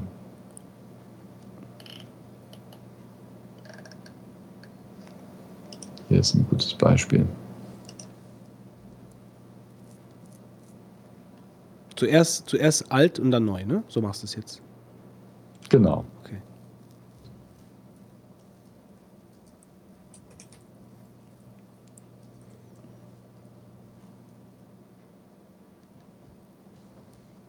Er ist noch im Laden. Okay. Also jetzt äh, vielleicht auch nur der, der Vollständigkeit halber. Ähm, der Sound kommt natürlich durch jetzt durch unsere Skype-Verbindung halt äh, natürlich nicht so rüber, äh, wie sich das dann äh, im Endeffekt anhört. Ich hoffe, dass wir das alles so hingeschnitten bekommen, dass sich das alles super anhört. Aber nur für den Fall das, also wenn das nicht so ganz klar klingt, dann kommt das natürlich durch die Skype-Verbindung. Ähm, aber wir arbeiten, wir werden das versuchen, äh, alles so zu schneiden mit den Original-Sounds, dass das alles gut ist. Das, Jo. war, das war meine kleine Versicherung, die ich schnell eingebaut habe. Ich kann das mal, ich könnte hier mal noch versuchen, das gleichzeitig mit aufzuzeichnen. Dann äh, hätte man das auch noch. Weil nach dem Prinzip halt bei mir immer so, geht nicht, gibt's nicht. Ne?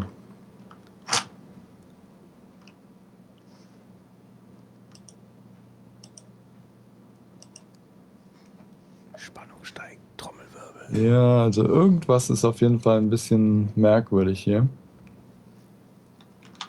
Ja, wenn es nicht, also wenn das jetzt nicht auf Anhieb geht, ähm, dann äh, können wir das auch, das können wir ja problemlos im Nachhinein halt reinschneiden, dass wir dann einfach sagen, äh, so hört sich das halt an. Das hätte ich halt jetzt ganz interessant gefunden, wenn man, wenn man Ja, so ja, ja. den, Ich den schau 1 jetzt zu 1 gerade mal. Vergleich halt hat.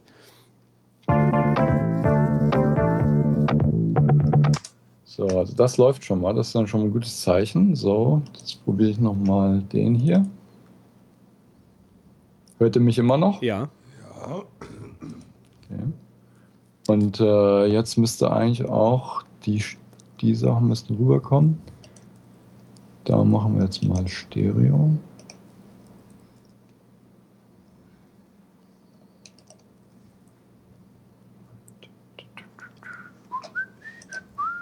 Lasse das jetzt einfach mal laufen.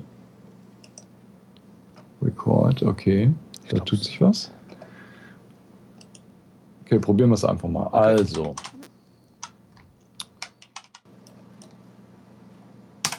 Hier ist das Original.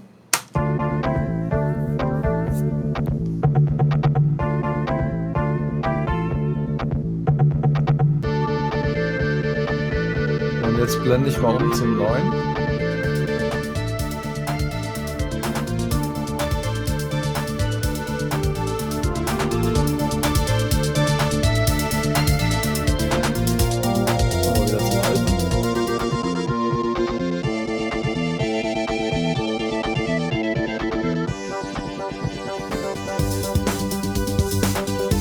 Neue.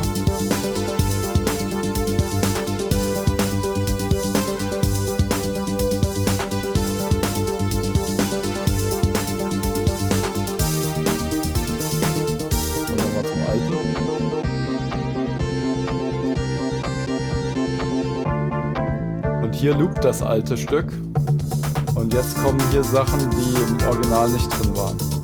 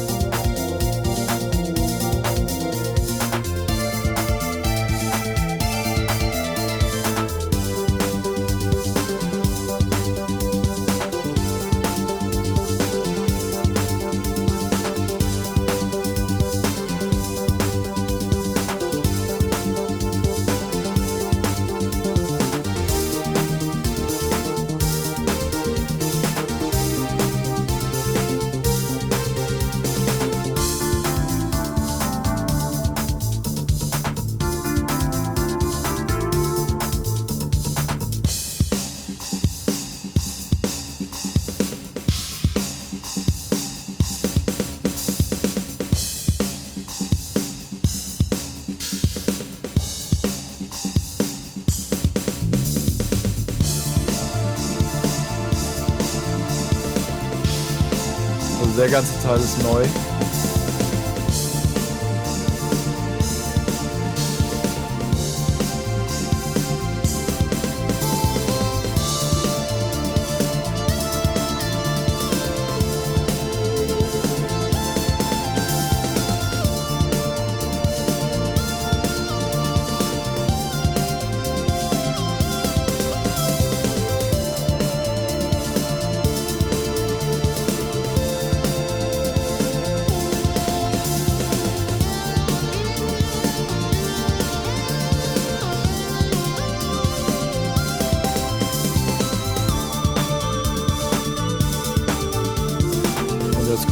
Nochmal wieder von, vom Originalstück. Ja.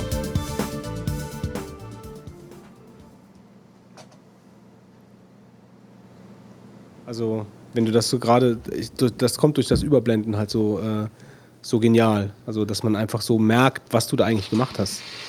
Ja. Also, wie, wie du da, äh, also ich meine, im Prinzip, so das Thema ist ja das gleiche, bis auf jetzt da nach dem Loop. Ähm, aber Genau. was man da halt eben rausholen kann äh, und wie der Bass unten reinschlägt und richtig die Bass, so das, das, das kam schon richtig gut rüber. Hast du eigentlich die Noten, die er da damals alle notiert oder kannst du es aus dem Kopf alles äh, wiedergeben mittlerweile? Also das meiste kann ich raushören, aber ich habe teilweise auch wirklich den ähm, C4, äh, den, den Amiga-Editor im Emulator hier laufen gehabt und habe nachgeguckt, welche, also gerade so bei diesen schnelleren Läufen und so, die, die es teilweise in den Stücken gibt, da habe ich dann wirklich akribisch nachgeguckt, welche Noten in dem, in dem Arpeggio oder in dem Lauf drin waren, um die dann auch nachzubilden in meinem ähm, Cubase-Programm. Wie weit hast du Turrican denn eigentlich gespielt? Äh, Ich habe eigentlich alle Teile gespielt. Also ähm, die waren ja auch jetzt nicht so schwierig zu spielen. Also äh, gegenüber teilweise ähm, neueren Produktionen oder so, wo man wirklich ähm, sehr viel Zeit und Mühe in investieren muss, um die spielen zu können oder so, waren die Turrican-Spiele ja relativ einfach. Also du zockst so zwischendurch auch immer noch mal gerne. Äh, ja, auf jeden Fall, wenn ich die Zeit finde. Allerdings gerade so für die größeren Sachen. Ich glaube, das letzte große Spiel, was ich eben gespielt habe, war diese Portal-Serie. Ja. Portal 1 und 2, was mir sehr viel Spaß gemacht hat, weil es im Prinzip einen, die, die, ja, so die, die, die Experience von, der, von einem First-Person-Shooter, aber eben ohne die Gewalt, Mhm. die normalerweise so mit dabei ist. Das hat mir sehr Spaß gemacht und überhaupt das ganze Konzept. Ja, ja, das war schon außergewöhnlich, das stimmt. Ähm, jetzt Turrican vor allen Dingen deshalb, weil es einfach für dich persönlich jetzt äh, so das Projekt bis deines bisherigen Lebens war, das, äh, oder war, die, weil, die, weil die Fanbasis einfach diesen Druck gemacht hat, wenn dann Turrican oder wie, warum Turrican? Ja, es war auf jeden Fall beides. Also die, ähm, die, die Fangemeinde wollte, es, wollte sowas unterstützen und haben und das hatte auch die meisten Erfolgschancen. Und zum Zweiten war ich halt jetzt nach gut 20 Jahren ähm, äh, wieder wirklich heiß drauf, das ähm, wieder nochmal zu ähm, aufzurollen, das Ganze. Wie ist das jetzt? Also du hast ähm, jetzt es abgeschlossen, äh, das Produkt ist fertig, also äh, das ganze Projekt Kickstarter endet jetzt damit, dass die ähm, Bäcker ihre jeweiligen äh, CDs bekommen. Und ähm, wird man das Ganze jetzt auch noch erwerben können oder ist das damit abgeschlossen, alles limitiert oder wie ist das? Also die, die CDs selber sind ja limitiert und ähm, wir haben ja jetzt zwar noch ein paar übrig, so für Presse und so und als Reserve, falls mal ein Paket verloren geht irgendwo, aber die, ähm, die, das Boxset, so wie es jetzt in dem Kickstarter drin ist, das gibt es nicht nochmal danach. Aber die Musik ist auf, lebt auf jeden Fall weiter und ist dann auch für, die, für, für jeden anderen Fan erhältlich. Und zwar jetzt zuerst mal über Bandcamp.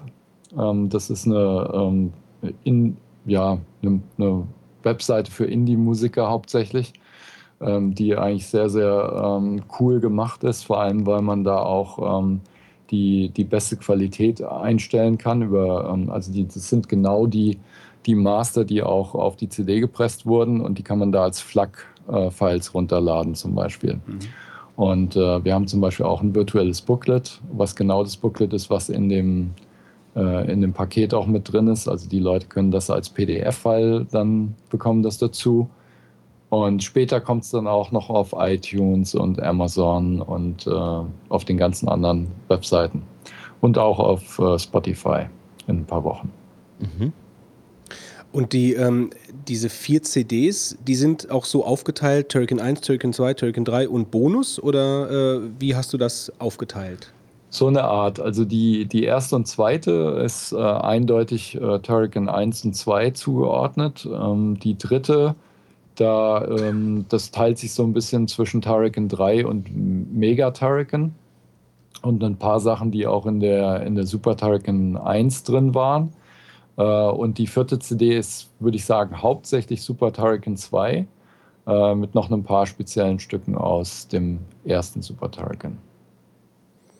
Und wir haben auf der vierten CD aber auch dieses fantastische ähm, Orchester-Medley drauf, was ähm, da letztes Jahr im November bei dem Konzert gespielt wurde. Okay. Ähm, vielleicht sagst du auch direkt mal was zu den Kosten. Also wenn, wenn ich das jetzt digital erwerben möchte, jetzt über Bandcamp, ähm, was lege Genau, ich? ich habe die jetzt, ich habe die jetzt im Moment aufgesplittet eben in vier Volumes und die sind, das sind die normalen Online-Preise für so ein, für so ein Ein-Album-Ding. Äh, also 10 Dollar pro, ähm, pro Volume. Ja. Also wenn ich einer jetzt das gesamte Set zulegen wollte, dann wären das 40. Wobei ich, ähm, ich überlege im Moment noch, ob man irgendwie äh, eine Art Discount machen kann für Leute, die alle vier CDs dann haben wollen. Mhm. Ähm, Klingt nach einem guten Retro-Geschenk für Weihnachten. So. ja, ja äh, habe ich eine interessante Idee gehabt. Da gibt's diese, es gibt diese Bandcamp Download Codes, von denen ich eigentlich ähm, so viele generieren kann, wie ich will. Und äh, da wollte ich eventuell so eine Art ähm, ausdruckbares, ähm, äh, ja, so ein Geschenkgutschein mit den Codes drauf halt. Vielleicht noch eine schöne Grafik mit dabei oder so. Oh, wunderbar. Das will ich noch vorbereiten die nächsten Tage. Übrigens, dass die, die Anlaufstelle jetzt für diese ganzen Sachen ist äh, einfach die Webseite turricansoundtrack.com ja. und äh, die habe ich gerade gestern nochmal überarbeitet, weil es war vorher noch die, ähm, die Version von der Kampagne und jetzt ist es eine Version, wo dann auch die, äh, diese Band, dieser Bandcamp-Release eben äh, drauf ist mit und äh, da wird es auch in dem Shop-Bereich wird es dann diesen Gutschein geben, wenn ich ihn dann fertig habe Okay. in ein paar Tagen. ja. Wir verlinken das auch alles dann in den Shownotes, also wo, wo, man, wo man das findet. Ähm, hast du denn ähm, jetzt schon die nächste Idee? Ja, Du machst jetzt also erstmal ich glaub, Urlaub. Ich, ich brauche erstmal ich brauche erstmal ein paar Wochen Pause, glaube ich. Obwohl ich bin noch an einem anderen Projekt auch dran. Ich habe ähm, im Prinzip arbeite ich ja schon seit zwei Jahren dran. Die, die Nachfolgefirma von Factor 5, die nennen sich jetzt Touch Factor. Und äh, die werkeln seit, ähm, seit zwei Jahren an einem ähm, ziemlich aufwendigen ähm, Free-to-Play, äh, Social Farming, sonst was äh, Spiel. Was aber jetzt, also soll Das man, soll, jetzt aber, Namen. soll man jetzt aber nicht denken, das wäre dann jetzt hier so Farmville ähm, äh, Dings. Das ist schon, also man, man sieht schon die Liebe ins Detail, die Factor 5 auch immer an den, an den Mann gelegt hat. Aber es ist halt ein, also es ist kein Actionspiel in dem Sinne. Aber es ist, äh, es könnte sehr interessant werden, denke ich. Und Sind auch da- musikalisch anders. Da ist, ähm, da ist mehr so eine zurückhaltende, äh, Chill-Out-mäßige Musik drin, was mir sehr viel Spaß gemacht hat. Und äh, ist auch sehr, sehr viel Musik drin in dem Ding. Und äh, ja, das kommt eventuell, wenn alles gut geht, äh, Anfang nächsten Jahres. Und sind bei, sind bei der Nachfolgefirma, sind da noch die ganzen Jungs äh, oder ein Großteil von, von Factor 5 dabei? Also äh, Die Kerntruppe ist immer noch die gleiche, ja. Auch interessant. Kleineres Team, aber ähm, die, die, die essentiellen Leute sind immer noch alle da. Ja. Und die entwickeln jetzt auch hauptsächlich dann für die Mobilplattformen oder äh, Genau, das kommt jetzt zuerst mal eben als iOS-Release, aber dann später theoretisch auch noch auf anderen Plattformen, weil es ähm, wir haben es mit Unity entwickelt. Wie ist das überhaupt, sag ich mal, du würdest dich jetzt als Spiele äh, Musiker, Entwickler bezeichnen und ähm, gibt es diese, diesen äh, Beruf eigentlich, ähm, ja, gibt es den eigentlich noch oder ist das, weil mittlerweile ja so viel normale Musik dann in die Spiele wandert, ähm, ist das doch eine ganz eine Nische geworden, die früher eigentlich dann, ähm, sag ich mal, viel breiter aufgestellt war. Wie, wie erlebst du da so die Branche? Ähm, du bist jetzt natürlich sehr bekannt, aber vielleicht würde jemand sich denken, der entsprechendes Talent hat, das wäre was für ihn. Nee, auf jeden Fall. Also ähm, es gibt immer noch ähm, eine Menge Leute, die das, ähm, die, die also Spielemusik als Haupt, als Hauptberuf machen oder als Hauptding. Äh, Ding. Und äh, aber natürlich eben dadurch, dass es heutzutage nicht mehr so viel äh, auf die Programmierung geht, sondern eher auf das musikalische Können, äh, haben inzwischen auch viele Film- und Fernsehmusiker das für sich entdeckt und auch allgemein halt Musiker, die, ähm, die, die Talent haben, die dann eben jetzt auch Spielemusik machen. Umgekehrt hat es auch Spielemusiker gegeben, die eben in den Film- und TV-Bereich gegangen sind. Also das ist halt jetzt, das verschmilzt immer mehr, ähm, diese Sachen. Jetzt ist ja die, Und äh, ja. wenn, wenn jemand, also als Tipp, äh, wenn jemand äh, sich dafür interessiert, äh, es ist auf jeden Fall ähm, ein harter Weg, da einzusteigen. Ist nicht mal ganz so einfach, wie das zu meiner Zeit damals war, weil damals gab es halt eben nicht viele Leute, die sowas gemacht haben. Jetzt ist halt eben der, der, äh, der Druck entsprechend größer, weil viel mehr Leute es machen können. Aber ähm, es gibt auf jeden Fall immer noch gute Möglichkeiten, ähm, sich zu informieren. Unter anderem die ähm, Game Audio Network Guild. Das ist so, eine, ähm, so ein Zusammenschluss von allen möglichen Spielemusikern und Soundleuten in den USA. Die aber auch, die haben, glaube ich, auch weltweit ähm, ähm, ja, so Gruppierungen und so weiter, die da mitmachen. Und da, da hat man eine ganze Menge äh, Sachen, wo man sich äh, ja, schlau machen kann.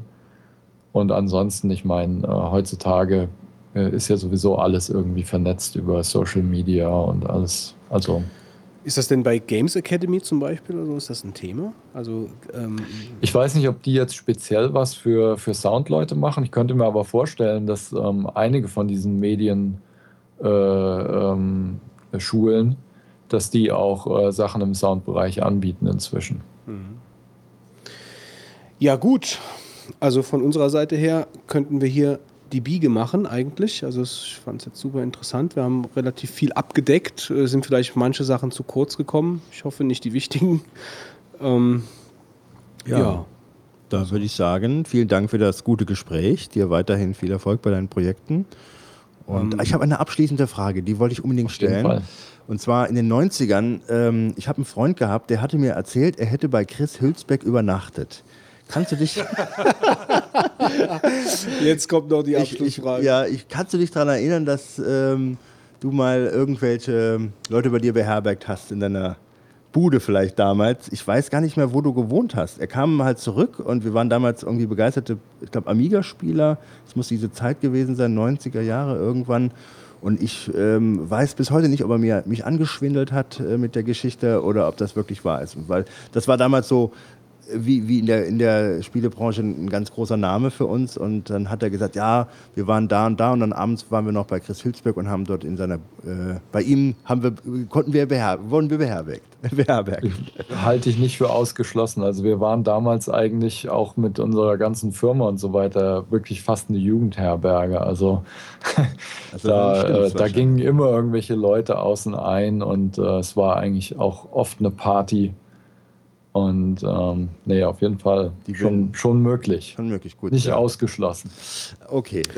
Ja gut, dann äh, Chris, vielen Dank für deine Zeit und für die interessanten Geschichten und für dein äh, super Projekt, was du vorgestellt hast.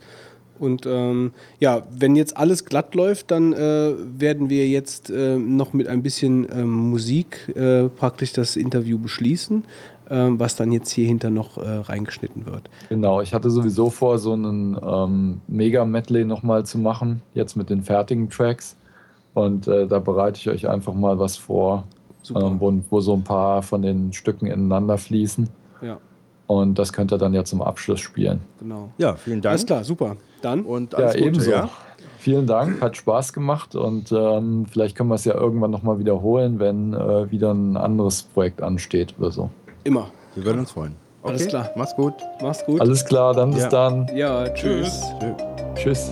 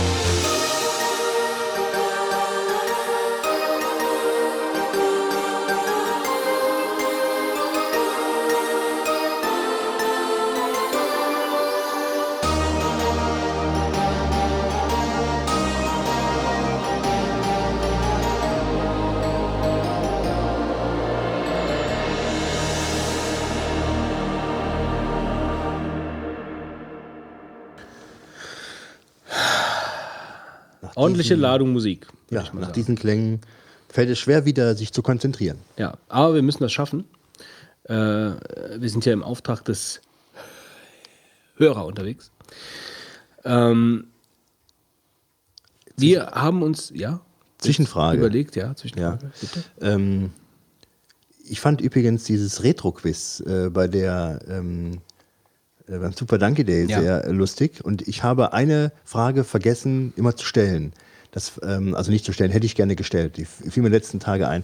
Und ich wollte ganz kurz hier zur lustigen Unterbrechung, weil wir ja doch äh, so gut in der Zeit liegen heute, Super ähm, liegen wir in der Zeit. Absolut toll. wollte ich äh, mit dir das kurz spielen, Götz. Mit und, mir? Ja. Gott sei Dank. Und zwar ähm, geht das folgendermaßen, diese Frage, die ich gerne an die Hörer oder an, an die Zuschauer dann äh, in Karlsruhe gestellt hätte.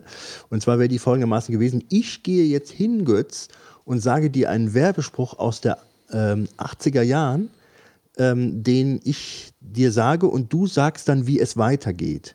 Ja? Und dann ähm, gucke ich, ob du auch diese Werbung noch so in Erinnerung hast, die heute gar nicht mehr so gesendet wird. Und ich bitte dich auch mit dem richtigen Tonfall zu antworten bei der Frage dieses Werbespots, die ich äh, ähm, dir stellen Ich möchte. mache mich doch immer gern zum Affen für dich, Wolfgang. Hast du so grob verstanden, worum es geht? Ja, so grob. Und zwar geht's los. Ich sage, Du, du, aber du sagst das im gleichen Tonfall, ja? Also du sagst ja, wenn du mir von mir erwartest, dass ich Ja. im gleichen Tonfall Nein, nicht der gleiche. Ich, ich Ja, aber du fängst, du, fängst, du fängst so an, wie es sich damals auch angehört hat. äh, ich sage so, wie es an sich angehört hat, und du musst dann. Frau Antje bringt Käse. Nein, falsch. Aus. Genau, so wäre so, es jetzt. Genau, so. Aus Das war ein kleines Holland. Beispiel. Ja. So, und ich sage jetzt, äh, Sie baden gerade Ihre Hände drin. Ähm, in Spülmittel? Ja, fast. Nee. Fitz. Ja, doch, das ist doch so ähnlich. Ja. Doch, das geht doch In so. Geschirrspülmittel? In, ja, in Palmolive. Ja, aber ich sage dann, in Geschirrspülmittel? Ja, in Spülmittel und Geschirrspülmittel, Nein, also das ist bitte. eine ganz andere Sache. In Geschirrspülmittel? Das wäre die Antwort gewesen. Ja? Auf jeden Fall war es die Werbung für Palmolive, immerhin. Ja. Das wusste ich noch. Ja. Aber das war doch, doch revolutionär, dass so eine Frau praktisch ihre Hände in so ein Schälchen tat. Ich mir, was machen die denn da? Die, die tut ihre Hände in irgendein Schälchen mit Flüssigkeit. War irgendwie anscheinend so eine Kosmetikgeschichte. Und dann sagte die dann, Ich bade meine Hände dran. ich habe da was ganz Tolles oder so. Ja? Und zwar hier nochmal für den Abwasch. Ja, aber so war doch der Absprung, oder? Ja, also waren irgendwie so, Der, Absprung, der, der Abschluss war irgendwas mit äh, so gut, sie baden ihre Hände drin oder so. Nee, so gut, das war irgendwie, dass man sich drin waschen kann oder irgendwie Nee, sowas. dass sie irgendwas mit ihre Hände drin baden. Ja, sie baden gerade ihre Hände drin. Und die sagt, in Geschirrspülmittel? Nein, in Palmolive. Ja, das ist Gut, so. nächster Spruch. Gut, das war es jetzt schon gewesen. schon. Es gab aber noch eine zweite Frage, aber die fällt mir vielleicht später in dieser Folge noch ein. Mhm, gut. Ähm, dann komme ich jetzt zu, ein, äh, zu einer etwas ähm, organisatorisch anmutenden, ähm, einem organisatorisch anmutenden Einschub. Und zwar ändern wir. Wir sind ja immer, wir sind ja immer für Flexibel. Neuigkeiten Und zu haben, flexibel ne? für, für, für neue Ideen, für neue Dinge. Wir, Wir sind offen. wir ändern die Abfolge der Sendung. Und zwar Mhm. Für eine nicht nur temporär, sondern fix, Permanent. permanent. Äh, frag dich nur wie lange. So, äh, das, ähm, und zwar so, dass wir nach dem Deep Thought nicht mehr direkt den Brainstorm bringen, Sondern? sondern wir bringen die Tipomatik, äh, weil wir sonst immer, wir, wir, wir, wir, wir reflektieren ja ständig über unsere Sendung, ständig Tag und Mhm. In Nacht. Redaktionssitzungen, ja, Redaktionssitzungen, telefonieren uns nachts auch aus dem Bett, um Ja. Dinge halt schnell zu besprechen. Sag mal, was glaubst du, wie es ankommt, wenn? Genau. Und so ein Punkt war, dass wir gesagt haben, wir haben zu viele Aufzählungskategorien hintereinander. Pangalaktischer Zocktipp, Marvins Tagebuch, ähm, was haben wir noch? Tippomatik, ja, äh, äh, Herz So. Und dass wir dann gesagt haben, wir müssen das ein bisschen splitten, ähm, um diese schwachmatischen Talkrunden wie Brainstorm, Retro-Trip und äh, den Deep Thought eben äh, dazu zu benutzen, um diese Aufzählungskategorien ein wenig aufzubrechen. Die Sonst langweiligen brechen Dinge. praktisch die Hörer weg. Ja, sonst brechen die Hörer vielleicht nicht weg, aber sie schlafen halt vielleicht zu oft ein. Ne? Zu häufig. Zu häufig. Was überhaupt nicht gewünscht ist. Ja, eigentlich gar nicht. Nein, das geht ja gar nicht. Das heißt also, äh, wir kommen jetzt zur Tippomatik, Wolfgang. Uah. Ja, Tippomatik. Dann darf ich damit mal beginnen. Und zwar habe ich, glaube ich, drei Dinge, die ich empfehle. Das ist zum einen eine iOS-App. Ähm, und zwar nennt sich diese Okay Do This. Ja, ähm, und zwar, es gibt ja so ganz viele Foto-Apps äh, wie Instagram, die bekannteste. Bei der man dann in einem Fotostream seine eigenen Bilder veröffentlicht, die man vorher mit irgendwelchen Filtern noch äh, versehen kann. Und ähm, Okay Do This ist die, die App, ähm, die von Jeremy Cowart, heißt er, glaube ich. Ähm, Coward? Cowart, ja. Feigling? Äh, ja, ich glaube, äh, aber mit T hinten geschrieben. Ich glaube, das andere wird mit D geschrieben. Ich bin mir nicht sicher. Ähm, also entweder ist er da im Entwicklerteam drin oder beratend oder steuert sie selbst ähm, äh, ähm, äh, gefeatured wird. Das ist ein ganz bekannter Fotograf, der eine ganze Menge sehr bekannte Fotos gemacht hat, insbesondere Promi, Film, äh, Musikstars und so weiter fotografiert. Und zwar der Gedanke ist der folgende. Äh, man kann hier ähm, sogenannte äh, Create a Do oder äh, Write a Do ähm, anlegen. Das heißt äh, Fotoaufgaben. Ja? Ähm, zum Beispiel, ähm, mal gucken, wie ich hier Do's hier oben, kann man sich, ähm, gibt es so verschiedene äh, Rubriken, bei denen man dann ähm, sich was aussuchen kann. Ich will mal ganz kurz schauen. Ähm, also der Sinn ist, Fotos zu veröffentlichen, die ähm, zu einem bestimmten Thema dann halt passen. Wie zum Beispiel hier ähm, Fotos mit äh, a subject with tears in their eyes, also Porträts äh, mit Tränen in den Augen. Oder put your glasses in your children, also sollst dann Kinder fotografieren, deren du dann äh, die Brille von dir aufgesetzt hast. Oder ähm, shoot a portrait of the back of someone, also jemanden von hinten fotografieren als Porträt. Englischstunde mit Wolfgang. Ja, ähm, Ja. And, und zum Beispiel a Kommt man and ständig- his motorcycle. Kommt, kommt direkt nach Kommt dem. Feuilleton. Ja, und also das ist jetzt nur bei Porträts, aber es gibt ganz viele äh, Rubriken, äh, Travel and Vacation, At Home, äh, General und so weiter. Und man kann selber solche anlegen und dann können andere Fotografen auch, sag ich mal, in diese Gruppen, wenn man so will, in diese Do's auch ähm, Fotos reinposten. Und man kriegt halt vielleicht eine ganze Menge Ideen daraus, was man machen kann. Oder wenn man selber vielleicht äh, irgendwas hat und will noch weitere Ideen haben, dann legt man so ein Do an und bekommt dort halt Fotos reingepostet. Ist also eine ganz neue Herangehensweise und wer gerne äh, darauf steht, so Fotoaufgaben zu bekommen, äh, der ist da natürlich super aufgehoben oder auch selbst welche anlegt. Und ähm, man kann halt, äh, wie das hier bei anderen Apps auch ist, dann seinen eigenen Fotostream gucken und ähm, interagieren mit anderen Leuten. Gibt also auch Follower und äh, Personen, die man äh, selber folgt. Ähm, ja, und das ist ganz nett. Das Besondere ist, die App ist am Anfang, glaube ich, für 1,79 angeboten worden. Zwischenzeitlich ist sie aber kostenlos oder momentan kostenlos. Ich weiß nicht, wie lange noch. Ist aber meines Erachtens auch sinnvoll. Wenn man da eine Community aufbauen will, dann sollte man die App nicht noch äh, damit äh, der das erschweren, indem es Geld kostet. Das empfehle ich, da mal reinzuschauen. Finde ich ein schönes, interessantes Projekt, auch wenn ich niemand bin, der so Fotoaufgaben da jetzt hinterher hechelt. Ist aber trotzdem sehr lustig und schön da zu gucken, was andere draus machen. Gleichzeitig empfehle ich eine Internetseite behance.net. Ich hoffe, ich spreche das richtig aus. Ähm, das ist so, es gibt ja ganz viele Bilder, ähm, sag ich mal, Portale oder Communities. Ähm, sind wir auch wieder beim Fotothema. Und äh, ich habe angefangen mit Flickr, dann äh, 500 Pics. Da bin ich auch, glaube ich, nie registriert, aber ist mir natürlich auch bekannt. Äh, Die waren nachher so populär geworden, fand ich jedenfalls, und haben Flickr ein bisschen abgelöst. Ähm, Flickr hat dann jetzt mittlerweile ein neues Design, was die schon meines Erachtens wieder nach vorne katapultiert. Ich finde das doch wesentlich besser als das, was vorher da war.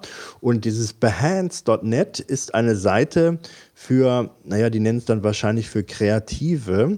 Dort findet man nicht nur Fotografen, sondern auch Grafiker äh, und ähm, ja, also alle Unterarten, die man da vielleicht in dem Designer und so weiter, die man da irgendwo ansiedeln möchte, 3D-Künstler und so weiter. Und das Schöne ist nicht nur, dass diese dort ihre Arbeiten präsentieren, sondern auch eine ganze Menge Make-off oder äh, Zwischenstadien veröffentlichen, deren Arbeiten sie äh, entworfen haben. Also sieht man zum Beispiel die Skizze, die erste und wie das dann weitergezogen wurde, wie, es koloriert wurde und so weiter. Und bei Fotos auch gibt es ein bisschen Making-of-Material. Und es sind super viele sehr ähm, gute Leute dort. Ähm, das heißt, wenn man da ein bisschen stöbert, findet man ganz schnell sehr hochwertiges Material äh, zum Anschauen und äh, Ideen vielleicht bekommen. Und ich habe so ein bisschen das Gefühl, ähm, was bei Flickr nachher eingetreten ist, dass jeder Affe dann irgendeinen Track hochlädt. äh, Äh, das ist da noch nicht eingetreten. Äh, die schaffen es momentan so als elitären Kreis, äh, sich da zu äh, geben, obwohl es da keine Aufnahmeprüfung gibt. Und man kriegt sehr viele super ähm, tolle Sachen dort zu sehen und sieht halt auch insbesondere, was ich halt ganz toll finde, wie so der Schaffensprozess ist, wenn derjenige das dann praktisch ähm, dort veröffentlicht mit einigen äh, Skizzen und so weiter, was aber eigentlich da auch extrem gewünscht ist. Das empfehle ich. Und als meine letzte Empfehlung ist, ich habe ja das Problem, dass ich äh, gerne viele Sachen speichere, äh, Fotos zum Beispiel, die ich dann, eigentlich ist es immer so kritisch, wenn man gute Bilder gemacht hat, man muss sie eigentlich mindestens einmal backuppen, weil das ist sehr gefährlich, wenn man Bilder hat, die dann nachher plötzlich auf einer Festplatte verschwunden sind, die dann kaputt gegangen ist, sodass ich dann mir eine Zeit lang immer neue externe Festplatten kaufte und dann mir aufschreiben musste auf der Festplatte, welches jetzt das Backup von dem anderen ist. Dann hatte ich verschiedene Netzteile, was mich dann verrückt gemacht hat, weil ich einen ganzen Kasten voller Netzteile hatte und da ich dann nicht immer die gleiche externe Festplatte kaufte, dann auch noch verschiedene Netzteile, was mich noch mehr verrückt gemacht hat. Und dann habe ich zwischendurch, zwischenzeitlich den Fall, dass einige Netzteile nicht mehr funktionieren, weil, wo, wo dann die Ge- Endgefahr dahinter steht, dass dann nachher ähm, diese Festplatte nicht mehr benutzbar ist, weil ich erstmal kein Netzteil mehr habe. Und äh, diese, dieser Kabelsalat ist noch viel schlimmer, der dann dadurch entsteht, wenn man mehrere Festplatten von diesen extern anschließt. Und so kam ich dann auf die Idee, das sein zu lassen mit diesen externen Festplatten, sondern mir ein Gerät zuzulegen, bei der man internen Festplatten reinsteckt und äh, sie dann praktisch als äh, RAID-System ähm, benutzen kann. Und äh, da gibt es verschiedene Lösungen. Die IC-Box ist zum Beispiel eine.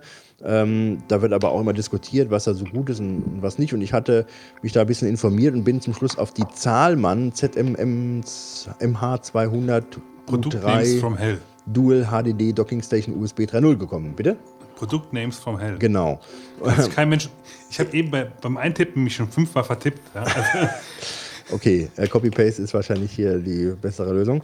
Aber äh, sie kostet ungefähr 55 Euro, ist kein ganz günstiger Preis, ist aber irgendwie von der Qualität gelobt und hat ähm, zwei, ähm, sag ich mal, Docks äh, für eine dreieinhalb oder wie heißt das andere, zwei, ein, ähm, äh, 2,5 oder 3,5 Zoll äh, Festplatten, also auch die kleinen, äh, kann man reinstecken und man hat zum Schluss hinten auch einen Schalter dran, bei der man einstellen kann, welches Art von RAID äh, da gefahren wird. Also ähm, RAID 0, RAID 1 kann es auf jeden Fall und ähm, äh, so oder auch getrennt. Dual nennen die das, gehen sie natürlich auch da drin. Ja, und das Schöne ist halt, äh, ich kaufe mir jetzt interne Festplatten, stecke die da rein und kann sie direkt nutzen. Als äh, Serial ATA-Anschluss ist da, glaube ich, äh, drin, ja. Und kann sie per USB 3.0 dann auch fix an äh, mein Mac Pro, MacBook Pro hängen. Ähm, äh, wenn man halt über so eine schnelle Verbindung dann verfügt. Ähm, mein alter iMac kann es nicht. Aber egal, das ist eigentlich eine schöne Lösung. Jetzt habe ich eine Sache, vielleicht kann mir jemand da weiterhelfen, ob sie kaputt ist, ich weiß es nicht.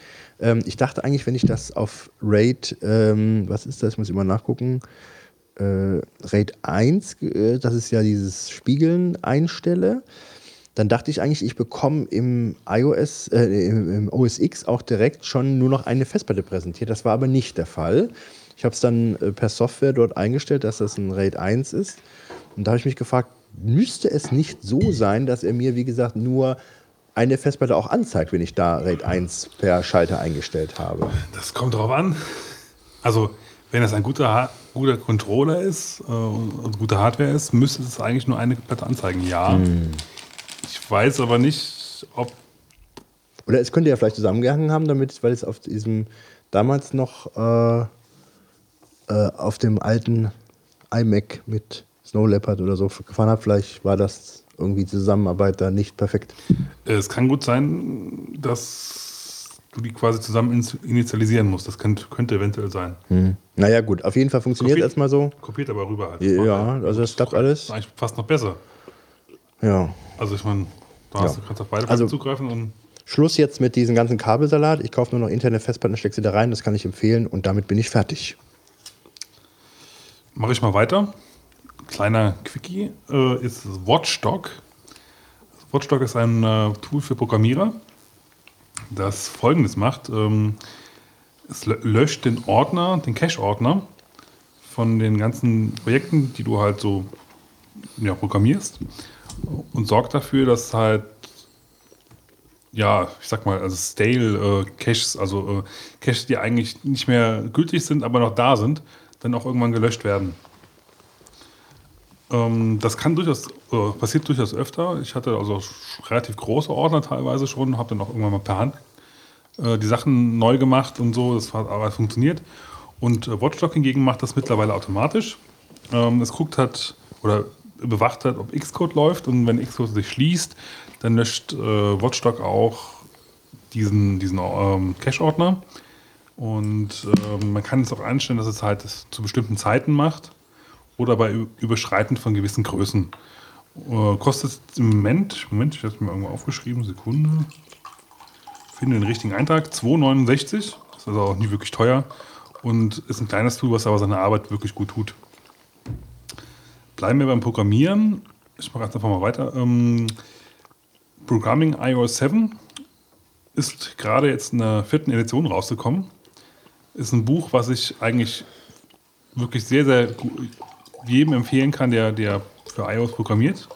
Äh, Ich nutze es halt sehr stark als Nachschlagewerk, wenn du halt irgendwie zu den verschiedenen Techniken oder Möglichkeiten, die der iOS so anbietet, ähm, mal wieder was nachlesen musst, was öfter auch mal der Fall ist, weil es halt so viele verschiedene Sachen gibt da. Ähm, es ist eigentlich immer sehr gut erklärt. Also ich komme damit sehr, sehr gut klar und nutze es eigentlich immer so erstmal so als mit einer meiner wichtigsten Quellen zum Programmieren. Ähm, ist jetzt ganz frisch rausgekommen im Dezember in der aktuellen Version für iOS 7 und Xcode 5. 5.1 glaube ich sogar schon. Und ähm, wird jetzt in den nächsten Tagen auch erscheinen für, als gedrucktes Buch. Kostet als E-Book im Moment, wenn man es für einen regulären Preis kauft, 40 Dollar, als gedrucktes Buch 55. Ähm, als, also ich kaufe mir sowas eigentlich nur als E-Book noch. Und da lohnt es sich auch mal nach, nach, Coupons zu suchen. Also ich habe meins für 20 gekauft und da, das ist definitiv wert.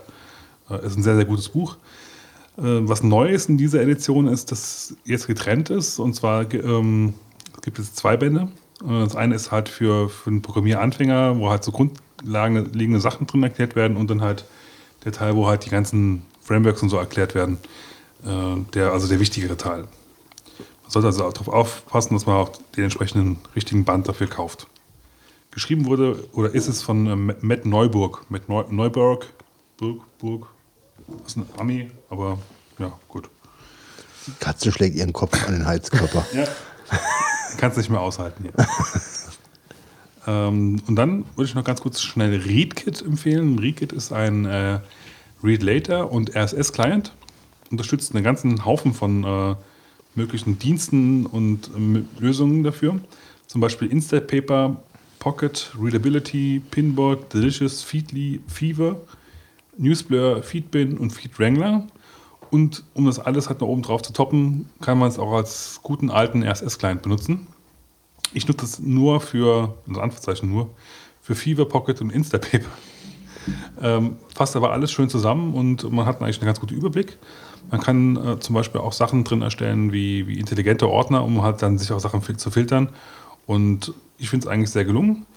Äh, ist im Moment im Angebot äh, über Weihnachten im Sale für zwar auch 2,69. Äh, ansonsten kostet es Doppelte. Sollte man vielleicht mal reingucken. Vor allem auf die Leute, die noch einen guten RSS-Reader suchen, denke ich mal, ist es auch eine ganz gute Alternative.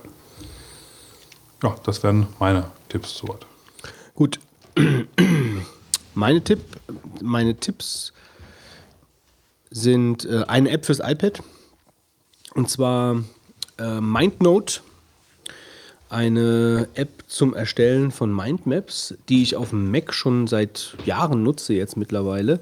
Äh, und da ich ja jetzt erst neu unter die iPad-User gegangen bin, äh, habe ich natürlich auch diese App noch nicht benutzt. Also die App ist von, äh, von Markus Müller.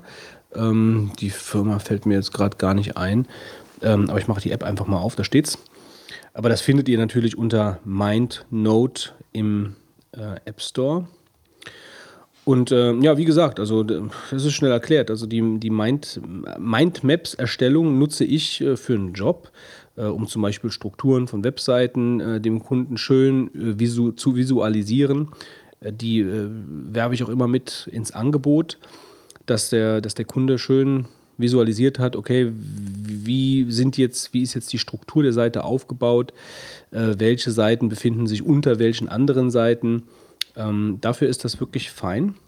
Äh, die Firma heißt Ideas on Canvas und ähm, ja, arbeitet mit iCloud Dropbox äh, ähm, und Dropbox zusammen. Ähm, ja, und lässt sich sehr schön bedienen. Also wie gesagt, ich kannte ja jetzt bis jetzt nur die Mac-Version.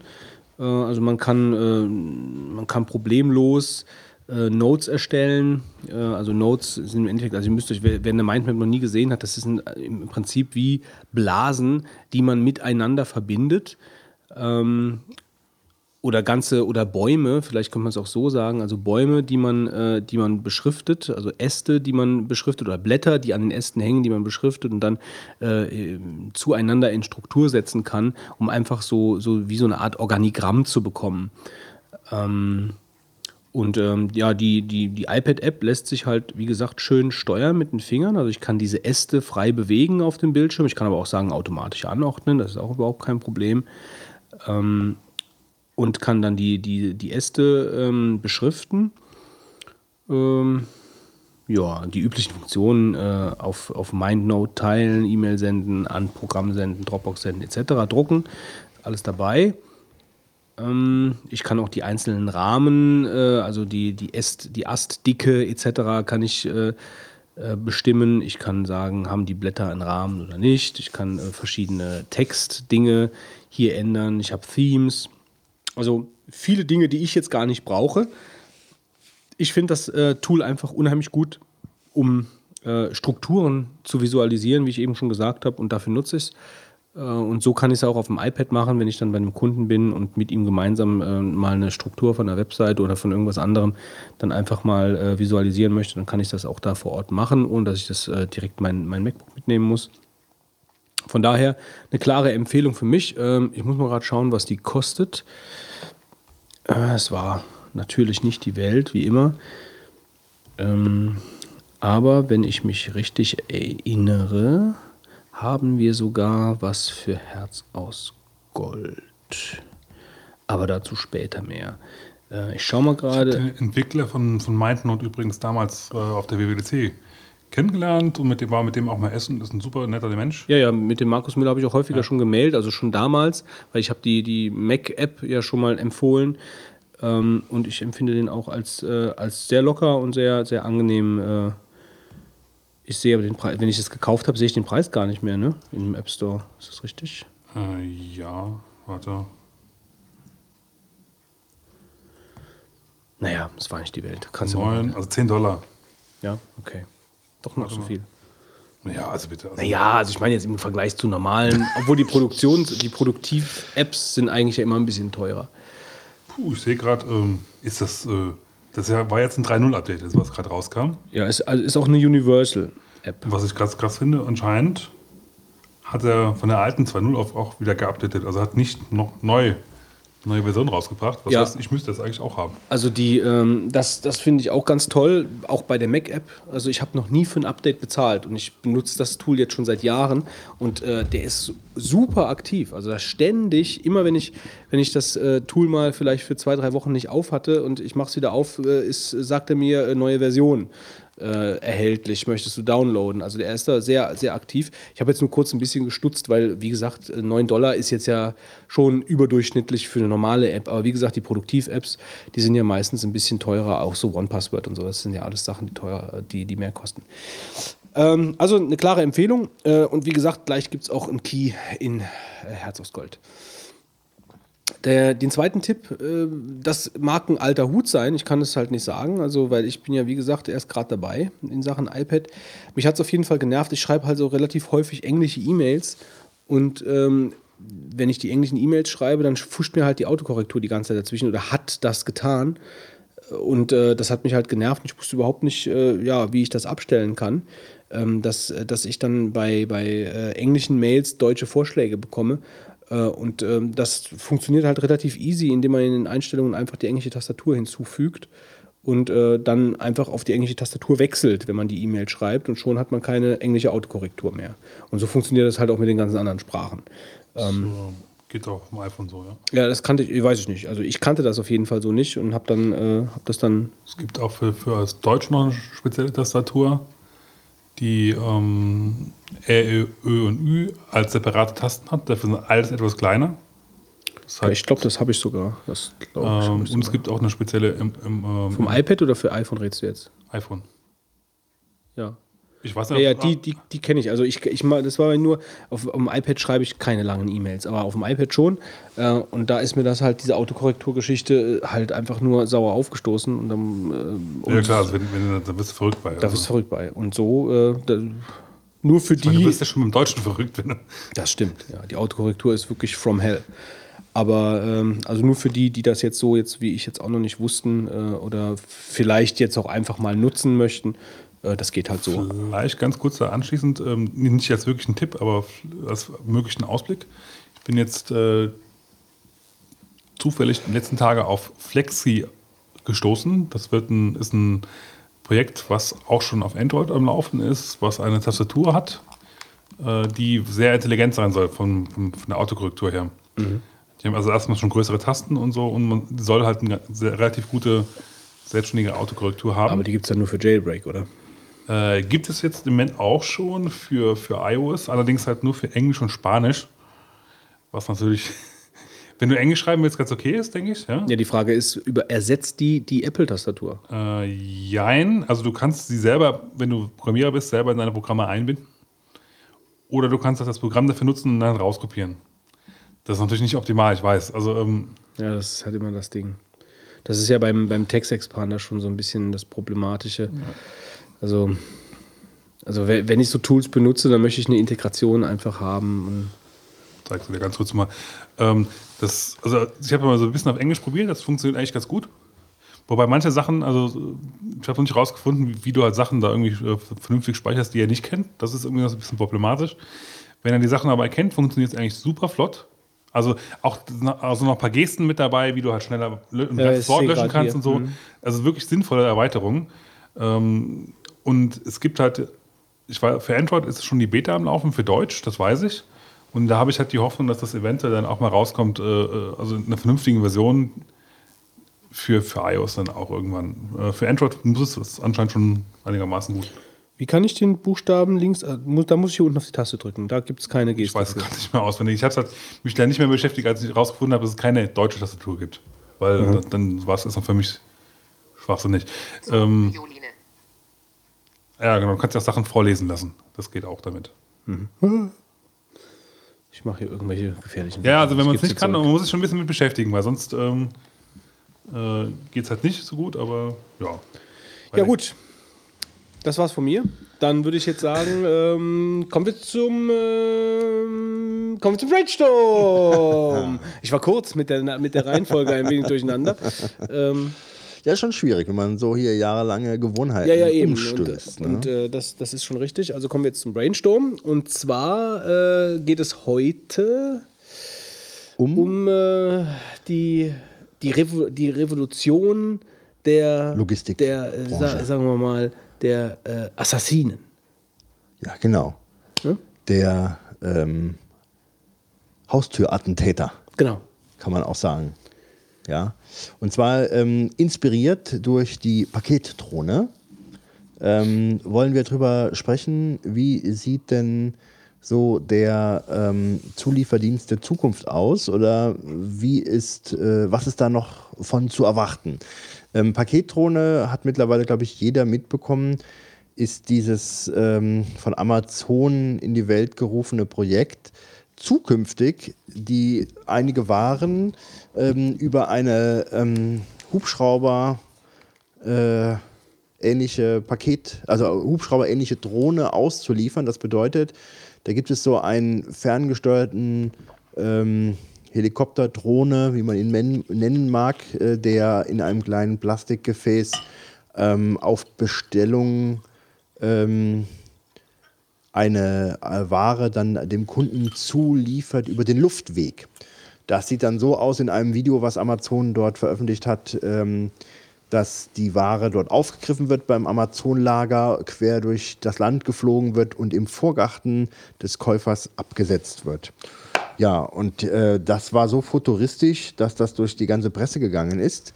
Ähm, wir haben alle schon unsere Drohnen, äh, haben alle schon die Drohnen durch die Luft fliegen sehen.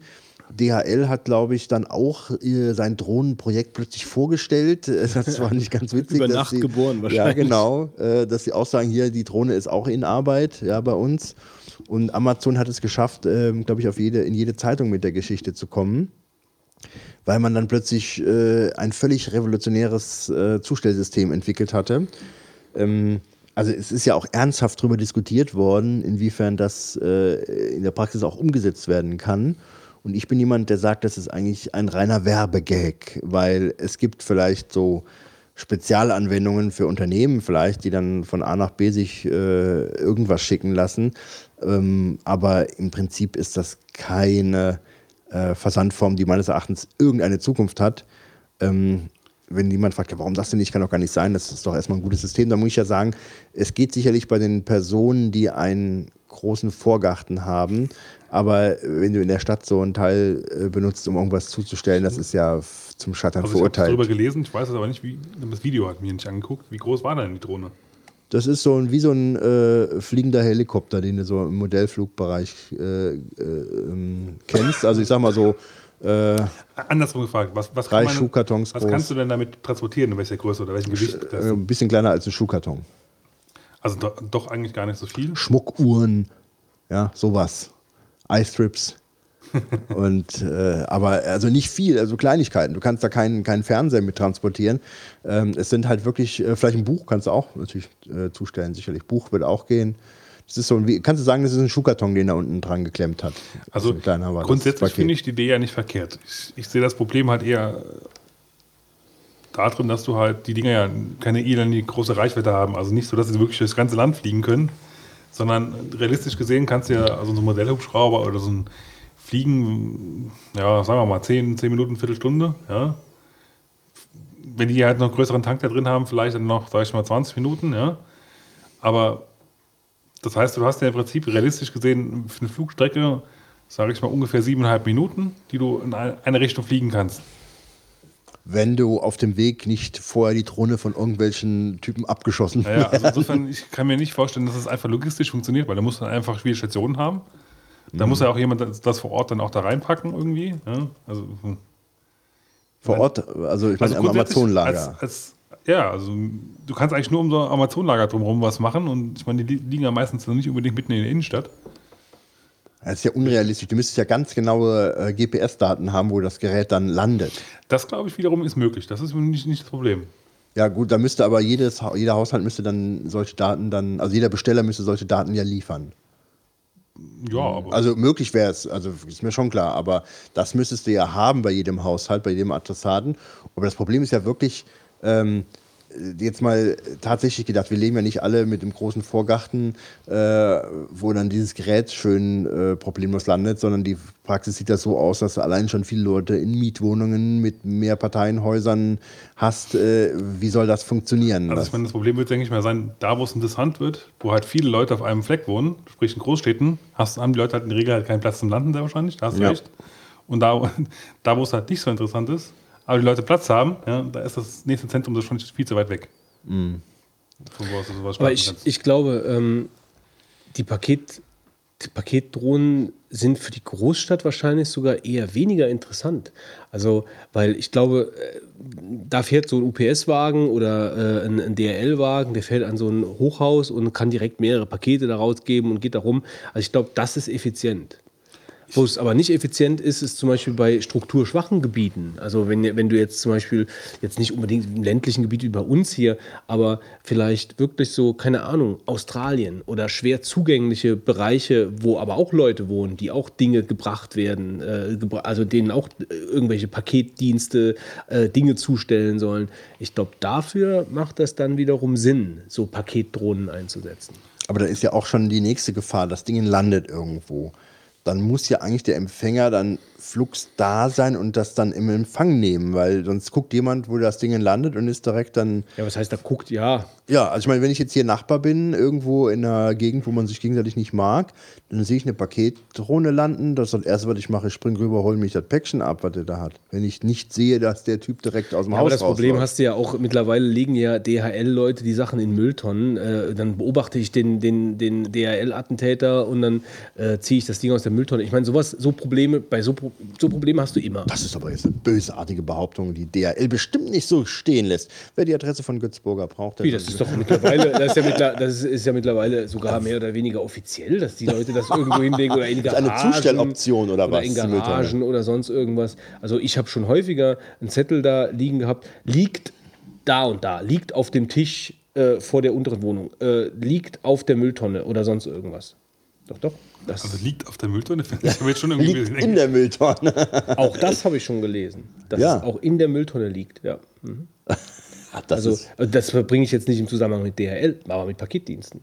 Also, dass die das irgendwo hinlegen ähm, und dir dann halt auf den Zettel schreiben, wohin. Ähm, also jetzt nochmal ganz. Aber- dir hat man ernsthaft schon auf einen Zettel geschrieben, liegt in der Mülltonne. nee, mir nicht in der, in der Mülltonne, nein. nein. Aber das habe ich im Netz gelesen, dass es das gibt.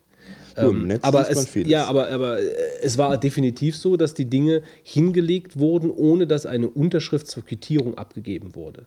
Sondern die Pakete wurden irgendwo abgelegt und wurden dann mit einem Zettel praktisch Find mir mitgeteilt, wo sie liegen. Finde ich jetzt hier bei uns auf dem Land nicht so das Drama. Finde ich jetzt auch nicht so dramatisch. In der Großstadt wäre Ich habe mich darüber auch nicht geärgert. Wenn die das natürlich in den Hausflur in einem fünf oder sechs Parteienhaus in der Stadt ablegen, habe es in den Hausflur gelegt, dann würde ich mich darüber schon ärgern. Ja? Aber ähm, ich bleibe dabei. Also ich denke mal, für die Stadt ist das weniger interessant. Ich meine, wie willst du auf dem und dem Balkon landen oder dem und dem, weißt du? Aber für unzugängliche Gebiete schon. Da könnte ich mir halt zum Beispiel einen Anwendungsfall vorstellen, dass du halt so, äh, wie, wie du jetzt diese Fahrradkuriere hast, ja? die halt schnell innerhalb der Stadt, wo es darum geht, dass du halt schnell von A nach B irgendwas transportieren kannst. Ja? Ja. Was auch entsprechend kostet halt dann. Ja. Aber da geht es ja vor allen Dingen um Schnelligkeit. Also, dass du die ersetzt, meinst Ja. du jetzt? Mhm. Ja, das kann sein. Das könnte ich mir halt zum Beispiel in der Großstadt halt vorstellen, halt, ja? dass das Sinn machen würde. Wobei da brauchst du wahrscheinlich dann auch wieder eine riesen Armada, damit halt alle wieder schnell. Halt Vor allen Dingen auch, ich glaube, in der Stadt wäre halt auch dieses Abschussproblem auch wirklich ein Thema. Weil ich meine, die Drohnen, die Drohnen äh, sind ja schutzlos mehr oder weniger ausgeliefert gegen irgendwelche Sportschützen mit Luftgewehren oder, oder mit, mit irgendwelchen. mit Kommen zur vierten deutschen Meisterschaft ja, Drohnenschießen. Ja, oder mit Ja, ich denke natürlich schon. Mit Flitschen oder wie die Dinger heißen. Paintball Guns. Ja, also da hast du, das ist ja wieder, das könnte ja schon so eine Art Sport werden, die Ja. Dinger abzuschießen. Weil die kontrolliert ja keiner. Ich meine, da ist ja kein, es gibt ja kein Überwachungssystem. Außerdem, wenn die, über, wenn die Drohne ein Überwachungssystem hatte, bringt es der Drohne halt nichts. Es sei denn, sie übermittelt es dann irgendwo direkt hin. Aber das ist unrealistisch, äh, jetzt, dass, dass das Ding alles überwacht und äh, irgendwo hinschickt und äh, du dann dafür belangt wirst. Also, Ich meine, in dem Video war ja jetzt zum Beispiel jetzt nur ein, eine fliegende Drohne halt, ne? Könnte man sich dann eventuell aber auch andere Formen der Drohnen vorstellen halt, ich nicht. Also die, die auto, autonom fahren. Das glaube ich weniger, weil das einfach zu gefährlich ist, so im Straßenverkehr, meinst du? Also ich meine, so eine fliegende Drohne finde ich jetzt auch nicht Ja, aber ungefährlich. ich fahre, ich fliege nicht. Also äh, ich meine, dass die mir gegen den Kopf fliegt, okay. Aber wenn sie halt in einer gewissen Höhe ist, dann kann sie mir höchstens auf den Kopf fallen, was für eine andere Gefahr besteht. Aber wenn sie, musst ja mal runterkommen dann. wenn sie im Straßenverkehr rum, ja, ja klar. Ähm, aber äh, die werden ja wahrscheinlich irgendein Geräusch machen, könnte ich mir vorstellen. Wiu, wiu, wiu, wenn sie landen, ja. Also irgendwas, irgendwas wird wahrscheinlich schon passieren. Äh, aber da, also die Gefahr sehe ich jetzt weniger als das Problem. Also für den Menschen. Die Gefahr für die Drohne sehe ich dann viel, viel, viel mehr. Und die technische Umsetzbarkeit. Ob das so ethisch korrekt ist, die Gefahr für die Drohne, oh je. Wir können sie ja schwarz anmalen. Ganz üble Kiste hier. ja, also, ähm, äh, also interessant finde ich das auf jeden Fall. Nur für die Stadt finde ich es relativ uninteressant. Irgendwo, weil da ist der Einsatz, der Einsatzzweck nicht so da. Also da ist, sind Paketdienste, denke ich, wirklich effizient. Aber lange Strecken zu, zu überwinden, nur wie, wie, wie würde man das dann machen? Also ich meine, du sagst ja mit GPS, klar, aber die Dinge haben ja auch nicht unendlich Sprit. Das war ja, was ich vorhin gesagt habe, Ja. was halt der limitierende Faktor So. aus meiner Sicht sein wird. Ja, also Dass die die, halt einfach nicht weit genug fliegen können. In der Luft betanken, denke ich mal, das ist jetzt, ist jetzt keine Option. Ja, aber ich meine, da muss man ja auch anfangen, nachher Fragen, den ganzen Luftraum zu reglementieren, ne? weil irgendwann schickt jeder seine Drohnen durch die Welt. dann, das muss ich mir vorstellen, was das für einen Verkehr äh, geben könnte. Ja, ne? aber wenn, der, wenn, was weiß ich, denn Drohnen sich auf jeden Fall immer in der und der Flughöhe aufhalten müssen, außer wenn sie landen, äh, dann denke ich mal, ist das auch. Ich meine, in Deutschland ist das sowieso alles schwierig. Ich glaube, in Deutschland bekommst du das sowieso nicht genehmigt. Aber in Australien vielleicht schon. Ne? Da ist vor allen Dingen, ich meine, da, da gibt es dann die dicht besiedelten Gebiete, aber da gibt es halt auch unheimlich viel Busch. Und die Leute im Busch bestellen sich gerne mal ein Buch. Ne? Ja, da, da, da, kannst Und ein halt, Buschmesser. das, das, da kannst du dann einfach ohne Probleme langfliegen. Ja, da störst du keinen. Ja, aber äh, dann kannst du vielleicht von dem einen dicht besiedelten Gebiet ins nächste dicht besiedelte Gebiet in einem Bruchteil von der Zeit äh, dann noch je, ohne jemanden anstellen zu müssen. Äh, wobei das natürlich nicht erstrebenswert ist, aber ich meine, im Endeffekt wissen wir ja, wie es läuft. Und die Dinger fliegen dann von A nach B. Also, ob das nun jetzt so in der Form realistisch ist, dass das kommt, äh, keine Ahnung. Aber irgendwas in die Richtung, also wenn der, wenn der DHL schon am Paketkopter arbeitet, dann äh, Ja, also ich wette auch alles, dass dieser Helikopter, den sie bei DRL gezeigt haben, keine zehn Tage, äh, der war vor zehn Tagen noch im Bausatz. hat wahrscheinlich, irgendwo. hat wahrscheinlich, ich habe meinem Sohn vor ein paar Tagen so ein Ding geschenkt, komm, da machen wir jetzt einen gelben Kleber drauf. Ja, ja, ja, das Ding wir jetzt zeigen, wie das Wir irgendwelche mit Pakete hier auf, Amazon äh, gleich halten. Ja, die haben gesehen, was man für eine Presse kriegt mit der Geschichte. Ja. Also ist eine super Marketing-Geschichte. Ja, auch völlig schon. egal, ob was dabei rauskommt. Genau, das stimmt schon. Also Stimmt. Und ist halt die Frage, ist halt die Frage, ob das, das ist wieder diese Interpretationsgeschichte. Ähm, wenn du jemanden bei Amazon fragen würdest, da würde wahrscheinlich niemand sagen, ja, das ist ein, ein Marketing-Gag gewesen. Ähm, und von außen betrachtet sagen wahrscheinlich viele, äh, ja, Marketing-Gag hat super viel gebracht. Und Amazon sagt, nee, nee, wir haben das schon wirklich vor. Also keine Ahnung, ob es ein Marketing, ob es ein geplanter Marketing-Gag war. Ne? Keine Ahnung. Ja, das, es ist ja so, ähm, dass ja nichts jetzt Greifbares äh, abläuft, sondern ähm, dass letzten Endes nur über ein Projekt berichtet wird. Die haben ja nicht gesagt, nächstes Jahr kommt die Drohne, sondern das war ja nur eine Meldung, um halt, sage ich mal, in der Presse zu sein erstmal mit der Geschichte. Ja? Ähm, da gibt es noch überhaupt keine Daten und ähnliches, aber naja gut, aber trotzdem. Ja, was, was kommt denn dann noch alles? Bücher, Ja, das jetzt mal- Pizzen? Ja, ja, das ist natürlich die Frage, was, was kann man da machen? Ist, ja- ist die Frage auch jetzt, ob die Drohne, ich meine, unser Thema jetzt, die Drohne ist ja so ein Aspekt, aber gibt es denn vielleicht noch andere Aspekte, wo man sich fragt, wie verändert sich diese ganze ähm, Zustell- oder Liefer-Logistikbranche? ob es dann nicht noch andere Gedanken gibt. Ich glaube, wenn wir vor zwei, drei Monaten das Thema besprochen hätten, wir wären, beide, wären ja alle nicht auf diese äh, Drohne gekommen. Da hätte ja keiner dran gedacht. Gibt es da nicht noch andere Gedanken, ähm, wie man da diese doch ähm, dramatisch zugenommenen Zustellungen in der Branche äh, revolutionieren kann oder was man da anders macht? Mir fällt nur gerade ein, dass ich glaube, eBay hat relativ cool reagiert auf die Sache mit Amazon. Die haben gesagt, äh, sie würden momentan an der Teleportation arbeiten. Das wäre noch effizienter als die Sache mit den Drohnen. Ja, ja stimmt. Weil da sind ja schon einige Sachen dann durchs Netz geschwommen äh, in dem Moment, als das, äh, ja, als das Bild da aufkam. Ja, wo geht der Trend hin? Das ist schwer zu sagen. Also, wo, wo werden wir da im Endeffekt landen? Oder beziehungsweise, wo endet dieser Gedanke, der jetzt so in den Kinderschuhen steckt, wo, wo, wo, wo, kann das im Endeffekt dann mal wirklich zur Marktreife gelangen? ich sag mal so, grundsätzlich ist ja der Gedanke immer, die haben ein Produkt, das soll zum Kunden. Und das Problem ist ja immer äh, einerseits der Weg zum Kunden, der kann ja entweder nur, sag ich mal, über Straßenwege gehen oder durch die Luft. Das haben wir jetzt, sage ich mal, abgehakt. Und das zweite Problem, was wirklich ein Problem ist, was jetzt immer wieder diskutiert ist, ist die Frage, dass man es zustellen kann. Verstehst du? Das ist echt immer ein Problem. Die Leute sind ja am Arbeiten. Selten, denke ich mir, kommt der Paketmann an und kann es der Person wirklich geben, die es bestellt hat. Die arbeitet ja normalerweise, sonst könntest du es nicht kaufen, Ja, jetzt stimmt mal der Großteil der Leute.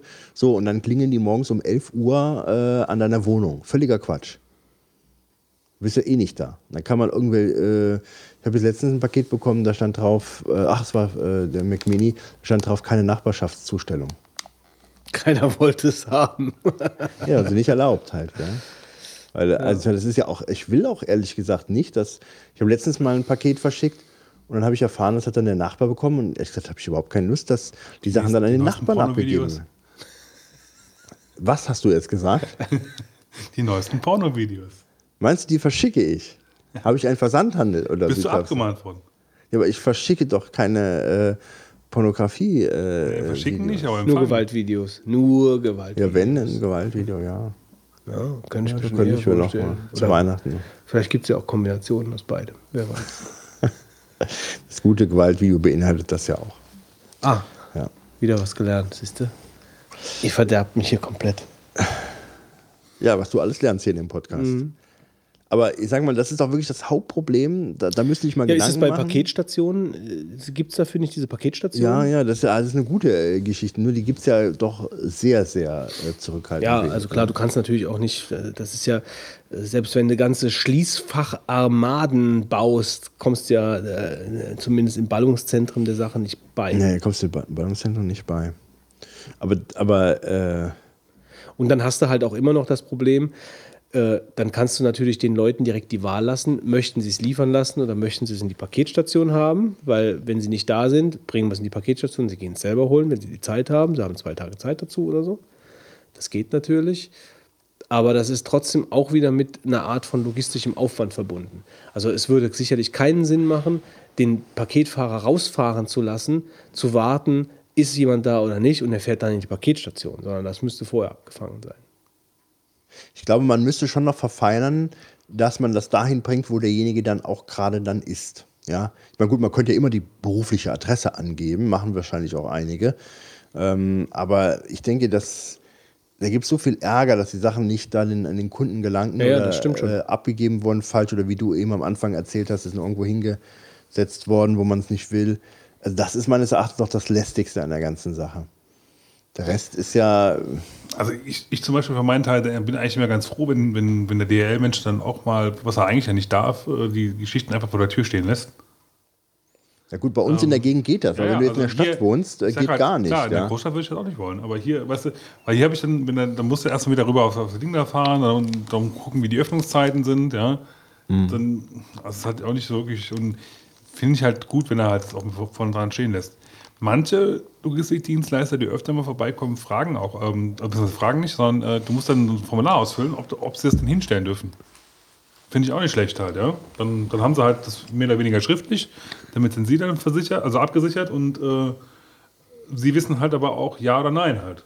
Kannst du eigentlich nur Nein ankreuzen, weil letzten Endes könnte es ja sein, dass der Typ das einfach einstellt und sagt, ja, ich habe sie doch auf die Treppe gestellt, wie du wolltest. Damit hast du doch frei, freie Fahrt gegeben hier. Für, Haben äh, die Paketfahrer eigentlich eine Ahnung von dem Wert von den Paketen? Also ich weiß zum Beispiel bei den iPhones, äh, die ich bekommen habe, wusste der Paketfahrer immer, was das ein iPhone drin war. Steht doch auch als Absender Apple drauf, oder? Ja. Ja, glaube ich sogar, ja. Gut, ich meine, wenn du natürlich am Apple, äh, am iPhone äh, Release der neuen Version dann plötzlich Also, wobei das äh, 200 wahrscheinlich- Teile im Auto hast, Wobei das der natürlich gleichen sehr wahrscheinlich auch, äh, ich hab's, kriegst du dann, hab's dann meistens auch immer am, am ersten Tag oder relativ kurz danach bekommen, dann ist es ja auch, man kann mal eins und eins zusammenzählen, sage ich mal, ja. Ich denke mal, wenn du jetzt ein iPhone 5 bestellst, ja, dann könnte er eventuell aus Erfahrung und von der Größe her, von der Box und weil es halt von Apple kommt, wissen, dass es eventuell was sowas ist halt. Ja. Könnte aber auch ein Classic iPod sein. Nee, aber klar, das ist natürlich auch ein weiteres Problem, also dieser menschliche Faktor. Also was, was, ist mit, was ist mit Leuten, die es wegnehmen oder äh, Leuten, die es behalten oder wie auch immer. Also grundsätzlich, tja, schwierig. Das ist wirklich eine herausfordernde Aufgabe, da eine Lösung zu finden, wie man Pakete zustellt. Ja, wie man Pakete zustellt. Also auch wenn der andere nicht da ist. Ja, dass man es irgendwie. Also am besten wäre wirklich Teleportation. Du könntest es einfach in die Bude beamen. Aber dann könntest du natürlich auch andere Sachen in die Bude Beamen die beamen. Bombe mal gerade rüber. Da hast du noch ein anderes Problem. Also es wäre natürlich am angenehmsten, wenn man so Paketzentren hat, die von allen Paketzustelldiensten, äh, sag ich mal, benutzt werden könnten, wo man sagt, das ist jetzt hier in der Stadt das Paketlager und wenn du ein Paket bekommst, dann fährst du da vorbei und holst es dir ab. Dann hast du natürlich nicht die Hauszustellung, die man ganz gerne hätte, aber dann hättest du natürlich die ganze Zustellproblematik beseitigt, weil der Typ Ja, und das würde dann muss. halt nicht so laufen wie, äh, wie eine Sache mit, ähm, ja, mit, wie im Schließfach, sondern das läuft dann mehr Ja. wie, wie bei der Paketausgabe vom Flugzeug. So Ja. ein bisschen. Also das heißt, du bist an einem großen, du bist an einem großen Apparat, da drin, dahinter ist ein ganzer Lagerraum, wo die Sachen liegen und du hast ein Ticket und gibst das ein und dann sucht dir halt diese vollautomatische Geschichte das Paket raus und gibst dir durch den Schacht raus. Und so. Könnte sein. Wobei es ja dann noch zumutbar wäre, zwei Personen da zu beschäftigen. Ja, aber die müssen dann, ja gut, das ist dann auch wieder Schichtarbeit. Also ich meine, die können ja, Ja. nicht nur bis sechs arbeiten, dann hast du ja nichts gewonnen, weil die Leute ja auch nur bis auch, auch Ja, du bis müsstest sechs rund um die Uhr da ein Paketabholung. Vor allem die Pakete kommen ja dann wahrscheinlich auch zu anderen Zeiten, dann zu, zu so Stationen, nehme ich mal an, Ja. Aber ich denke auch, das wäre, also die Drohnengeschichte, um jetzt dann nochmal vielleicht die Kurve dann zu kriegen, äh, wäre wirklich für, für Dinge interessant, die ähm, äh, für Gegenden interessant sind, die einfach, die, die einfach schwer zugänglich sind, für Dinge zu transportieren, äh, wo ja auch dann auch so ein bisschen der Hintergrund von, der, von den Militärdrohnen ja auch ist, ähm, würde ich mal sagen. Also einfach schnell äh, an Orten zu sein, wo man entweder schnell entdeckt würde, wenn man anders hinfliegt, oder die schwer zugänglich sind. Ähm, also dafür finde ich schon diese Drohnentechnologie ganz interessant, auch für die, für die Paketgeschichten. Aber ansonsten denke ich, bin ich dabei Wolfgang, dass das größte Problem eigentlich diese, diese ich bringe dir das Paket vorbei, aber du bist nicht da Geschichte ist. Und dass man da irgendwas gegen machen muss. wirft ab wie eine Bombe. Ja, gut. Sollen wir es dabei bewenden lassen Ja. mit dem Brainstorm? Weil der Mark ähm, kommt langsam äh, in Reichweite, wenn ich das hier auf meinem äh, Sonar X3500 richtig sehe. Ähm, wir hatten dem Mark ja damals so eine leicht radioaktive Substanz injiziert, damit man immer auf diesem Sonar X3500 sehen. Und er kommt jetzt gerade äh, in, in Reichweite. Deswegen, Mark, Mark, bist du da? Ja, auch vor Jahresschluss bist du dran. Ich denke, du hast vergessen, was auszufüllen. Also, Computer Control.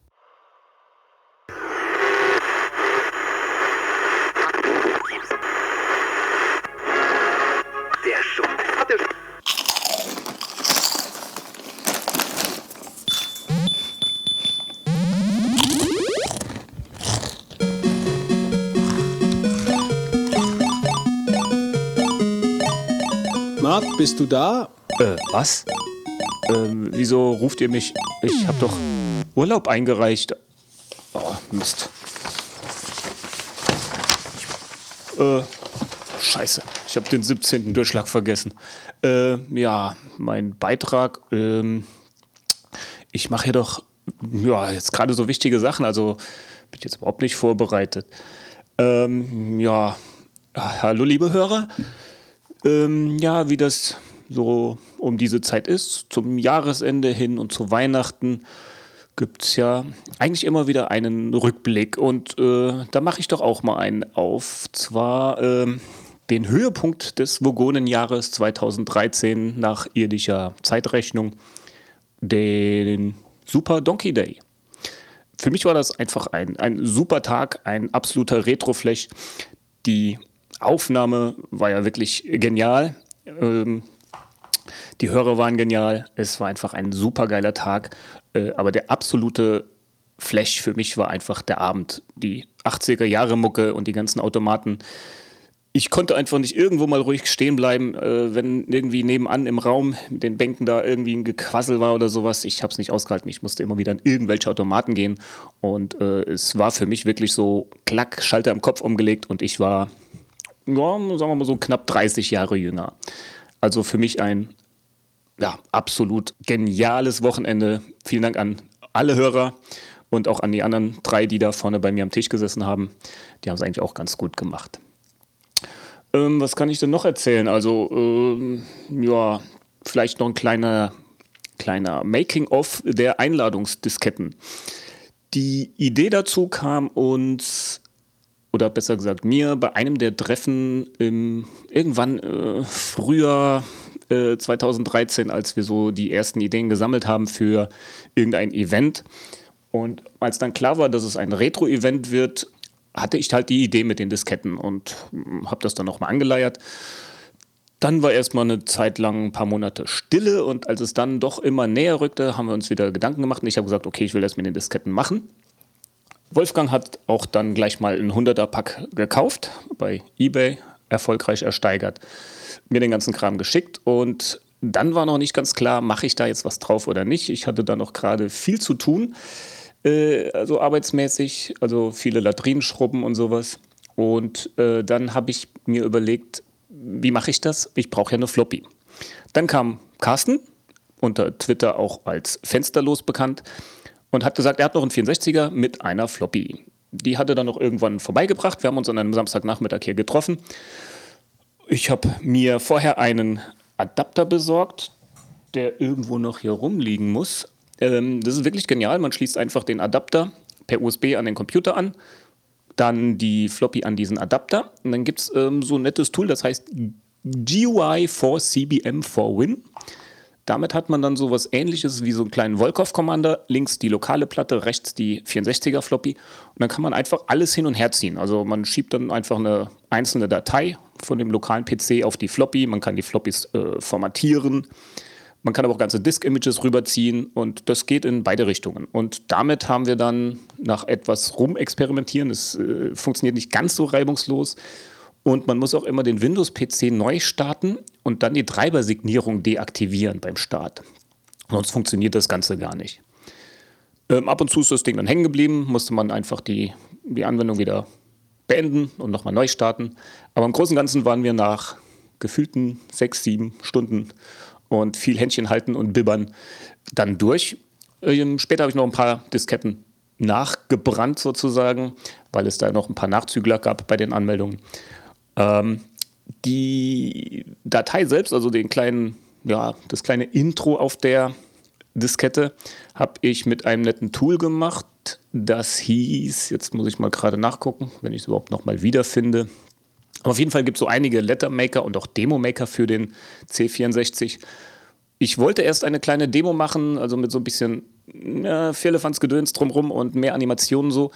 Aber aufgrund des Zeitmangels und der wirklich notwendigen Einarbeitung in diese Tools habe ich mich dann doch auf den kleinen Lettermaker da äh, verständigt mit mir selbst und habe den dann benutzt, um diesen kleinen Brief da zu erstellen. Das Schöne ist ja bei diesem Lettermaker, egal was man schreibt, egal welche Fehler man macht, egal was man korrigiert, wo man rumfährt, der, der nimmt das alles auf und spielt es dann auch genauso wieder ab. Schön, dass auch ähm, gleich dann jemand nachdem, glaube ich, ich hatte die Diskette rausgeschickt und schon ähm, ja, irgendwie zwei, drei Tage später hat dann gleich jemand das äh, getwittert, dass er das Ding äh, schon sich angeguckt hat und netterweise auch gleich ein YouTube-Video online gestellt hat. Das war wirklich genial. Ging auch sauschnell. Hätte ich jetzt nicht gedacht. Wir haben eher gedacht, hm, ob da überhaupt einer drauf guckt. Aber es ging schneller als gedacht. Ist mal wieder klar bei unseren Retro-Hörern, die natürlich die Besten sind und sowas natürlich dann ganz schnell rauskriegen. Tja, eigentlich ähm, war es das jetzt auch schon mit meinem Beitrag. Äh, ich würde mich jetzt gerne wieder verabschieden und in meinen nicht wohlverdienten Vogonen Ladrinenschrubburlaub begeben. Den 17. Durchschlag für den Antrag, den habe ich leider hier liegen, den schicke ich danach und hoffe, dass die Vogonen mir jetzt nicht mein Gehalt kürzen. Ich wünsche allen Hörern und den Vogonen ein wunderschönes Weihnachtsfest und einen super Rutsch ins neue Jahrtausend, Jahrzehnt, egal gerade wo ihr seid, in welchem Paralleluniversum und in welchem Jahrhundert oder Jahrtausend. Macht's gut. Wir hören und sehen uns in einer anderen Paralleldimension. Bis dann.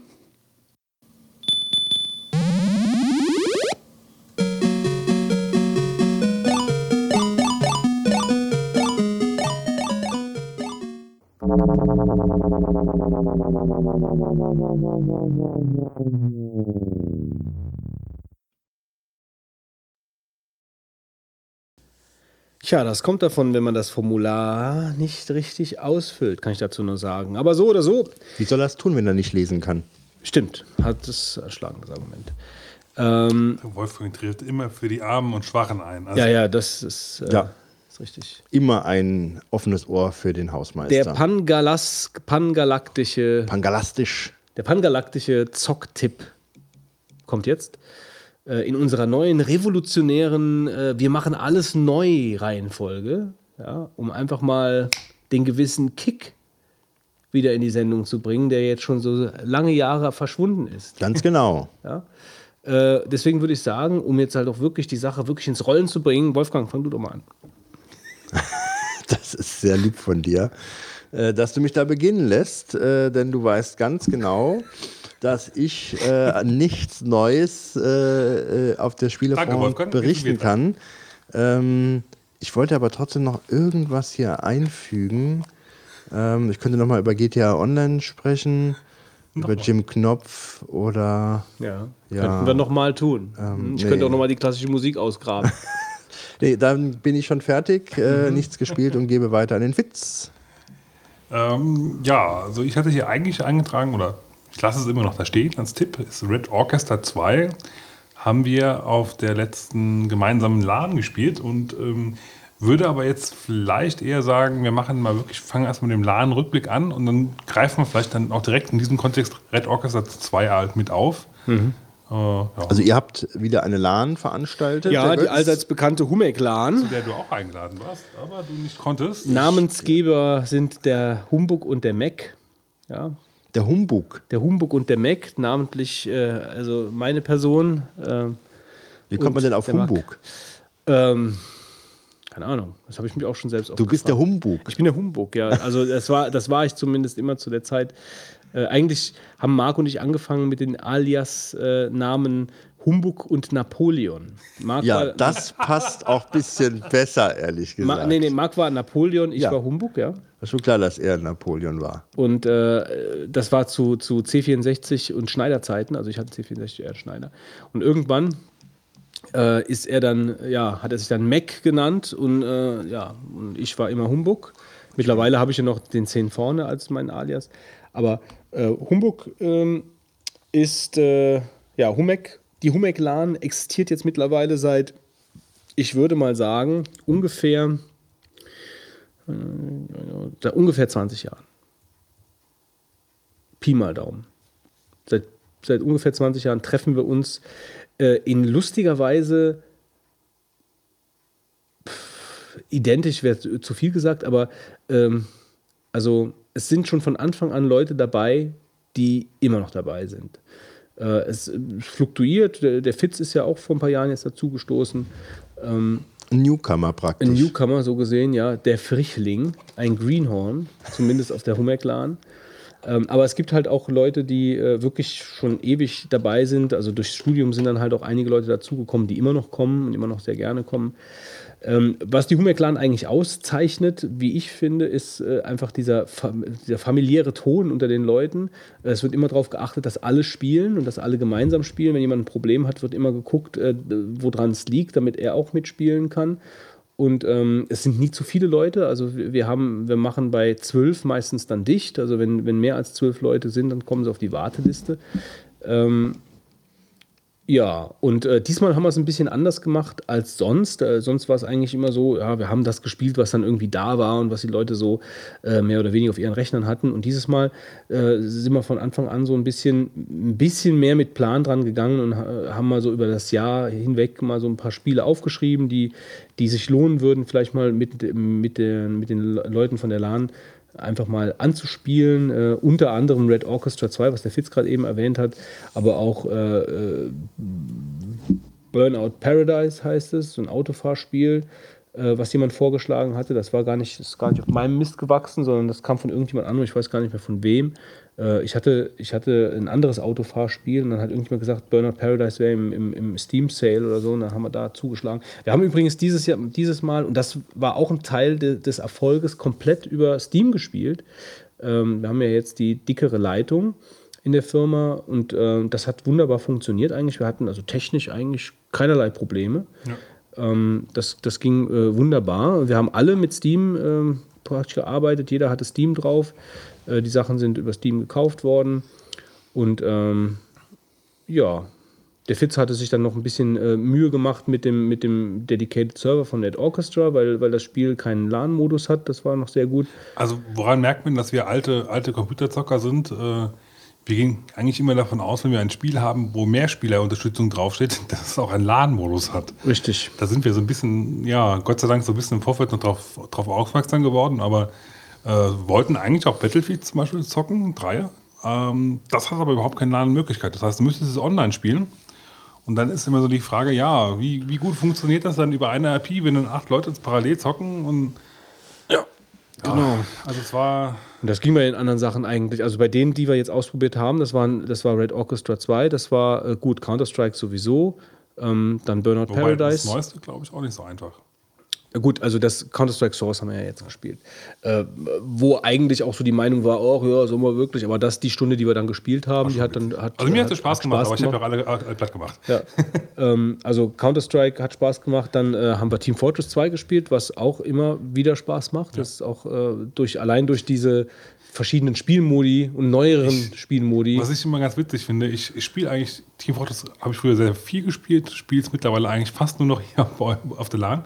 Das Schöne daran ist aber, dass die ja in einem Jahr, die machen ja immer viel Neues rein, ja, Mhm. zwischendurch. Das heißt, du hast eigentlich fast immer ein komplett neues Spiel eigentlich, ja. Gut, klar, so ein paar Karten kennst du natürlich dann noch, aber ein paar Spielmodi, aber also irgendwie ist trotzdem immer noch genug Veränderungen oder neue Sachen da, die du erkennen kannst, dass du jetzt irgendwie auf einmal mit den Hüten rumrennst. Ja gut, das ist schon ein bisschen länger jetzt her, aber ähm, so Sachen halt, dass du immer noch ein bisschen was, was dazulernst. Ja, was mich, was mich bei dem Spiel so fasziniert, ist eigentlich, obwohl ich überhaupt gar nicht, also ich spiele Team Fortress halt dann auch nur auf der LAN und sonst nie. Also ich spiele, ich setze mich abends nicht alleine hin, spiele Team Fortress im Internet. Aber was ich an dem Spiel interessant finde, ist einfach, dass du auch da mal Spaß hast daran, wirklich mal einen zu spielen, der nicht ballert. Also was weiß ich, wenn du, wenn du einen Medic spielst oder äh, wenn du einen Ingenieur spielst, der dann halt so, äh, so, so, so Dispenser aufbaut, wo man sich aufladen kann und ein bisschen Munition nachtanken kann. Du warst immer der, der den äh, Teleporter nicht gebaut hat, gell? Ja, kann sein. Also ich, ich, hab, ich, ich musste mich ja, wie gesagt, ich bin ja da halt auch nicht so, so fit äh, in Team Fortress, weil ich das ja auch nur auf der LAN spiele. Ähm, was mir Spaß gemacht hat, war den Medic zu spielen. Also ich habe eigentlich Team Fortress dieses Mal nur Support-Rollen gespielt. Also nur Medic oder äh, Engineer, um einfach mal auch die Rollen mal kennenzulernen. Und das hat schon auch sehr viel Spaß gemacht. Ich fand es übrigens sehr, was, was sehr angenehm war, dass wir eigentlich ohne große Diskussion eigentlich ein sehr homogenes Team hatten. Insofern, dass halt wir alle wichtigen Rollen besetzt hatten, von Leuten, die es auch konnten einigermaßen, ja, muss man ehrlich sagen. Und dass es auch wirklich viel im Team, also wir haben halt ähm, gegen Bots gespielt und dann halt äh, wir gegen die Bots, gegen Hard, also das Höchste, was ging. Und es, es war zwar teilweise schon ein bisschen heftig, aber es ging. Also wir konnten halt locker mithalten, Gott sei Dank noch. Ähm, aber das Teamplay hat halt vor allen Dingen, fand ich, sehr viel Spaß gemacht. Ja, das war auch in Red Orchestra sehr fein, äh, die Sache mit dem Teamplay. Also das ist sowieso, äh, man hat mit den ganzen Spielen keinen Spaß, wenn man, wenn man nicht anfängt, äh, im Team und wirklich ernsthaft zu spielen, äh, mit Absprache etc. Dann fängt das halt wirklich an, spannend zu werden. Und so war das bei Red Orchestra auch. Also am Anfang war das so ein bisschen Deathmatch-Kram, wo man halt wirklich durch die Ruinen von Stalingrad ein bisschen stolpert Ja, und ab und zu mal jemanden erschießt.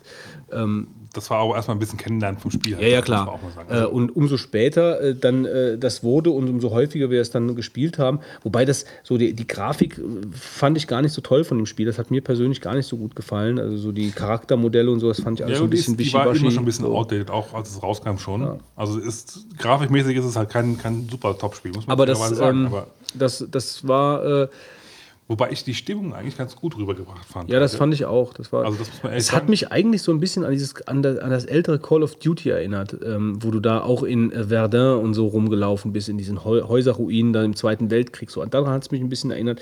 Äh, wobei ich Call of Duty auch, damit hatten wir super viel Spaß mit Call of Duty, mit Deathmatch Call of Duty. Da kann der, der Wolfgang auch noch ein Lied von singen. In dieser einen, in dieser einen äh, Call of Duty 2 war das. ja, von ne? diesem französischen, Ja. äh, in dem, wo das Gehöft ist Gehöft, ich ja. glaube, das habe ich sogar mit euch auch schon gespielt. äh, wo, wo, wo man uns einfach jeder praktisch darum gesnipert hat und, äh, äh, und du hast bei Call of Duty dann immer gesehen, ähm, wer dich erschossen hat, aber in epischer Breite. So wirklich, wie er dich dann halt in, ins Visier genommen hat und dann hast Doch, du doch, dich halt hab ich immer sehr geärgert. Ähm, also das war sehr spaßig und daran hat mich Red Orchestra ein bisschen erinnert. Aber wir hatten ja wirklich am meisten Spaß dann nachher mit einer Karte, wo wir wirklich alle zusammen als Team gegen die Bots gespielt haben ähm, und äh, dann so mehrere verschiedene Basen einnehmen mussten. Also das, das, das, das war schon äh, sehr, sehr spaßig. Also was mir an Red Orchestra auch wirklich sehr gut gefallen hat, ähm, ist halt, dass du halt dieses Klassen- und Squad-System hast, was wir jetzt zwar nicht 100% schon ausgenutzt haben, aber ich denke mal, so nächsten, nächsten Laden könnte man da schon übergehen zu, dass wir es komplett äh, sinnvoll machen, sage ich mal. Dass du halt sagst, ein Squad links, ein Squad rechts und so.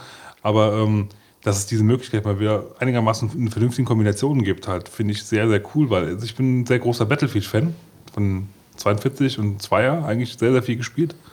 Und das, da fand ich halt auch dieses Squad-System halt, ich meine, wenn du halt professionell gespielt hast, in Anführungszeichen, und auf LANs und auf, äh, in Online-Ligen musst, musstest du halt auch sehr, sehr viel darüber arbeiten, weil du halt dann bei dem, bei dem Leader immer gespawnt bist.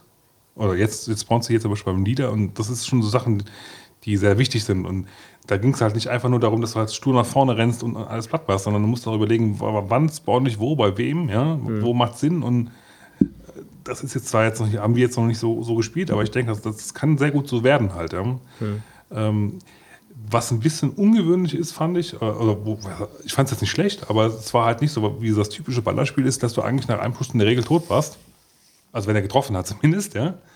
Oder spätestens halt irgendwie nach, nach, danach zehn, äh, nach zehn Sekunden dann verblutet bist. Naja, wenn ich nicht an, du musstest dich direkt verbinden. Ja. Und Also wirklich auch direkt, weil sonst hast du überhaupt keine Chance gehabt. Ja. Ähm, wobei ich es eigentlich sehr angenehm fand, so mal so zu spielen halt auch. Äh, wir haben, es hat einen sehr, also es hat so, sage ich mal, so einen Fun-Modus und einen realistischen Modus. Beim realistischen Modus kriegst du halt gar nichts angezeigt, ob der Typ jetzt zu dir gehört oder sonst irgendwas, sondern da läuft halt jemand rum. Und dann musst du dir überlegen, schießt du jetzt auf den oder schießt du nicht auf den? Und also klar, wir haben uns halt auch öfter mal selber gegen den Haufen geballert, ja, passiert halt schon mal, ne?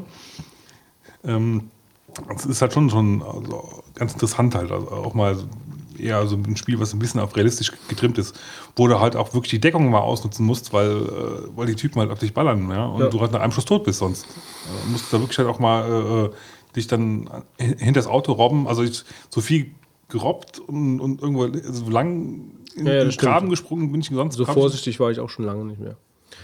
Nee, also war, war äh, sehr, sehr lohnend. Ich denke mal, da waren jetzt auch einige Spiele dabei, die wir vorher noch nicht gespielt haben, aber die wir jetzt auf den zukünftigen LANs auch immer mal wieder auspacken werden. Das ist ja auch das Ziel der Sache, nachher praktisch so ein Fundus von, keine Ahnung, sieben Spielen oder so zu haben, die man halt immer wieder mal ein bisschen spielt. Da werden wir sicherlich an, ähm, dranbleiben und immer wieder ein paar dazu nehmen. Also so vielleicht so eckdatenmäßig von der LAN noch. Also wir haben mittags um drei angefangen ungefähr zu spielen. Also Also offiziell war die Einladung, ich glaube, ab drei und ab zwei waren schon, glaube ich, ja fast alle da. ja, ja, die Leute kommen dann immer relativ früh, können es kaum erwarten. Das finde ich auch immer ziemlich angenehm. Ähm, wobei wir noch nicht ganz fertig waren mit dem Aufbauen. Aber ab 3 Uhr haben wir ungefähr gezockt und wir haben bis nachts, also ich glaube um 5 Uhr sind die Schotten gefallen. Also ich glaube morgens früh so um 5 Uhr haben wir aufgehört zu spielen. Und ähm, eigentlich haben alle durchgehalten bis morgens früh. Äh, selbst die, die noch fahren mussten. Einer ist, glaube ich, ein bisschen früher gefahren, der war dann schon um vier weg. Ja, da musste aber auch, äh, ich glaube, um, um Ja, der, ja, ja der, der hatte dann auch Kinder zu Hause und ähm, ging dann halt schon relativ früh wieder los. Also, ähm, aber ja, alle durchgehalten, wirklich lang gezockt, ähm, keinen Stress gehabt, niemand ist irgendwie äh, ja, nervig gewesen oder sonst irgendwas. Also auch eine sehr runde Veranstaltung wieder. Äh, sehr spaßig. Äh, Wolfgang hat sich ja endgültig von der LAN verabschiedet, wie er vorhin dann halt auch nochmal gesagt hat. Äh, Wolfgang hat ja seinen, ist ja mit seinem, mit seinem, ähm, ist um die Häuser gezogen, ich, lasse- ich werde es mal so ausdrücken. Ähm, Strips, Stripclubs und äh, also Dinge. Deswegen auch der Ice Trip. Genau. Nicht ganz so heftig, aber ich konnte dem, an dem Wochenende nicht teilnehmen. War es denn gut? Ein, Dein Happening. Äh, ja, sagen wir mal so, es war ein Ereignis, bei dem man dann doch beiwohnt. Ähm, ein Freund von mir, der mit mir äh, Juristerei studierte, hat danach erkannt, dass er völlig äh, in der falschen Ecke gelandet ist beruflich und hat sich dann entschlossen, Theologie zu studieren und letztlich dann ähm, jetzt äh, zur Diakonweihe als Vorstufe zur Priesterweihe ähm, dort halt äh, in den katholischen äh, Wie viele sind denn da zum Priester geweiht worden? nur drei. Ja.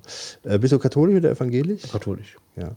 Also ich muss sagen, ich bin ja evangelisch und ähm, ich bin, äh, ich war schon mal in der katholischen Messe, aber ähm, das ist ja schon ein ziemliches äh, ähm, Schauspiel, was da auf der, ich sag schon gerade auf der Bühne, hätte ich schon fast gesagt, was da stattfindet. Ja. Ich bin jetzt also nicht so besonders religiös oder streicht man das besonders auch? Also ich bin eigentlich, würde mich eigentlich als nicht religiös äh, bezeichnen. Äh, ich bin evangelisch.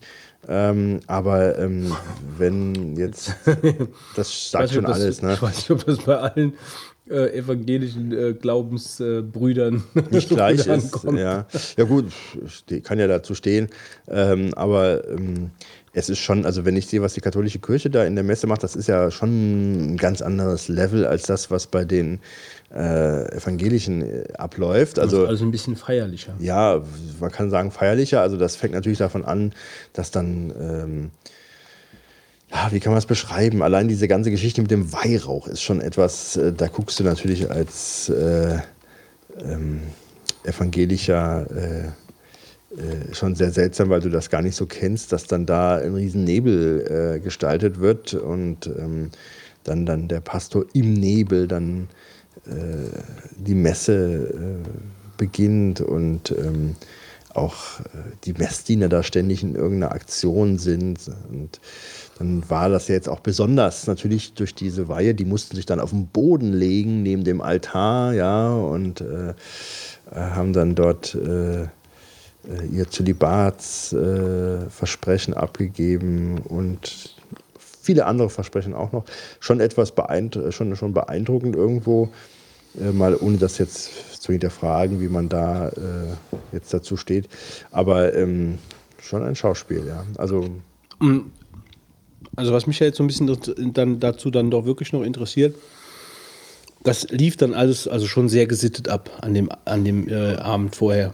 Ach doch, ja, das lief sehr gesittet ab. Ähm, es war jetzt nichts Besonderes in der Form. Ähm, ich sag mal, das äh, Beeindruckendste ist eigentlich äh, die Messe für mich jetzt gewesen, weil ich, also ich weiß nicht, ob du das schon mal gesehen hattest, äh, wie das so gestaltet wird da. Und gut, Herrgott, also äh, so beeindruckend vielleicht dann auch wieder nicht, dass ich jetzt dann das jetzt besonders erwähne, aber darum ging es halt letzten Endes und ich war dann halt an dem Wochenende nicht verfügbar, weil ich äh, dort, Dort war war. halt, ja. Ja. Ja gut, ich würde sagen, du löscht meine anderen Zocktipps aus, dem, aus der Liste raus, weil ich denke, wir gehen weiter. Ganz kurz, aber ich will noch ganz kurz so was zum Preis sagen. Ähm, und zwar kostet äh, Red Orchestra 2 in der Game of the Year Edition im Moment im Normal, zum Normalpreis 10 Dollar, äh, Euro, in dem Fall Euro. Äh, Im Moment ist es für die Hälfte drin, für 4,99. Und ich erwarte eigentlich auch für den Nachfolger oder für das Nachfolgerprojekt, dass diese zusammen mit der Commu- Community um, äh, um einen Mod gemacht haben. Äh, nennt sich Rising Storm, hat das Setting diesmal in, der äh, Pazifik. Wir haben auch schon ein paar Karten anspielen können, weil du halt äh, da teilweise schon die Erweiterung mit dabei ist. Man aber halt nur die einfachste Klasse spielen kann. Aber auch das Setting fand ich super klasse. Also das war sehr atmosphärisch. Die, die Maps waren echt klasse. Ähm, und da habe ich halt auch die Hoffnung, dass im Steam Sale noch was reinkommt. Äh, normaler Preis wäre mit 18 oder 19 Euro. Und ich hoffe mal so 5 Euro, dass das noch drin ist. Also vielleicht, wer wer es noch sieht, für den Preis auf jeden Fall kaufen. Das kannst du eigentlich nichts falsch machen. Hast du eigentlich Just Cause 2 gespielt? Nee, ich weiß noch, dass es auch gerade im Angebot war, aber Ja, ja, da ist jetzt ein Multiplayer-Mod rausgekommen für. Das würde mich mal interessieren. Den werde ich mir mal angucken. ja, zur Not noch Bescheid sagen. Ich denke mal, es ist vielleicht. Der ist kostenlos. Achso, ja. Ah, Ich glaube, zumindest im Moment. Ja, gut, ähm, nee, aber in Anbetracht der Zeit würde ich sagen, jetten wir mal weiter ähm, vom pangalaktischen Zocktipp zum Retro-Trip. Der Retro-Trip hat heute ein spezielles Thema. Natürlich Weihnachten. Genau, und zwar wollen wir uns an unsere ähm, Weihnachts-Heiligabend-Zeremonien äh, der Kindheit erinnern. Ja, also ich fange mal an. Ähm, also bei uns zu Hause ist das früher immer sehr klassisch abgelaufen, äh, muss ich sagen, mit Weihnachten. Also ich habe Weihnachten als sehr, ähm, also als Kind sehr verklärt in Erinnerung. Ähm, das, das heißt äh, konkret, dass mein Vater mit meiner Schwester, meine Schwester ist fünf Jahre älter als ich, ähm, den Baum geschmückt hat Wann denn eigentlich? äh, an Heiligabend. Also so wie ich das in Erinnerung habe, an Heiligabend morgens. Äh, und da gab es früher im Fernsehen ja immer die Sendung Wir warten aufs Christkind. Vielleicht gibt es immer noch, keine Ahnung. Äh, wir warten aufs Christkind. Und das war so ein Potpourri aus allen möglichen Kindersendungen. Ähm, und das wurde dann geschaut. Ich, also ich habe das dann geschaut. Ich weiß nicht, wie alt ich da war. Noch relativ jung, denke ich. Ähm, und das Wohnzimmer war abgehangen. Also man konnte nicht reinschauen. Das war also wirklich abgehangen mit einem großen, dicken Vorhang. Ähm, und äh, dahinter lief dann irgendwas ab. Also ich wusste nicht, was da, ich meine, das war auch noch Zeit, Christkind-Zeit und so, also wo man so also ans Christkind denken oder Man da glauben muss. für den Götz dann ein Schauspiel praktisch. Ja, so kann man das schon sagen. Also ich meine, es war natürlich für alle Anwesenden ein Schauspiel. Ich meine, für meine Schwester, die älter war, die natürlich schon mitschmücken durfte und sowas natürlich auch ein Schauspiel. Für die, für die Eltern ist es ein Schauspiel, weil die es ja für die Kinder machen. Also so gesehen äh, ist es immer eine Frage der Perspektive, aber es ist eigentlich für alle ein Schauspiel. Äh, nur es war dann halt wirklich so, ähm, dass, es, dass es schon so eine, ja, auch, ich weiß nicht, ich erinnere mich da schon so ein bisschen dran, dass es, weil ich ja nicht wusste, was abgeht. Ich wusste ja nicht, da, da war ein dicker Vorhang und dahinter ist dann irgendwas passiert. Und irgendwann äh, kam dann ein feines Läuten mit einer Glocke. Echt bei euch auch? Gut. Und äh, dann war, äh, war es halt angesagt, dass da Dann ist der Vorhang gefallen. So in der Art. Und dann war dahinter im Prinzip der, der, der, der vollständig geschmückte Raum. Also mit dem, mit dem Baum dann im Mittelpunkt natürlich. Äh, Und da waren dann haben halt auch die Geschenke. Also es gab dann verschiedene, verschiedene, also ich meine, früher waren die Berge nicht so groß wie heute. Es gab halt verschiedene Abteilungen unter dem Baum. Da waren dann halt verschiedene Geschenkhäufchen. Und das eine war dem, dem anderen. Und dann wurde dann abends dann äh, der Reihe nach ausgepackt. Also daran, daran kann ich mich noch erinnern. Äh, Ich kann mich außerdem daran erinnern, dass wir jeder einen Weihnachtsteller hatten mit Süßigkeiten drauf. Da gab es natürlich Highlights, also es gab natürlich dann so, so äh, Low-End-Dinger wie Mandarinen. Ähm, es gab dann Plätzchen, die waren so in der Mitte angeordnet. Und dann gab es dann so, äh, äh, die gibt es heute auch als Massenfutter im Aldi, äh, habe ich letztens gesehen, äh, Baumstämme. Die waren damals aber noch was ganz Besonderes. Das waren so, ich weiß nicht, kennst, weißt du, was Baumstämme sind? Ja. Die, das sind so mit so, mit so Marzipan-Hubbeln in der, in der Mitte und an den Enden. Und in der Mitte ist Nougat, also so eine Nougat-Schicht und darunter ist dann nochmal Marzipan. Also so richtig so Bomben, ja, also so, so, so Süßbomben. Aber die Dinger waren halt wirklich geil und da war dann auf jedem Teller war dann einer drauf. Ähm, das weiß ich halt auch noch. Ähm, und ich weiß halt auch, dass, dass es halt nie so viel geschenkt gab. Also, ähm, dass ich, äh, ich weiß noch, äh, ich habe mal einen Detektivkasten geschenkt bekommen als Kind und das war halt wirklich damals ein absoluter Knaller für mich. Äh, und ich kann mich aber dann auch an kein anderes Geschenk erinnern. Oder ich habe ein Fahrrad geschenkt bekommen, so ein Bonanza-Rad. Das war dann halt absolutes Highlight. Ähm, und das finde ich eigentlich ganz schön. So werde ich es auch versuchen, äh, mit meiner Tochter zu machen, dass man es halt einfach nicht übertreibt mit den ganzen Geschichten. Also ich habe zeitweise bei meiner Schwester äh, Weihnachts, äh, gut, meine Schwester hat auch fünf Kinder, äh, das, das ist dann halt dann nochmal eine andere Liga, aber da waren, äh, da sind Berge von Papier rausgeschleppt worden. Die Kinder, die haben das gar nicht so, gar nicht mehr registrieren können. Also denen kann man gar keinen Vorwurf machen, aber das waren dann einfach so viele Geschenke von so vielen verschiedenen Seiten. Ähm, ja, das äh, find, empfinde ich persönlich als too much.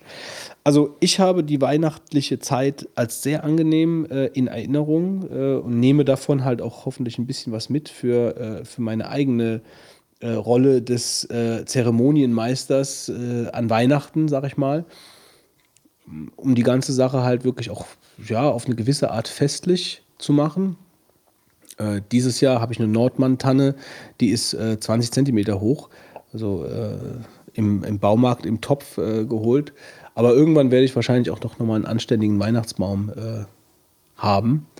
Ähm, ja, später, als ich dann älter wurde, äh, war ich dann auch an Weihnachten auch mal abends in der Kneipe. Also da gab es dann halt auch mal Situationen, äh, so als Teenie, ähm, wo man dann abends am, an Heiligabend schon zu Hause war und ein bisschen, ein bisschen äh, Geschenk und ein bisschen auf Family gemacht hat, aber sich dann halt auch verdrückt hat äh, und dann in die Kneipe gefahren ist. So ein Club? Äh, gesagt, nee, das- beim Tom war ich. Jetzt reicht's Ja, da mir ich hier. normalerweise heute Abend auch, aber Aber beim Tom, ähm, beim, beim, beim Tom war es immer ganz schön, weil da waren dann auch viele Leute, die alleine waren. Also die halt gar kein, so, ich meine, die hatten natürlich ein Zuhause, aber die haben halt nicht zu Hause gefeiert, weil sie keine Familie hatten oder so. Und das war dann immer, der Tom war dann, also Tom ist so eine, so eine Art Irish Pub, ich meine, die, viele Leute kennen es ja vom, vom, von der Bobbycar Challenge. Der war früher noch woanders, äh, in einem anderen Ort. Das war noch uriger da, als jetzt die, die Kneipe, wo er jetzt drin ist. Und das war immer sehr angenehm, ähm, weil das schon auch so eine gewisse familiäre Stimmung war. Also so dieser Weihnachtsfunken ist dann beim Tom abends auch übergesprungen. Das war dann nicht so ein normaler Abend wie sonst. Der hat manchmal auch Konzerte gemacht an, an Heiligabend, was ich dann auch immer sehr angenehm fand. Äh, einfach für Leute, die, ja, also die einfach ein alternatives Programm suchen und haben da halt was gefunden. Kirche? Machst du eine? Äh, früher schon, als, als, äh, kleine, als kleineres Kind schon. Äh, da waren wir dann auch mal in der Christmette. Aber das war jetzt bei uns nie so äh, obligatorisch. Also, dass es halt hieß, so, wir müssen jetzt heute Abend in die Kirche gehen und danach. Ähm, aber so grundsätzlich, äh, auch wenn ich jetzt auch nicht so der gläubige Mensch bin, äh, wie der Wolfgang gesagt hat, ähm, finde ich halt so eine gewisse, gewisse Feierlichkeit und Festlichkeit an Weihnachten eigentlich ganz erstrebenswert, um einfach so ein bisschen so einen Kontrapunkt zu setzen zu dem Rest vom Jahr. Also dass man einfach an dem Abend mal so ein bisschen anders unterwegs ist als sonst und dann sich halt auch mal sowas gibt. Also von daher kann ich mir schon vorstellen, dass ich das mal machen werde. Also ich bin ja im Prinzip jetzt nicht unbedingt so der Riesen-Weihnachtsfan, in dem Sinne, dass ich halt die, das Ganze, was halt so ab dem 1. Dezember eigentlich so läuft, ja, das ist mir eigentlich alles zu viel. Ja, das ist irrsinnig. Nee, das- nee, nee. Wobei ich sagen würde, das eigentliche Fest, also der 24. ist ein sehr schönes Erinnerung und ist auch, will ich auch so weiterhaben. Also ich kann, könnte, würde mir nie einen Plastikbaum kaufen, ich will immer einen, äh, immer einen re- reellen Baum und den auch schmücken halt, ja, das hat irgendwie schon, weil der halt dann auch mal verschieden ist, dann, dann musst du ihn anpassen, ja, der hat dann auch seine, seine Probleme in Anführungszeichen, ja, und dann musst du ihm dann irgendwie gucken, dass du halt die, die dann irgendwie kaschierst oder, oder halt dann irgendwie löst, halt, dass du halt die andersrum drehst oder, oder jemand den, den Ast wegschneidest und dann halt schmückst halt schön. Und dann überlegst du dir, wie schmückst du denn dieses Jahr? Heute mal ähm, rot-grün oder vielleicht jetzt mal silber-gold oder diesmal vielleicht mal was ganz anderes, ein Lametta oder so. Finde ich eigentlich auch immer ganz witzig. Machst du, machst du das mit, ähm, also so mit Christbaum gucken? Also ist das äh, hier so ein bisschen Tradition, also dass man sich mit Leuten trifft und dann die verschiedenen Bäume guckt War und trinkt? lange Zeit so, ja. Immer, meistens immer am ersten. Also wir hatten Zeiten, da brauchten wir zwei Tage, weil so viele Leute mitgegangen sind. Ähm, ist jetzt aber auch schon stark zurückgegangen wieder. Was ich immer ganz nett finde, ist äh, am ersten Weihnachtstag, das hier von der Lott, gibt es halt dann so ein Weihnachtskonzert, wobei ich da jetzt auch schon ein paar Jahre nicht mehr war. Aber das war damals auch so eine feste Institution. Freitag, äh Quatsch, ähm, Heiligabend dann ganz normal, so ein bisschen auf Family zu Hause. Und der erste Weihnachtstagabend war dann halt wirklich ein dickes Konzert mit zwei, äh, mit zwei guten Bands in einem vollbesetzten ähm, alten, ja, alter Dorfhalle kann man nennen, aber auch sehr urig hier in der Nähe in einem Ort und da hat man wirklich jeden gesehen. Jeden gesehen, den man sonst im ganzen Also Jahr ich war nicht sieht. zweimal da und es war eigentlich nie so viel los, aber Ja, das war wahrscheinlich dann äh, neuer, neueren Datums. Also als ich noch da hingegangen bin, war da immer die Hölle los. Irgendwann hat das dann nachgelassen. Ich bin ja auch nicht hier in unserem Na Nachbarort, da ist ja auch im, immer am 23. Äh, abends eine Riesenparty. Da, äh, die ist wirklich sehr, sehr groß für hiesige Wo ist dieses Jahr auch? Ja, Wo jetzt in Okay. Krüff? Heute.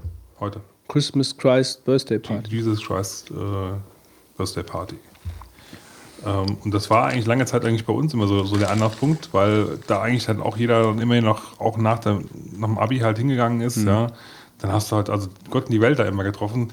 Ist natürlich auch ein super Zeitpunkt, weil hier in der Gegend kommen halt wirklich auch viele wieder nach, Heim dann nach Hause. Weihnachten, ja. Wir waren nach Weihnachten und da war, war halt viel los immer. Es war die Hölle halt. Also, wenn du da teilweise zu spät kamst, dann hast du locker mal so zwei Stunden draußen angestanden. Ja, und, und im Winter kann es ja dann doch auch schon mal ein bisschen unangenehmer sein.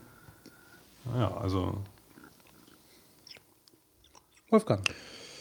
Ja, also ich habe viele Übereinstimmungen mit deinen äh, Berichten, Götz, äh, feststellen können. Also bei mir war es auch so, dass der Baum ein, zwei Tage vor Heiligabend geschmückt wurde und dann war das Wohnzimmer immer dunkel und die Rollladen waren drunter. Also hier ist nichts abgehängt worden, aber äh, der Raum war immer dunkel und man ging eigentlich dann nicht her- hinein. Und äh, dann war es so, dass ich als Kind immer in die Kirche gegangen bin äh, mit dem Vater. Und als ich zurückkam, war natürlich alles beleuchtet, also der Baum war an und äh, eine Schallplatte mit weihnachtlicher Musik war aufgelegt, ja, und dann gab es halt Bescherung, ja. Und ähm, das war schon, wie du beschrieben hast, so zelebriert als Event. Ja, die Mutter hatte sich dann auch umgezogen, während man in Genau, der also Kirche wir haben, auch, war. uns- ja. wir haben uns auch immer schick gemacht früher. Ja, und dann äh, war das halt so, dass man wegging in die Kirche und zurückkam und dann war halt äh, plötzlich alles zu Hause weihnachtlich gestaltet. Ähm, ja, Geschenke habe ich auch bekommen. Äh, Das ist schön. ja, ich wollte gerade sagen, so äh, erinnern tue ich mich an so eine Mondstation, die ich damals bekommen habe. Das hat wahrscheinlich heute noch Auswirkungen. Ja, äh, das hat's bestimmt. so eine Mondstation. Und zwar war das so, ähm, dass das so eine aus ja, Plastik, äh, also Kunststoff, so, so eine Mondlandschaft war mit einem Sternenhintergrund aus Pappe hinten. Äh, und dann gab es dann irgendwelche, ich musste noch irgendwo auf dem Speicher haben, irgendwelche Figuren, mit denen man dann auf dieser Mondlandschaft spielen Also ein Piratenschiff habe ich gesehen. Ein Piratenschiff hatte ich auch mal gekriegt, aber die Mondlandschaft, die war auch schon ein ziemliches Highlight. Also da habe ich sehr viele äh, Stunden in meinem Leben als Kind verbracht in dieser Mondlandschaft letzten Endes. Ja, Das hat dich traumatisiert. ja ich denke schon. Also äh, mir war immer klar, mir ist immer gesagt worden, das ist nur ein Spiel hier und alles Ja, fiktiv. genau. Ja. Ähm, naja, also das äh, war so gewesen. Ich hatte auch früher ähm, äh, hatte meine Mutter den Weihnachtsmann angerufen. Das konnte man so ein, äh, du, da wäre der Fitz wahrscheinlich heute gekommen, ja. Äh, und der kam dann und hat dann. Ach so, äh, du meinst jetzt wirklich angerufen, also im Telefon. Also jetzt nicht irgendwie Ja, auf den Balkon gestellt und angerufen. Nein, nein, äh, es war schon so, dass, ähm, äh, also das ist ja jetzt nicht Weihnachten, das ist ja jetzt der Nikolaustag, da, da war halt auch hier in Tramtorach gibt es die Möglichkeit, dass man halt äh, anruft und dann kommt der Nikolaus vorbei und dann kriegt er dann in seinen Sack wahrscheinlich vorgefertigte Geschenke reingestoppt und dann kriegt er noch was erzählt über den Bub oder so. Und dann kommt er dann zu dir und dann erzählt er halt was über dich, was er vorher erfahren hat und gibt dir dann das Geschenk, was er vorher eingesteckt hat, dann direkt. Und äh, ich weiß ja, das letzte Mal, als er gekommen ist, da habe ich alles durchschaut. Also ich habe gesehen, der kommt mit dem Käfer vor, ja. Das war so damals das Auto hier, der, der kommt mit dem Käfer angefahren, der Weihnachtsmann, ja. Warum Und denn auch nicht? dann, dann habe ich das irgendwie auch geschnallt, dass der in dem Nebenraum die ganzen Sachen bekam und die Informationen. Also das ist jetzt völlig albern hier, was jetzt hier abläuft, weil irgendwie habe ich, hab ich das komplett Wie alt durchschaut. warst du denn da? 23? Das war letztes Jahr, ne? Jedenfalls, aber da habe ich ja, ähm, ich glaube, ein Jahr später ist, die, ist so die Frage geöffnet worden, ja, kommt der Weihnachtsmann noch und ich, ich brauche nicht mehr kommen. Das habe ich jetzt eine Nase voll. Das Ich war jetzt total, mit dem Bier trinken. ja, ich, ja, und ich glaube, ich konnte irgendwie, auch der Bart war nicht so perfekt positioniert. Also ich konnte sehen, dass das, äh, der, was weiß ich, wer war. Aber Ja gut, irgendwann blickt man es halt. irgendwann haben wir uns geblickt. Beim letzten Jahr weiß ich noch genau, hab ich gedacht, nee, das willst du nicht mehr haben. Hier. Das Aber das voll- äh, bei, der, als du gerade mit der, ähm, das mit der Musik erwähnt hast, da sind bei mir direkt dann auch nochmal ein paar Knöpfe gedrückt worden. Also Musik hat auch eine große Rolle gespielt. Also gerade so alte Schallplatten mit Glockengeläut am Anfang, wo dann irgendwann dann so ein kleiner Chor einsetzt oder so, sowas ist, lief dann, lief dann meistens dann zu dem Zeitpunkt, als dann wirklich der Vorhang gelüftet worden ist. Also es hat geklingelt, der Vorhang ging zur Seite, die Musik spielte und dann halt dieser geschmückte Baum. Also das macht einfach Eindruck auf ein Kind und das bleibt auch hängen. Deswegen ist mir das halt äh, für meine eigene Tochter halt auch wichtig, das irgendwie so ein bisschen zu zelebrieren. Also irgendwo finde ich das schon cool. Ich frage mich, ob die Eltern von heute das noch genauso zelebrieren, äh, wie wir es zur Kindheit erlebt Ja, haben. es ist anders, das kannst du nicht mehr vergleichen, Ja. glaube ich. Wobei das ja jetzt auch, ich sag mal so, wenn man ja noch die Generation ist, die das so erlebt hat, dann ist ja das naheliegend, weil wir haben jetzt auch da, sag ich mal, ähm, vergleichbare Szenarien erlitten, äh, also, dass das ja auch gesagt werden könnte, so, und wenn ich jetzt ein Kind habe, da ziehe ich das genauso durch, hier wird alles abgehängt. Kirche ist ja immer voll dann auch, äh, die sonst das ganze Jahr leer ist, dann an Weihnachten te- pilgern sie alle da rein, ja. Ja, gut, das fand ich auch schon immer so. Also, Ja, also schon, das ist schon ziemlich krank dann halt, ne? wenn die Leute dann alle dahin laufen. Ich habe mir jetzt gerade gedacht, ob ich als Gag mir morgen das mal ansehen sollte, wie das heutzutage ist, aber ich glaube, ich gehe nicht raus. Äh, man hätte sich ja mal in die Kirche be begeben können und dann mal äh, gucken, aber ich muss sagen, ich finde ähm, so einen Gottesdienst immer sehr langweilig und ich mag die Musik auch gar nicht. Also äh, wenn dann immer sehr viel gesungen wird und so, das ist äh, für mich dann irgendwie schon allein der Grund, sich zu überlegen, ob ich, ob ich da hingehe. Äh, aber ähm, abgesehen davon, dass ich jetzt, wie gesagt, auch nicht so dahinter stehe. Ähm, ja, äh, was, was war noch? Ähm, Weihnachtsbaum ist ja auch dann immer für Heiligabend. Ich fände es aber fast besser, weil witzigerweise hast du den zwei Tage, dann ist Weihnachten rum und dann steht er noch bis Anfang Januar. Aber eigentlich wäre es ja für die Weihnachtszeit besser, wenn der in der kompletten Weihnachtszeit vorhanden ist. Aber das hat, das gibt es ja, glaube ich, in Amerika ist das, glaube ich, so. Aber ähm, das hat sich ja hier so gar nicht so durchgesetzt in der Regel. Ne? Ja. Das, also, dass man das macht. Naja, aber das sind so auch meine Erfahrungen. Ähm, das ist auch noch sehr traditionell hier gestaltet. Ja, also ich finde auf jeden Fall, man sollte. Ach, was heißt man sollte? Also ich werde, ich, ich werde es halt schon so versuchen, ähm, schon so eine gewisse Festlichkeit halt beizubehalten. Das finde ich halt schon ganz nett. Also es, äh, ich finde halt, die Geschenke sollten da nicht so im, im, im Mittelpunkt stehen. Die gehören dazu. Das ist auch wichtig. Das ist für die Kinder auch wichtig und das ist auch cool. Die freuen sich drauf.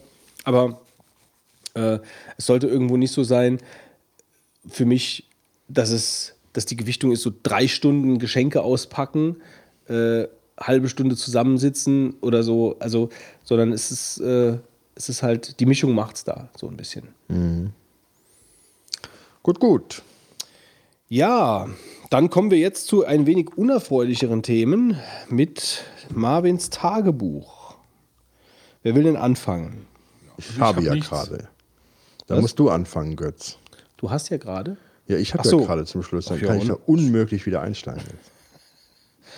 Ähm, was habe ich denn? Was ist mir denn alles passiert? Also, ich muss mal gerade noch meine Liste hier aufmachen. Was mich natürlich wieder sehr nervt, muss ich sagen, ähm, ist iOS. Ja, das ähm, merke ich halt jetzt wieder beim, ähm, bei der Verwendung vom iPad äh, und auch vom iPhone, die ja jetzt beide unter iOS 7 laufen.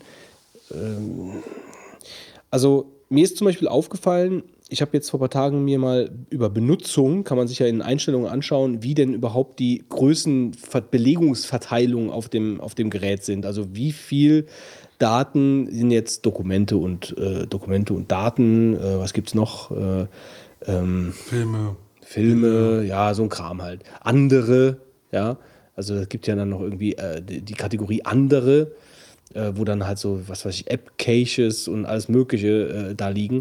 Und da ist mir halt aufgefallen, dass meine Mail 2,5 Gigabyte auf dem iPhone äh, scheinbar belegt. Äh, aber weiter äh, differenzieren konnte ich das nicht. Ich habe da nur gesehen, Mail und Anhänge 2,5 Gigabyte. Und ähm, ich habe da sowohl Pop-Accounts drauf als auch IMAP-Accounts.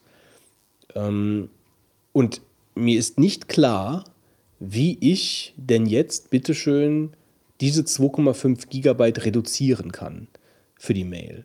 Außer dass ich den ganzen Account lösche. Also ich kann jetzt zum Beispiel nicht hingehen, äh, was ich schon eine absolute Katastrophe finde, also was ich auch vollkommen unverständlich finde, wie man sowas machen kann. Die haben in iOS 7 jetzt die Möglichkeit eingebaut, dass man Dinge markieren kann. Da habe ich gedacht, toll, das ist ja super. Endlich, endlich Apple, danke. Und du kannst die Sachen markieren, aber dann kannst du nichts damit machen. Also du kannst sie verschieben irgendwo hin oder sonst irgendwas. Aber ich kann jetzt zum Beispiel nicht sagen, lösch mir bitte den ganzen Papierkorb. Ich kann dann nur sagen, äh, okay, lösch mir die Mails nach einem Tag im Papierkorb. Okay, das ist in Ordnung. Aber ich habe ja nicht nur Papierkörbe, ich habe ja auch verschiedene andere Ordner. Wenn ich jetzt irgendwas löschen möchte aus dem Ordner, das geht nicht. Das geht nicht. Das ist eine Sisyphus-Arbeit. Dann musst du praktisch den ganzen Ordner gehen und musst alle Dinger sagen, bearbeiten und überall dieses Häkchen setzen, dieses bescheuerte, schwachmatische. Und dann musst du sagen, jetzt löschen. Warum kann ich denn nicht sagen, ich kann alle markieren? Ja? Du kannst ja auf Markieren drücken. Dann bräuchte ich doch nur markieren, alle markieren. Und wenn du alle markiert hast, alle löschen. Warum macht man das nicht? Ich kann das nicht verstehen. Das ist für mich Gängelung am Kunden. Absolute Nicht-Nachdenken. Ich habe keine Ahnung, warum man das nicht macht. Ähm, Das ist jetzt aber nur der Fall, dass du alles löschen willst. ich alles löschen möchte. Äh, beim, bei Mac gibt es ja zum Beispiel in der Mail-App, kann ich sagen, wenn ich zum Beispiel ein IMAP-Konto habe, äh, möchte ich offline die Mails verfügbar haben, möchte ich die Offline-Mails äh, verfügbar haben, nicht verfügbar haben oder mit Anhängen auch verfügbar haben. So Möglichkeiten. Das wünsche ich mir fürs, fürs iPhone auch. Also warum geht es da nicht? Warum kann ich nicht sagen, ich möchte nur mit dem Mail, mit dem IMAP-Konto komplett verbunden sein, wenn ich online bin? Äh, oder ich möchte es, ich möchte mir die Mails zwar, äh, äh, möcht, weißt du, wie viele Mails kannst du haben ohne Anhänge? Die 2,5 Gigabyte groß sind. Einige. So, und ich kann das jetzt überhaupt nicht verstehen. Ich kann jetzt, das Einzige, was ich machen kann, ist den ganzen Kram, meine, meine Accounts löschen und wieder neu anlegen, damit sie leer sind. Ja, es ist jetzt nicht, es spielt keine Rolle, ich brauche den Platz eigentlich gar nicht. Aber nur mal so als, als, als Aber normalerweise sollten doch, der behält doch nicht alles, äh, du hast doch nur, sag ich mal, 50 Also ich bin 100. alle Einstellungen durchgegangen äh, in, den, in, den, äh, in den Einstellungen von, von Mail und habe die ganzen Papierkorb-Geschichten habe ich äh, durchgeguckt, habe das alles auf. Ähm, ich kann beim, bei, bei irgendwas, bei irgendwas konnte ich auch gar nicht, glaube ich, einstellen. Da konnte ich nur einstellen auf dem iPad oder so. Also ich bin wirklich die ganzen Einstellungen durchgegangen und habe da nichts gefunden, äh, wie ich jetzt äh, diese 2,5 Gigabyte in den Griff bekommen kann. Außer dass ich Ja, halt mich, mich hingehe und alles halt lösche. insofern, weil ich glaube, der, der behält doch nur 50 oder irgendeine Anzahl waren es auf jeden Fall. Ja, ich habe ich hab vier, ich hab vier Mails-Account da drauf, vier oder fünf. Bin ich ganz sicher. Vier oder fünf Mail-Accounts. Aber auch da, ich meine, wenn du jetzt sagst, da sind 100, 100 Mails drin dann hast du 400 Mails, aber da, selbst dafür ist ja schon 2,5 Gigabyte schon richtig, richtig viel. Also, Ja, klar. So, das heißt also, äh, ich, ich würde jetzt zum Beispiel gerne alle Anhänge nicht auf dem iPhone haben. Ich brauche die Anhänge ja da gar nicht. Sondern mir geht es ja beim iPhone-Mail ja nur darum, ich check schnell Mail und kann mal schnell gerade eine beantworten. Äh, ich brauche da kei- überhaupt keine Anhänge drauf. Ich kann das nicht auswählen. Also ich habe es zumindest nicht gefunden. Äh, vielleicht stelle ich mich ja zu doof an und ich sehe es nicht. Also bitte, dann sag es mir irgendjemand. Ähm, aber so war das für mich jetzt nicht möglich. Das gleiche wie mit der Kalenderlistendarstellung. Okay. Ähm, ich habe ja darüber mich aufgeregt, dass man, dass man bei der, bei der Kalendergeschichte nicht äh, sich die Liste anzeigen kann. Okay, ich habe die Liste nicht hinter dem Lupensymbol vermutet, ja, da wo sie dann im Endeffekt war. Ähm, das hilft, aber ich kann jetzt zum Beispiel in dieser Listenansicht über die Lupe, kann ich auch keine neuen, neuen Termine einstellen, die dann an dem Tag sind. Vorher in iOS 6 war das so, ich konnte die Liste durchscrollen und konnte dann äh, praktisch an dem Tag, wo der Balken, also Dienstag, der so und so vielte, oben am Rand war und ich habe Plus gedrückt, habe ich da einen Termin eingestellt. Das geht so nicht mehr in dem Fall. Ich verstehe nicht, warum man so eine Funktionalität aus dem Telefon rausnimmt, wenn die schon sowas kann. Also wenn sogar sowas schon drin ist, dann nimmt man sie noch raus, sondern ersetzt sie durch eine bescheuerte Lupenansicht, in der ich nichts machen kann. Das kann ich nicht verstehen. Das ist für mich unverständlich, wie man so eine Designentscheidung treffen kann, ehrlich gesagt. Ähm, ja, so. Und äh, noch ein Ding zu iOS: Adressbuch, iOS ähm, Adressbuchgruppen äh, im Adressbuch. Wenn ich jetzt, ich habe auf dem auf dem iPh, äh, auf, im Mac habe ich die Möglichkeit äh, zu sagen, äh, Gruppen anzulegen im Adressbuch. Ich kann sagen, okay, du bist jetzt Dienstleister, du bist privat, du bist äh, Firma, du bist das, du bist jenes. Ähm, die Gruppen bekomme ich im iPad, wenn ich es jetzt richtig sehe, sogar auch angezeigt. Also ich kann jetzt mir die Gruppen anzeigen lassen, was für Gruppen es denn gibt, aber ich kann jetzt nicht sagen, wenn ich einen neuen Kontakt anlege, du bist jetzt die Gruppe und du bist jetzt die Gruppe. Also ich habe das nicht gesehen, äh, wie das gehen soll. Und äh, das finde ich dann halt auch ein bisschen eigenartig. Also, naja. Ich meine, ich bin ja nicht der Einzige, der sich über so Sachen aufregt. Ähm, ja gut, meine, was man machen könnte, ist, du kannst zuerst in die Gruppe reingehen, also zumindest in die Hauptgruppe, sage ich mal, die du, einen Kontakt drin hast, und da, da den Kontakt anlegen. Dann ist er zumindest mal in der Gruppe drin, aber es ist auch nicht, nicht so, wie du es eigentlich haben willst. Also, was? Also bin jetzt im Adressbuch. so, Und dann gehst du auf Gruppen, Ja. suchst dir eine aus, also nimmst halt die, wo er am ehesten reinpasst. Ja, aber ich kann doch, ich kann doch, ähm, ja, also dann, dann muss Wenn- ich praktisch, da jetzt also alle sind angehackt, Nee, dann musst du halt eine aussuchen. alle Kontakte ausblenden. So, und dann, dann wähle ich mir eine aus und dann, was mache ich dann? Und dann, Dann gehst du wieder. also, Dann sag ich fertig? Ja.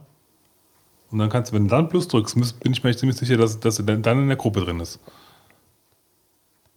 Wenn du dann einen neuen Kontakt anlegen würdest. Du kannst natürlich keinen verschieben oder irgendwie zuordnen. Das ist natürlich aber ich meine, ich möchte doch keinen Workaround. Also ich möchte doch einfach nur, wenn ich einen neuen Kontakt anlege, möchte ich doch einfach nur die Möglichkeit haben, den in eine Gruppe reinzustecken. Also das hier, den Weg finde ich irgendwie hinterrücks durchs Auge äh, ins ja, Bein sag geschossen. doch, Nee, also ich meine, es ist ja gut, wenn das so klappen würde, wäre es zumindest mal so ein Workaround, mit dem man halt arbeiten könnte.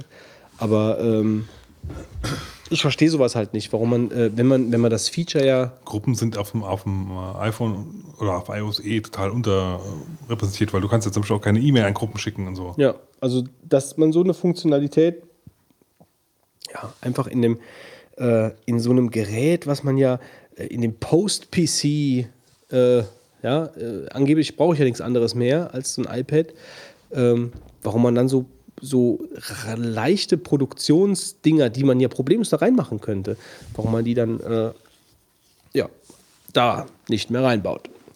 Gut, das Gerante über iOS hat ein Ende. Ähm, dann habe ich mich über dieses Super Stickman Golf ein bisschen aufgeregt, was ich auch gar nicht mehr spiele, ähm, wie die meisten wahrscheinlich mittlerweile. Das war so ein kurzes Strohfeuer. Aber da habe ich halt auch die Politik von dem Unternehmen nicht verstanden oder von der, von der Schmiede da, äh, die Multiplayer-Auswahl halt so zu machen, wie sie es gemacht haben. Also ähm, ich habe A nicht verstanden, warum ich jetzt zum Beispiel als Singleplayer die Multiplayer-Karten freispielen muss. Das fand ich zum Beispiel schon nervig als Casual-Spieler auf dem Gerät. Also ich muss, ich muss, wenn ich jetzt, wenn ich das Spiel jetzt nur Multiplayer spielen möchte, ich möchte überhaupt kein Singleplayer spielen, wenn ich jetzt nur Multiplayer-Spieler spielen möchte, wenn ich, wenn ich als Singleplayer-Spieler mir das, den Kram freischalten muss, finde ich das gut. Aber wenn ich jetzt Multiplayer-Spieler spiel, also mit, mit jemandem zusammen nur spielen möchte, dass ich dann äh, im Singleplayer den ganzen Kram durchspielen muss, damit ich es überhaupt freigeschaltet bekomme. Erste, erste Designentscheidung, die scheiße ist. Die ist damit schuld, damit du halt keinen Bock drauf hast. Die, hätte den zwei, zweifach Level äh, Erfahrungspunkte-Bonus-Ding kaufst, ja. Um halt Ja, äh, das mag ja sein. Also das, dann sollen sie die App aber lieber einen Euro teurer machen und sollen mich, sollen mich damit halt einfach in Ruhe lassen. Also mit so einem Kram. Also das, das, das finde ich den ersten, den, die erste falsche Entscheidung für das Spiel. Äh, und die zweite falsche Entscheidung ist, dass wenn ich sie frei gespielt habe und ich Multiplayer spiele, dann möchte ich aber entscheiden können, welchen Kurs ich spiele. Es soll nicht zufällig sein, welchen Kurs ich spiele. Und ich möchte auch kein Geld dafür bezahlen müssen, welchen Kurs ich spiele. Äh, Und es ist ja so scheinbar, dass ich Geld bezahlen muss, damit es eine Random-Karte wird überhaupt. Ja, das heißt, ich äh, suche random aus äh, oder muss irgendwelche Dollars ausgeben, damit ich eine Zufallskarte. Es Tut mir leid, das ist vollkommen am Mir sind Kunden jetzt die vorbei. ersten drei Ergebnisse auch zufällig.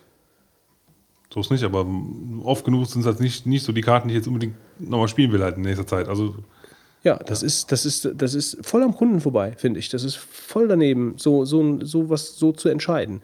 Also dann mache ich die App lieber teurer ähm, und äh, Also überlass doch dann dem Spieler, was er machen es, möchte. Ich kann es von deiner Sicht aus gut verstehen, aber ich glaube, die machen einfach riesen, riesen viel Geld mit diesen Entscheidungen. Ja, die haben mir auch nicht geantwortet darauf. Also ich hatte mit denen Kontakt, ich habe denen verschiedene Sachen geschrieben, darauf habe ich noch dann eine Antwort bekommen. Aber als ich dann konkret dann so Dinge angesprochen habe, habe ich keine Antwort mehr bekommen. Das spricht dafür, dass die sagen halt einfach, okay, wir können dir dazu einfach nichts sagen. Und wenn wir dir was dazu sagen müssen, dann wäre es, wir wollen damit Geld verdienen. Okay, und da das nicht ein besonders gutes Karma hat, wenn man jemandem sagt, der dafür Geld bezahlt hat, wir wollen mehr Geld damit verdienen, sagen sie mir erst gar nichts. Klar. Ich meine, das Okay. Spiel ist ja von vorne bis hinten dafür eigentlich ausgelegt, dass du halt überall Geld investieren musst. Ja, ja, das stimmt. Das ist schon- ja, schon- schon- Hüten schon sehr dem- optimiert, sag mit, ich mal, ja. Mit den ganzen Kram. Das ist schon richtig. So, ähm, Also ich meine, ich habe das Einzige, wofür ich bis jetzt in diesem Spiel Geld investiert habe, ist eigentlich die Sache, dass, dass du halt mehr als, ich glaube, fünf Partien parallel spielen kannst im Multiplayer, was ich auch schon frech finde. Ja, ja gut, das, da, an die Grenze bin ich nie gestoßen. Das hätte mich, das hat das mich war jetzt das so, Einzige, wo ich, aber ich, nicht gestört. ich bin jetzt Level 18, glaube ich. Das ist eigentlich ein sehr nettes Spiel, viele Also nette Ideen drin so. Macht mir eigentlich auch immer noch viel Spaß. So Ja, aber äh, so, das, da ich das Spiel vor allen Dingen für Multiplayer gekauft habe und nicht für Singleplayer, war es dann für mich dann erschöpft, weil äh, ich hätte sicherlich weitergespielt, wenn ich die Kurse halt auswählen könnte. Ja? Also wenn ich sagen könnte, okay, ich konzentriere mich jetzt mal auf den Kurs und ziehe den Fitz dann mal in dem Kurs ab oder versuch's zumindest. Ja? Aber da du das nicht kannst, da du halt irgendwie zufällig, so, das hat mich dann halt genervt. Gut, ähm, das war das. Dann äh, nervt mich auch, äh, nerven mich LED-Lichterketten. Also ich finde LED-Lichterketten, ähm, Wolfgang, was sagst du zu LED-Lichterketten? Finde ich gut. Ja, also ich finde LED-Lichterketten ziemlich scheiße, weil äh, die dieses blaue Licht haben.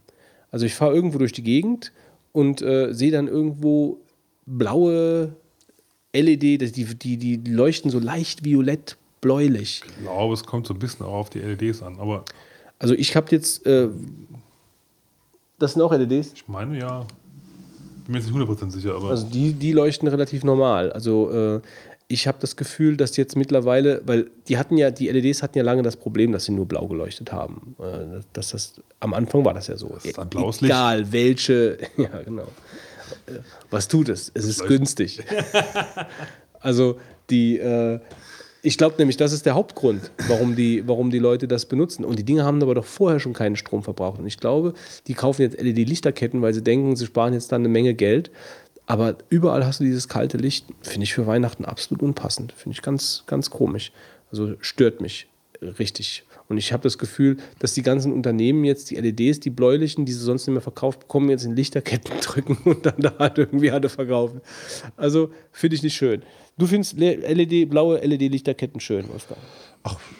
Ich sag mal so, ich bin jetzt niemand, der sich über Lichterketten generell große Gedanken gemacht hat, aber ähm, das ist ja so, glaube ich, eher so ein Trend, der aus Amerika kommt, gell? Äh, diese LED-Lichterketten in verschiedenen Farben, oder? Nee, es sind ja gar nicht Ich glaube nicht, dass das absichtlich in verschiedene Farben sind und so viel Gedanken habe ich mir darüber auch nicht gemacht. Ich fahre beim Auto lang und sehe plötzlich überall, wo ich früher immer warm leuchtende Lichterketten gesehen habe, plötzlich blaue Lichterketten. Die sind nicht blau, rot, grün und gelb, sondern die sind blau. Die sind alle Das ist blau. ein Trend, der jetzt da Nein, es ist kein Trend, sondern es ist halt, ja, es ist ein LED-Trend.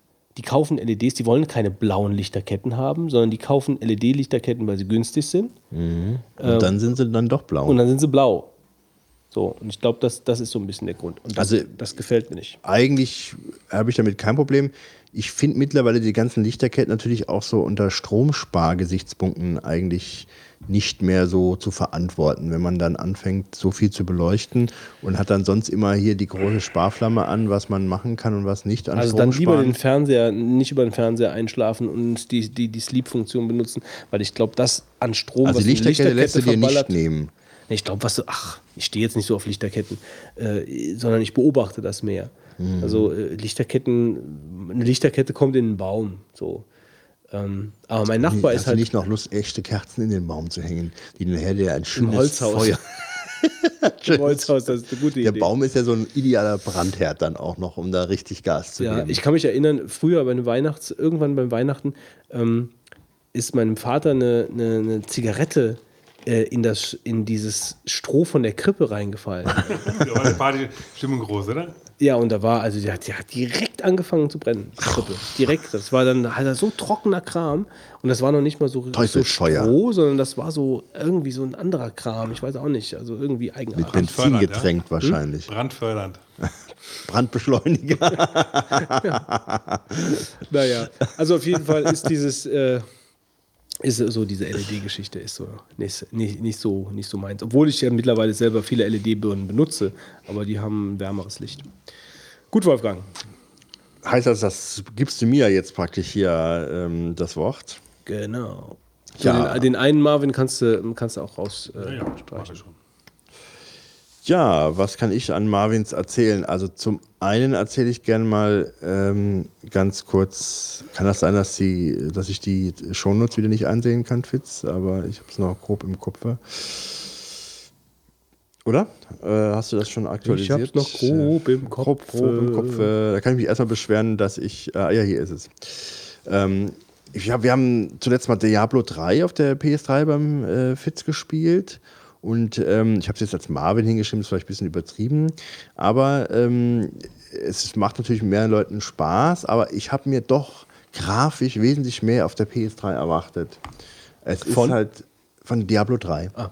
Ich dachte eigentlich, das wäre so ein. Ich weiß nicht, wie es auf der PC-Version wäre, aber ähm, es macht sicherlich Sp- Spaß, mit mehreren Leuten da durchzuziehen. Aber ähm, ich äh, dachte eigentlich, da kommt mehr äh, von, äh, von der PS3 rüber, was die Effekte und so weiter angeht. Ähm, da habe ich eigentlich gedacht, das ist ein größerer äh, Knüller, sag ich mal. Und Aber- das habe ich, also so geflasht hat es mich nicht, wobei es mit mehreren Leuten sicherlich Spaß macht, aber, Aber das ist gerade alleine würde ich es, glaube ich, nicht spielen. Also die, wollen. die Sache mit den mehreren Leuten. Also wir wollen jetzt demnächst probieren, äh, in der Chaos-Truppe ähm, Diablo 3 zu spielen. Also Marc, Heiko, Holger und ich. Mhm. Und ähm, ich habe so ein bisschen die Vermutung, dass das zu voll wird auf dem Bildschirm. Das kann auch sein. vier natürlich. Leuten. Es kommen ja eine Also, ganze Menge Monster dann es kommen an. eine ganze ja. Menge Monster, So, und dann ähm, ist nur noch äh, ein Gefläsche da auf dem Bildschirm. Genau. Und dann Äh, hast du nachher, dann äh, ist Reizüberflutung. Also wir haben es mit, mit zweimal gespielt, mit zweimal kann man super spielen. Das ist echt gut. Ja. Lokal, also an einem Dreimann fand ich dann auch schon teilweise, du wusstest gar nicht mehr, welcher von den drei bist du denn jetzt gerade, der Ja. irgendwas tut. Ja. Ja. Außerdem kommen ja dann wesentlich, wesentlich viel mehr Monster halt dann auch an. Ja? Klar. Also, wenn ich, ich glaube, in vier Mann, also was, was da kommen wird, ja, Das ist nur noch ein Gebäsche. Wobei das eigentlich zum Spielen sehr gut auf der Playstation ist, äh, weil du bist ja nicht so äh, irre dann äh, die Maustaste am Hämmern, ähm, sondern du hast halt äh, mit, den, mit dem äh, Controller da meines Erachtens für so ein Spiel ganz nette... also Controller finde ich da super. Das Ja, ja, Steuerungsrichter, ja. Aber, aber grafisch äh, irgendwie, also ich dachte, es, es flecht einen mehr und das war halt nicht der Fall. Ja. Das ist mein erster Marvin. Mein zweiter Marvin ist, ähm, ich war im Kino gewesen, habe Hobby 2 geguckt und äh, muss doch sagen, ich habe mir wesentlich mehr erwartet. Äh, und ich bin doch eigentlich enttäuscht von dem Film. Ich bin auch in der Wasserstadt Lakewood oder wie sie heißt, bin ich fast eingeschlafen im Kino. Äh, mehr erwartet, weil der erste schon so schlecht war oder weil der erste so gut Ganz war? interessant, dass jetzt jeder sagt, der erste war schlecht. Ja. Ich habe noch nicht gesehen. Ja, aber das ist so die einhellige Meinung, ja, der erste war ja gar nicht so gut. Äh, aber damals, als wir alle aus dem Kino rausmarschiert sind, ja, Spitzenfilm, ja, äh, alles schön und die Hobbit-Geschichte und so weiter, hat man gesagt, naja, am Anfang ist ein bisschen viel gesungen worden, äh, aber ansonsten gut. Und jetzt heißt es, ja, der erste war nicht gut, äh, aber der zweite ist jetzt besser. Das ist so das, was ich oft höre. Wobei ich ehrlich gesagt sage, ich habe jetzt das Gefühl, dass ich mich beim zweiten mehr gelangweilt habe als beim ersten. Ähm, wobei, also es ist halt ein Film, der plätscherte an mir so vorbei. Es gab keine wirkliche Dramatik und Spannung da drin. Du hast, ich habe nie Angst gehabt, dass da irgendjemandem was passiert. Ähm, also es gab keine wirklichen gefährlichen äh, äh, Szenen, wo dann irgendwie äh, man Angst hatte. Ich meine, gut, wenn man das Buch kannte, dann wusste man eh, dass da einem nichts, dass denen da nichts passiert. Aber es ist halt nie so richtig eine Spannung aufgebaut worden, dass du da sagst, oh, äh, wie läuft's jetzt ab? Da gibt's ja in dem Düsterwald da diese Spinnenattacke und ähm, diese Spinnen tun dann die ganzen Zwerge äh, einweben und so weiter und dann kommt der äh, ähm, der Hobbit und schneidet die dann nachher noch wieder frei mit seinem Ring und so, ja. Äh, aber das war sowas von unspektakulär und der ganze Film ist eigentlich so. Das Tollste ist noch so, so eine Wildwasser- Rei äh, äh, Reise ist jetzt Quatsch, Wildwasser-Part, wo die dann in so Fässern da ähm, aus dem äh, ähm, aus der ist das der Elfenstadt? Ja, ich glaube, da entfliehen. Und ähm, das ist äh, noch ganz schön gemacht. Aber ähm, es ist auch nicht wirklich richtig spannend. Und witzig ist er dann auch nicht. Und zum Schluss kommt man zu dem Drachen, dem Smaug, der dann ewige Monologe da hält. Und es ist auch, auch nicht gar nicht so optisch gut. Also das Gold kommt einem da ziemlich irgendwie äh, wie zweite Klasse äh, Tricktechnik vor, was da, wo der dann da drin lebt. Ähm, und ja, also ich habe nachher gesagt, jetzt halt doch endlich die Klappe und äh, jetzt geht's mal weiter. Also ich war richtig irgendwie mit großen Erwartungen ins Kino gegangen und bin dann doch ziemlich enttäuscht worden. Ähm, ist für mich einfach kein funktionierender Film, mal abgesehen davon, dass ich wahrscheinlich echte Tolkien-Fans, zu denen ich mich nicht zähle, äh, ärgern werden, weil ähm, bekanntermaßen wird aus dem kleinen Buch hier eine drei Trilogie gemacht mit langen Filmen, was das Buch von der Story eigentlich gar nicht dann hergibt. Und dann haben sie dann noch ähm, diese, haben sie Legolas eingebaut, der in dem Buch ja gar nichts zu suchen hat. Und dann haben sie noch die äh, Schauspielerin von Lost, ähm, haben die, die, hat die die Kate gespielt, die Evangeline Lilly Ja, oder wie Ja, sie heißt, ja. Ja. Äh, die spielt dann auch noch eine im, äh, überhaupt nicht vorkommende Person im Mittelerde-Reich. Und dann wird dann noch so eine Pseudo-Liebesgeschichte eingebaut, dass sie einerseits in so einen Elfen verliebt ist, aber den einen Zwerg auch ganz nett findet, ja. Äh, und das gehört ja, gehört da gar nicht rein. Die aber auch nicht wirklich, sag ich mal, entwickelt wird, diese Geschichte. Und was ich auch nicht gut finde, ist dann der Gandalf, der hat dann, dann mit dem Sauron dann so ein Zusammentreffen, was eigentlich da mittendrin abreißt. Gut, kann man drüber streiten, dass man sagt, es geht ja weiter, aber das ist so völlig unfertig, dieses Zusammentreffen. Das hört dann mittendrin auf und geht dann nicht weiter. Also es sind so viele Sachen. Ich war wirklich, ich gucke den dritten Teil natürlich auch, aber äh, ich muss sagen, ähm, Und dann hast du deine Aufgabe auch schon erfüllt. da hast du genau recht. Ich, ich bin kritisch und finde es nicht gut, aber ich setze mich trotzdem rein. Ja, ich bin eigentlich ein Freund dieses Bombast-Kinos und äh, ähm, kaufe mir dann auch gerne eine große Popcorn-Tüte. aber es ist schon nicht äh, wirklich gut gewesen. Und äh, tja, wenn ich überlege, dass die Kinokarte Karte 14,50 gekostet hat, war das schon ein bisschen stramm. Ne? Da habe ich noch äh, Und wie lange war der? Zwei Stunden? zwei, zweieinhalb oder fast drei, nicht ganz drei Stunden geht da. Gott, wie lange ist denn dann die Extended Version? Also von dem ersten kommt doch jetzt Extended raus am, an Weihnachten, wenn ich das richtig Mhm, verstanden Das habe. kann sein, aber wenn ich mir davon die Extended mir vorstellen sollte, muss ich sagen, also da bin ich als raus. Foltermittel irgendwie. Das, da bin ich raus. Also da hätte man noch viel mehr schneiden müssen. Und, aber es er funktioniert für mich als Film nicht. Vielleicht mag andere das gut finden, aber äh, irgendwie hat es keine Faszination auf mich ausgeübt. Und nee, also wenn ich jetzt ein, ein elfjähriges Kind hätte, dann würde ich vielleicht sagen, das wird dem gefallen vielleicht, aber da muss man mir mehr bieten. So, das war der Hobbit 2. Ähm, und zum Schluss äh, allgemeiner, nicht technischer Marvin. Ich habe mir im linken Knöchel ein Bänderriss zugezogen. Statt bei einer dramatischen Sportaktion vielleicht, wo ich irgendwelche entscheidenden Spielergebnisse herbeikämpfe, bin ich einfach nur aus dem Auto ausgestiegen und in ein Asphaltloch getreten und dann übel umgeknickt und dachte schon, uh, das war jetzt wirklich eine eine Knickung, die nicht gesund ist. Und dann war ich am nächsten Tag doch beim Arzt und der hat dann äh, festgestellt, mit Ultraschall kann man das heute sehr gut machen, dass eins von drei Bändern durchgerissen ist. Und seitdem trage ich eine Airlock-Schiene hier am Knöchel. Jetzt kannst du nicht gut sehen. Soll ich dir erstmal ein Füßchen hochstrecken? Ja, da. Oh, geht ja noch. Ja, geht ja noch. Ja. Die kann man, muss man mit einem kleinen Pümpchen, muss man die äh, aufpumpen.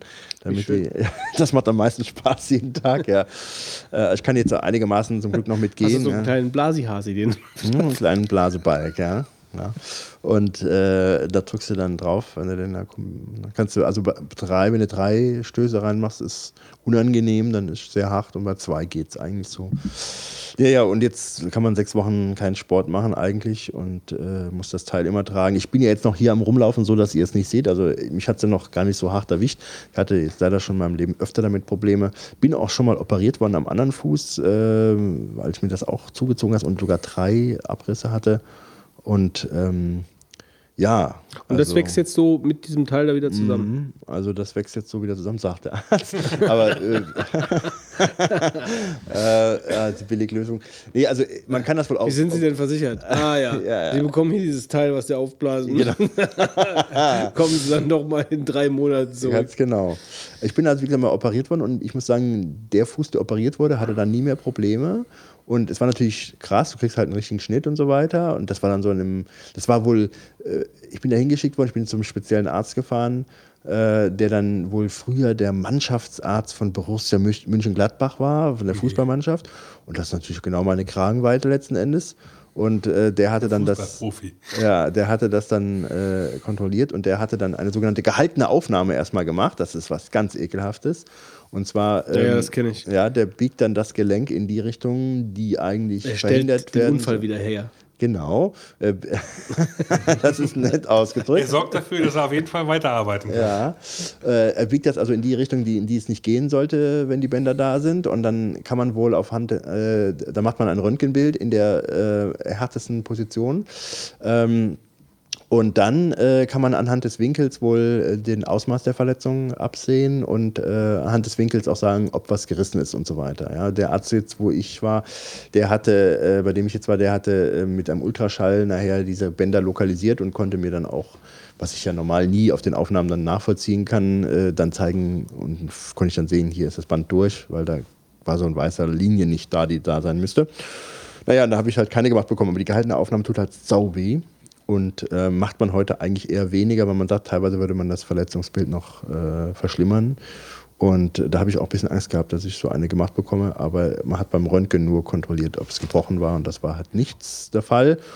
Aber äh, man muss halt jetzt das eine Zeit lang anziehen. Und ähm, das ist sehr bitter für mich, weil ich äh, Anziehen ist bitter für dich. ja, diese, diese Schiene da. Also nicht, dass sie jetzt groß stört, aber jetzt hier in den Ferien, die ich noch ein bisschen habe, jetzt keinen Sport machen zu können, nicht laufen zu können, so ist, ist wirklich äh, unschön, sage ich mal. Gerade jetzt, wo man Weihnachten dann doch was mehr gegessen hat und körperliche Bewegung nicht schlecht wäre.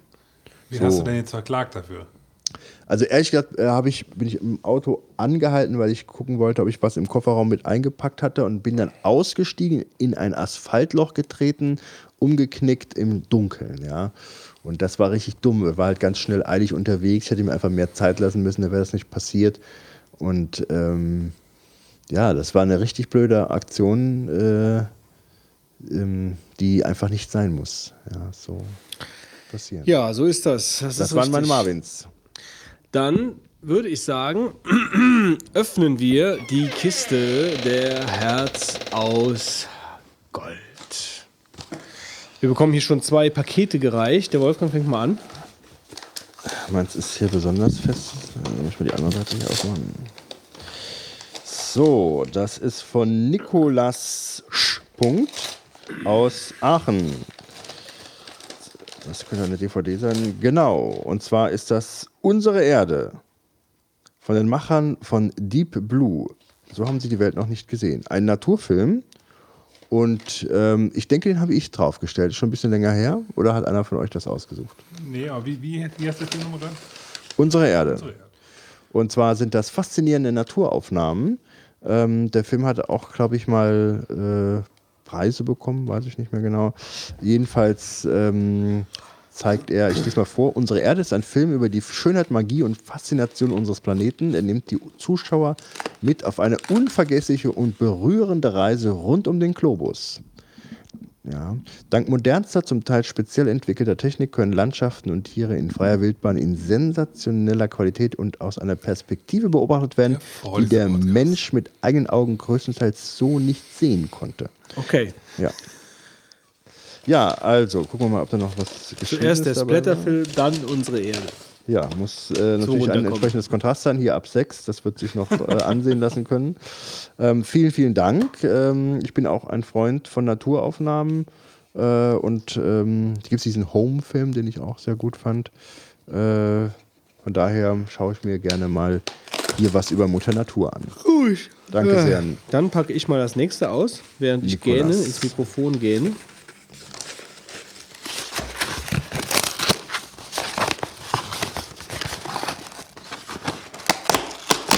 Oh, das ist jetzt aber gewalttätig. So, das ist das WDR Kriminalhör äh, von WDR Kriminalhörspiele Gils Gisbert Häfs das Triumvirat. Das Triumvirat denkt, das Triumvirat spinnt. Ist das für dich, Wolfgang? Du guckst schon so Ich erwartungsvoll. muss sagen, das ist äh, auch für mich. ja, dann erzähl doch ein bisschen was davon. Ähm, ja, das ist eine Empfehlung, die ich bekommen habe. Ist da noch eine Karte? Ja, ich bin gerade am? Schauen. Ähm, ja, das ist bestellt von Steve M. Nicht Steve Jobs? Nee, Steve M. aus Wildenfels. Ja, Noch eine Message? nee. Ich lese mal den Rück, äh, also ein äh, mir empfohlenes Kriminalhörspiel Fass ähm, es bitte zusammen. Ja. Mit dem Text hinten. Ein Feldwebel, ein Pfaffe und ein Kurpfuscher lösen leidenschaftlich gerne Kriminalfälle beim allwöchentlichen Skatspielen. Nein, das ist nicht von mir. So ganz nebenbei enträtselt dieses Triumvirat den unbetrauerten Mord an einem Apotheker, einen Fall von Vandalismus im Heimatmuseum und zu guter Letzt auch das Verschwinden Fitz eines frömmelnden. Bauunternehmers. Kleine Beleidigungen und geistreiche Witzeleien begleiten die Tätersuche. Drei der besten Hörspiele des WDR. Glänzend gesprochen von und so weiter. Fitz hat was für den Fitz bekommen. Vielen, vielen Dank. Das ist schon mal gut, ich ja. bin gespannt. Und zwar habe ich von Michael äh, Munchkin bekommen. In der überarbeiteten Neuauflage von 2011. Äh, Munchkin ist ein sehr witziges Kartenspiel, in dem man lustige Sachen gegeneinander machen kann. Und ähm, das hatte ich schon länger mal auf der Liste draufstehen und freue mich, das jetzt bekommen zu haben. Super. Gehe in den Dungeon, töte alles, was sich bewegt falle deinen Freunden in den Rücken und klau ihr Zeug. Greif dir den Schatz und dann renn. So, das ist so grob das Setting. Okay, klingt interessant. Da ist eine Message dabei? Achso, ja. Ähm, vielen Dank für die fünf Jahre und vielen Stunden äh, der Podcast-Unterhaltung. Munchkin habe ich über die tolle äh, YouTube-Serie Tabletop, da habe ich es übrigens auch zum ersten Mal gesehen, von und mit Will Wheaton kennengelernt. Kann ich übrigens immer noch empfehlen. Die produzieren immer noch fleißig Seasons mit lustigen äh, Spielreviews und da kriegt man eigentlich immer einen ganz guten Einblick in die Spiele. Ich wünsche euch viel Spaß damit. Gruß und weiter so. Pyro Mike. Pyro Mike. Pyro Mike, so, das letzte Paket habe ich hier in Händen. Hallo liebe Vogon, hier ein kleines Dankeschön für die unterhaltsamen Stunden. Weiter so und alles Liebe, Jörg. Jörg W. aus steht nicht hier. Steht nicht hier, soll sehr schön sein. Ja, ich habe auch schon gehört. Fahr mal hin letztens. Fahr mal hin nach Steht, nicht hier. Steht nicht hier. Steht nicht hier an der, wo sind wir dann? So, ähm.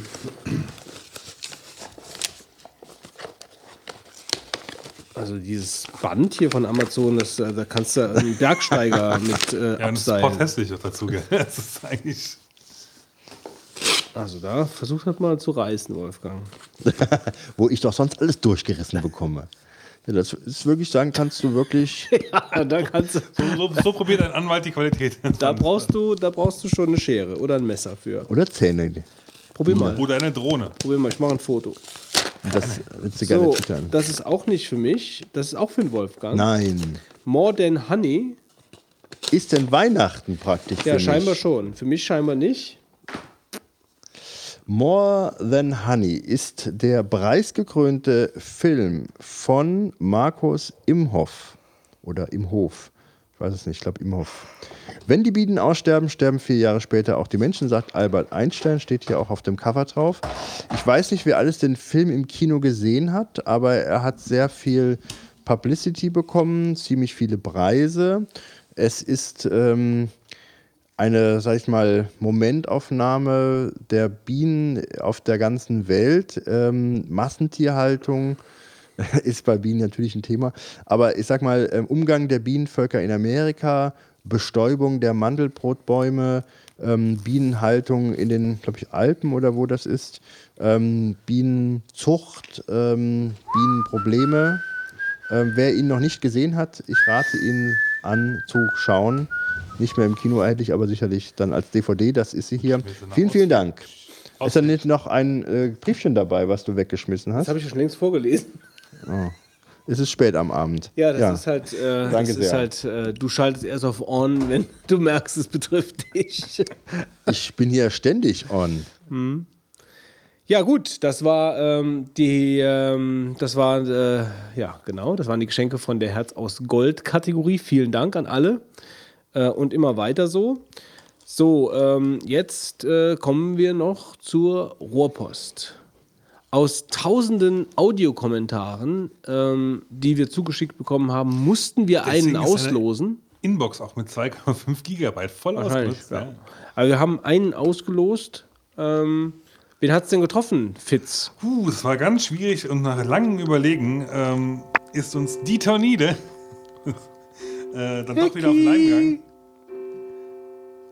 Warten wir noch mal, bis der Gong hier Ja. durch ist. Wir haben nämlich 1 Uhr nachts. So, und äh, wir hören jetzt mal rein in den. Wieso schellt die denn dann so oft? Geht die nach? Geht die nach? Ja, da irgendwas stimmt nicht. Hier werden wir doch veräppelt letzten Endes. Im wahrsten Sinne des Wortes. So, ab dafür. Hallo, liebe Vogonen. Keine Weihnachtsfolge, zu der ich nicht meinen Senf abgebe. Und weil ihr so lieb seid und mich immer spielt, erlaube ich euch heute auch, diesen Kommentar frühzeitig abzubrechen. Äh, ihr werdet schon verstehen, warum. Vielen Dank Einzige, für ein tolles Jahr, für einen tollen, äh, ich wollte gerade Bobbycar-Event sagen, für einen super Donkey Day. Ähm, ja, ganz tolle Sendung. Es hat mich sehr gefreut, euch mal wieder zu sehen. Und ähm, mehr als Dankeschön und ein frohes Fest äh, zu wünschen, kann ich eigentlich nicht, außer dem folgenden.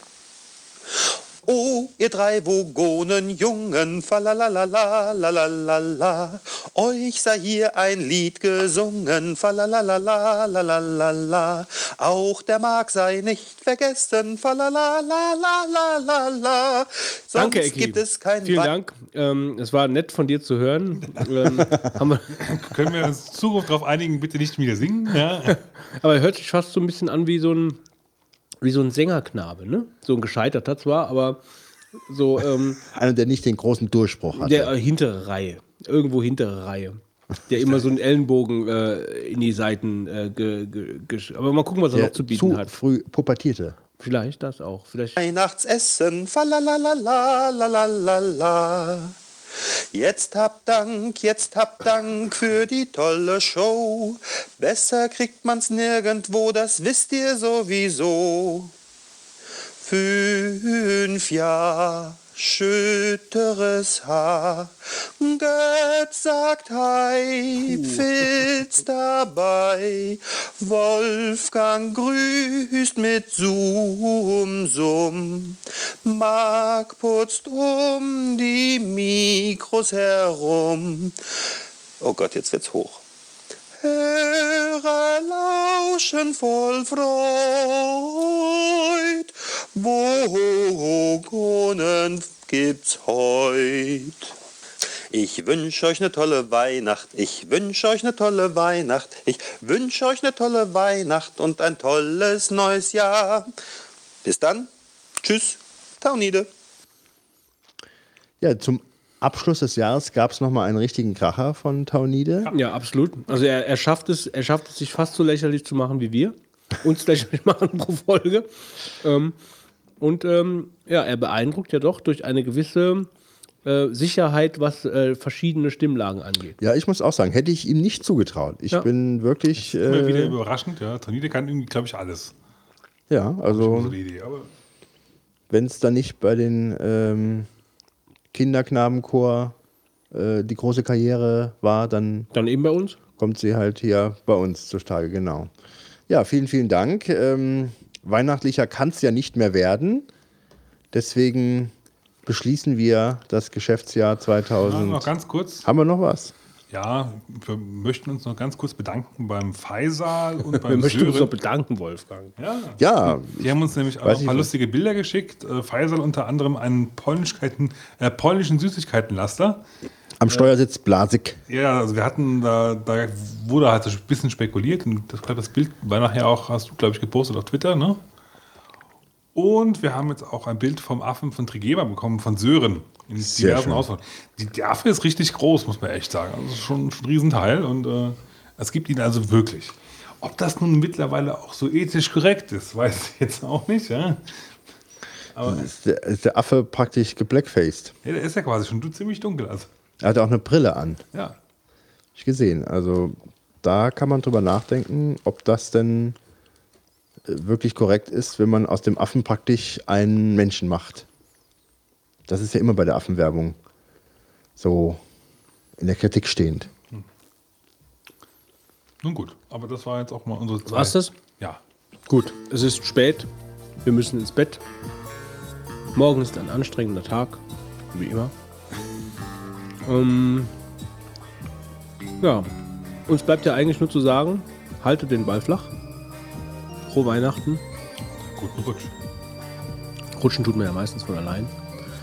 Ähm, wenn alle Götter uns ähm, wohlgesonnen sind, hören wir uns wieder nächstes Jahr, 2014. Und ähm, ja, entweder würden wir jetzt noch was zum Abschied singen, ähm, aber das haben wir ja, das haben wir ja gerade schon äh, erledigt bekommen von, ähm, von unserer Taunide. Deswegen bedanke ich mich ähm, beim Mann, der glücklicherweise heute ähm, eine Hose anhatte. Bei den Temperaturen auch sehr zu empfehlen, wobei es ja mittlerweile fast wieder ein bisschen frühjahrsmäßig wird. Beim Fitz. Ich bedanke mich wiederum bei dem Mann, der heute so viele Sachen im Feuille- Feuilleton uns äh, kredenzt hat und dazu noch der beste Vorleser für heute Abend war, dem Wolfgang. Ja, und mir bleibt zum Schluss nur noch dem Götz zu danken, der, was wir heute gar nicht eindringlich erörtert haben, das komplette Weihnachtsfest in Cowboy-Kleidung verbringen wird. Dem Götz. Mach's gut. Dankeschön. Bis bald. Ciao. Tschüss. Hier